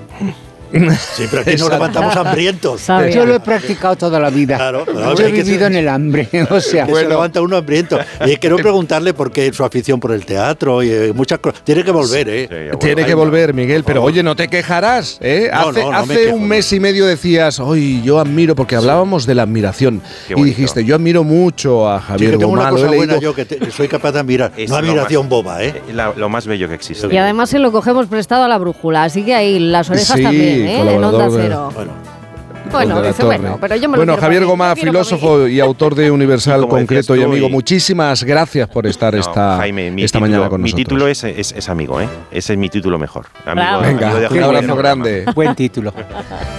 Una pausa y continuamos. Por fin, no es lunes. En CEPSA todos nuestros clientes son de 10. Por eso seas particular o profesional, tenemos una promo de 10 para ti. Únete a CEPSA Go o a esta resa en CEPSA y te damos 10 euros de regalo de bienvenida. Y si ya eres cliente, ahorras 10 céntimos por litro en tus repostajes. Ven a CEPSA y llévate ya tus 10 euros. Consulta condiciones en CEPSA.es. Palencia, una tierra que te ofrece mil maneras de vivir la naturaleza, rica en historia y patrimonio. Una tierra donde disfrutar de una magnífica gastronomía. Alimentos de Palencia, lechazo, embutidos, quesos y lácteos, miel, vinos, conservas. Descubre todo lo que te ofrece Palencia con el programa Más de Uno, el martes 12 de diciembre en directo desde la nueva fábrica de Cascajares, en la localidad de Dueñas, con el patrocinio de Alimentos de Palencia, Diputación de Palencia, Más de Uno, con Carlos Alsina. Te mereces esta radio. Onda Cero, tu radio. Lo bueno si breve, dos veces bueno. Por eso en Hipercor y en el Corte Inglés solo hasta el día 14, Tienes un 20% de descuento directo en todos los juguetes de marcas como... Lego, Pinipong, Nerf, Party Co. Date prisa, es un gran descuento pero fugaz. Solo hasta el 14 de diciembre 20% de descuento directo en juguetes de las mejores marcas de Hipercor y en el Corte Inglés. en tienda, web y app. En Carglass creemos que todos los parabrisas merecen una segunda oportunidad, incluso los irreparables. Por eso tenemos contenedores en todos nuestros talleres para que puedan ser reciclados y así darles una segunda vida. Carglass cambia, Carglass repara. Sí. Oye, Antonio. Hombre, Emilio. ¿Estás en casa? Sí. Me paso a verte. Tendrás jamón, ¿no? El jamón sí, el de, siempre. Sí. Legado ibérico del pozo. Siempre sale bueno. Qué, maravilla. O sea, ¿cómo, cómo apetece un bocata de, de legado ibérico? Mejor que sean dos, ¿no? Que sean dos, sí. ¿Se acabó el fin de semana? Tranquilo, toma Ansiomet. Ansiomet con triptófano y asuaganda te ayuda en situaciones de estrés. Y ahora también Ansiomet Autoestima, de Pharma OTC. Su alarma de Securitas Direct ha sido desconectada. Anda, si te has puesto alarma, ¿qué tal? La verdad que muy contenta. Como me paso casi todo el día fuera de casa trabajando, así me quedo mucho más tranquila. Si llego a saber antes lo que cuesta, me la hubiera puesto antes.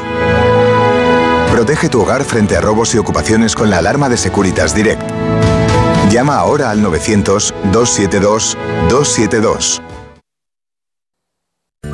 En Alcampo sabemos que el ahorro está en el precio. Como el pulpo crudo 2 o 3 kilos por solo 11,95 euros el kilo. Oferta disponible del 4 al 10 de diciembre en Península y Baleares en tu tienda web y app alcampo.es. Onda Cero Madrid, 98.0 FM. Un día descubres que tienes humedades en techos, paredes, están por todas partes. ¿Qué puedes hacer? Llama a Murprotec. Llama al 930 1130 o entra en murprotec.es. Si con las humedades te las tienes que ver, ¿qué puedes hacer? Llama a Murprotec. 930 1130. Murprotec. Cuidando tu hogar, cuidamos de ti.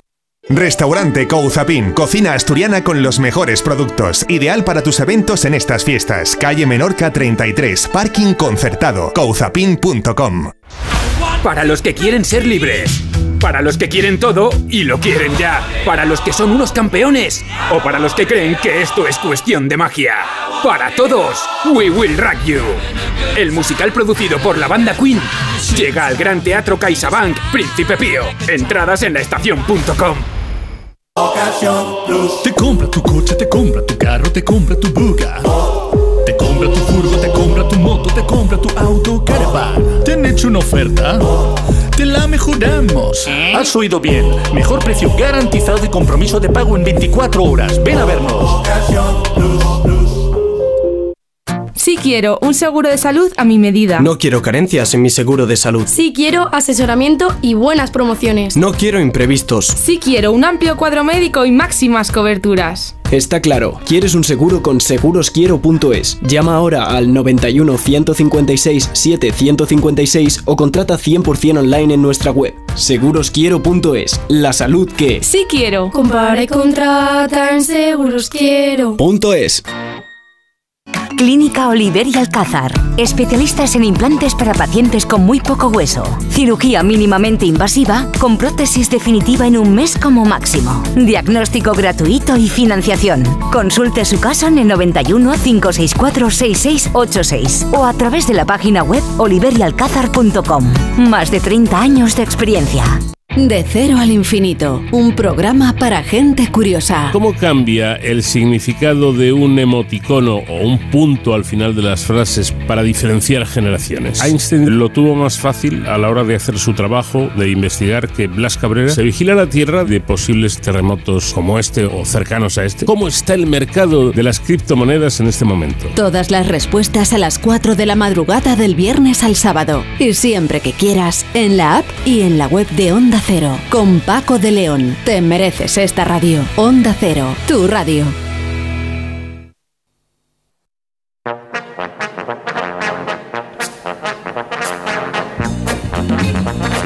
Y ahora es cuando llega Eva García y nos dice aquello de esto te va a sonar, como cada semana rescata un sonido de la fonoteca y nos cuenta la historia que se esconde detrás de él. En esta ocasión, Eva, buenos días. Hola, ¿qué tal? Tiene Buenos que días. ver con la censura. Pues yo creo que es un tema que les va a interesar mucho a Miguel y claro. a Viviana, estoy segura de, Seguro, de seguro. ello. Claro que sí. Pues fíjate, en 1977 el cine dijo adiós a la censura. Hace 46 años ¿eh? que llegó la libertad de expresión al cine.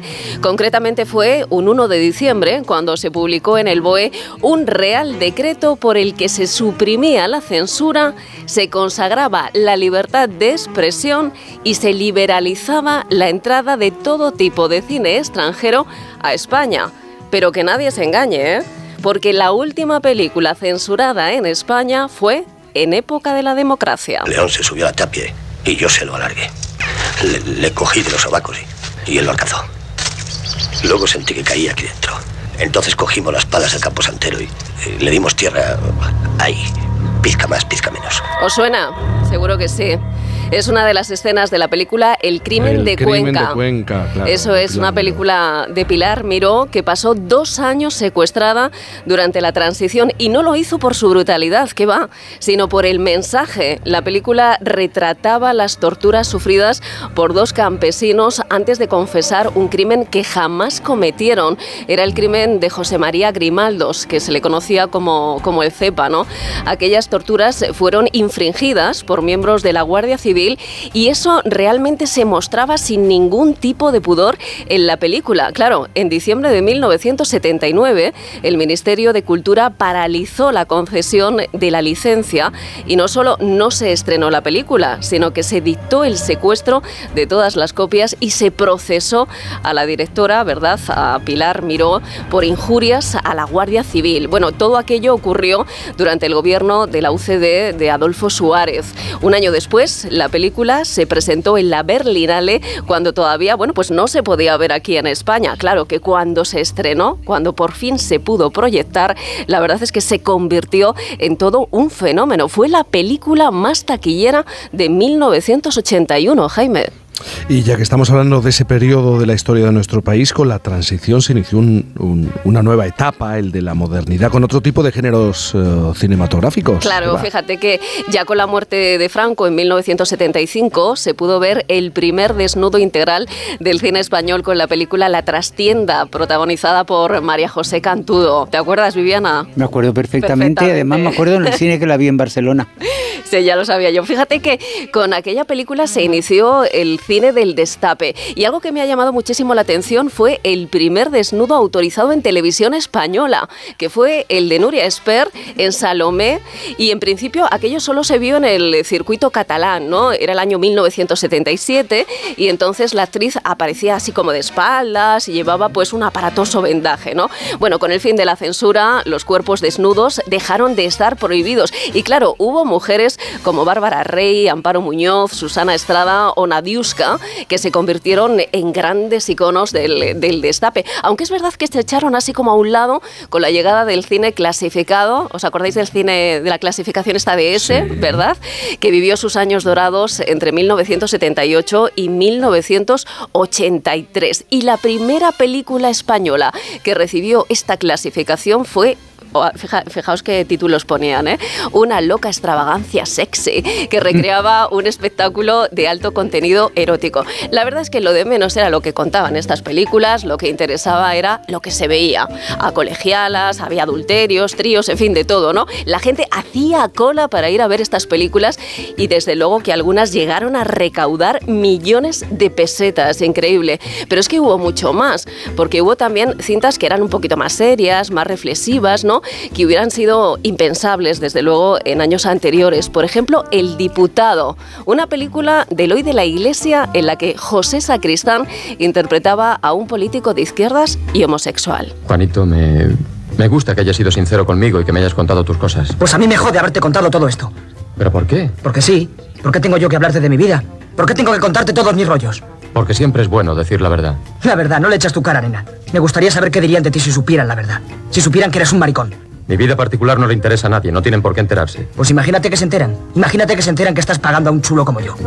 Bueno, imaginaos lo que suponía películas eh, como esta, ¿no? La verdad es que, bueno, ya se había acabado la censura, pero todavía se vivían aquellos eh, momentos, ¿no? La película fue clasificada como ese también por varios desnudos integrales que hoy seguramente parecerían hasta gratuitos. Bueno, pero este país estaba también preocupado por otras cosas. El género más importante que se recuperó en aquella época, a mí me gustaría insistir en ello y remarcarlo, fue el documental, Eva. Sí, porque el documental había sido prohibido por el régimen hasta que en 1976, bueno, pues se pudo ya proyectar, ¿no? La necesidad que tenían los directores de contar lo que había pasado en los 40 años anteriores se convirtió prácticamente en una obsesión. Hubo documentales tan importantes como El proceso de Burgos de Manuel Uribe o Canciones para después de una guerra de Basilio Martín que pusieron el foco en el terreno de la política, al igual que lo hizo también también La vieja memoria, un documental de Jaime Camino, donde se analizaban los años de la Segunda República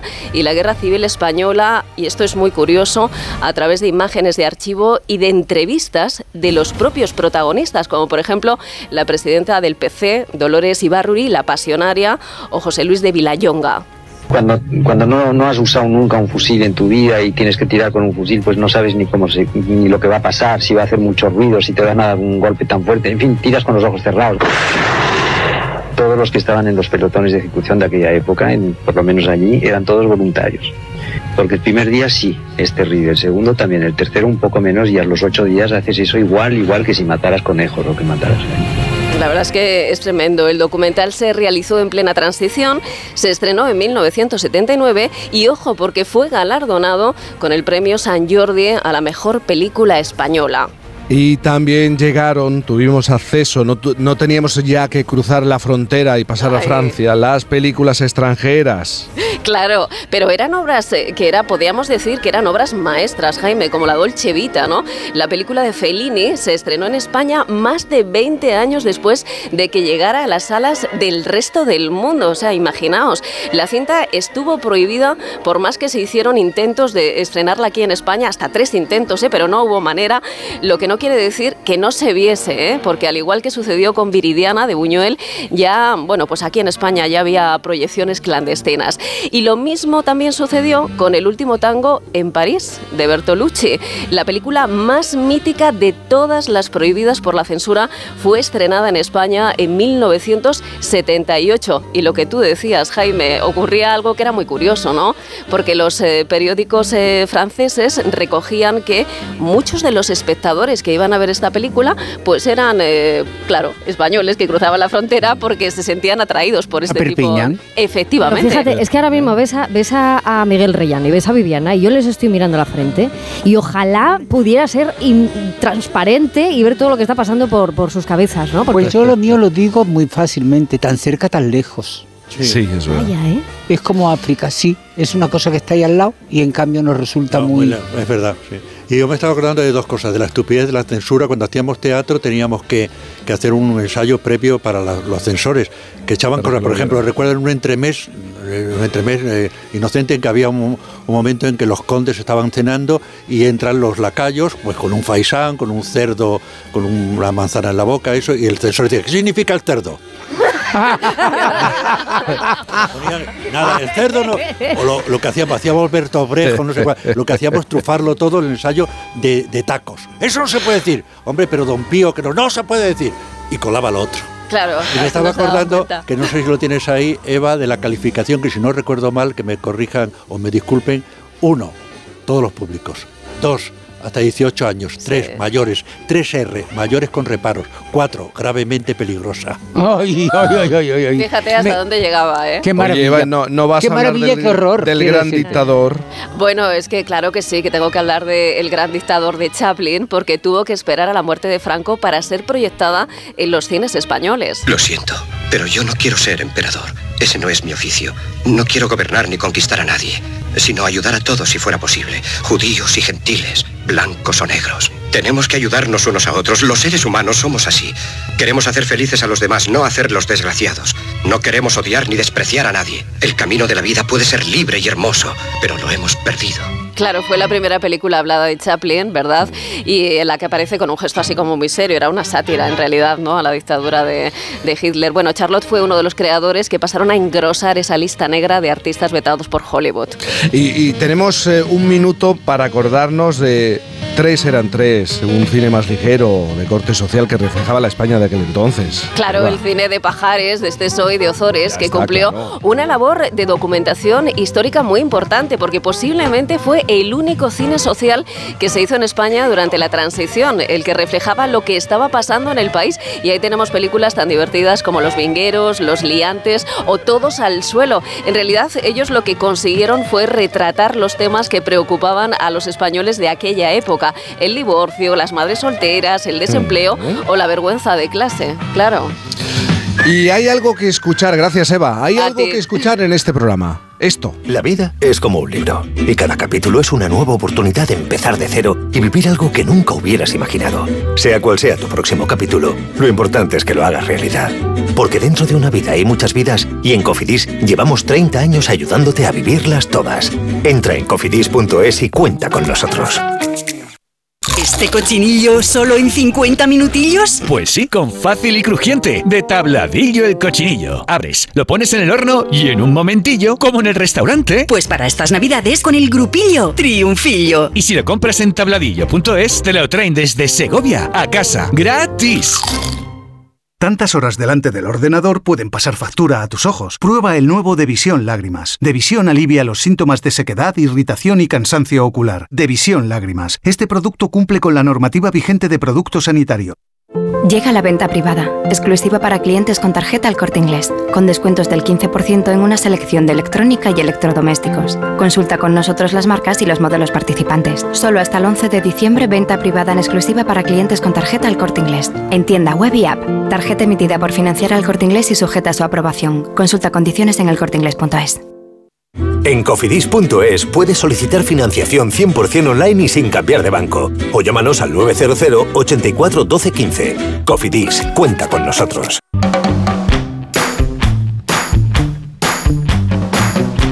Nos tenemos que ir.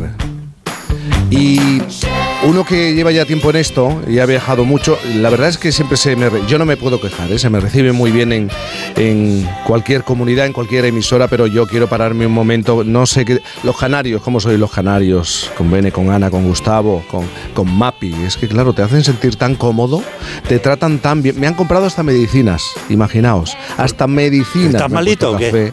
Bueno, un poco la, la garganta y la tos, pero de verdad muchísimas gracias a todo el equipo de A3 Media en, en estas islas por el trato, por el cariño, siempre. Y claro, te hablan de esa manera además, pues casi te quedas a dormir con ellos. En alguna de sus casas te quedas a, a dormir. Así que muy bien, mañana repito, yo creo que mañana repito y vuelvo. Y con ese tiempo. Y con ese tiempo, aunque esté nu- nublado, da Bueno, igual. No importa, pero es calorcito, es cálido, es...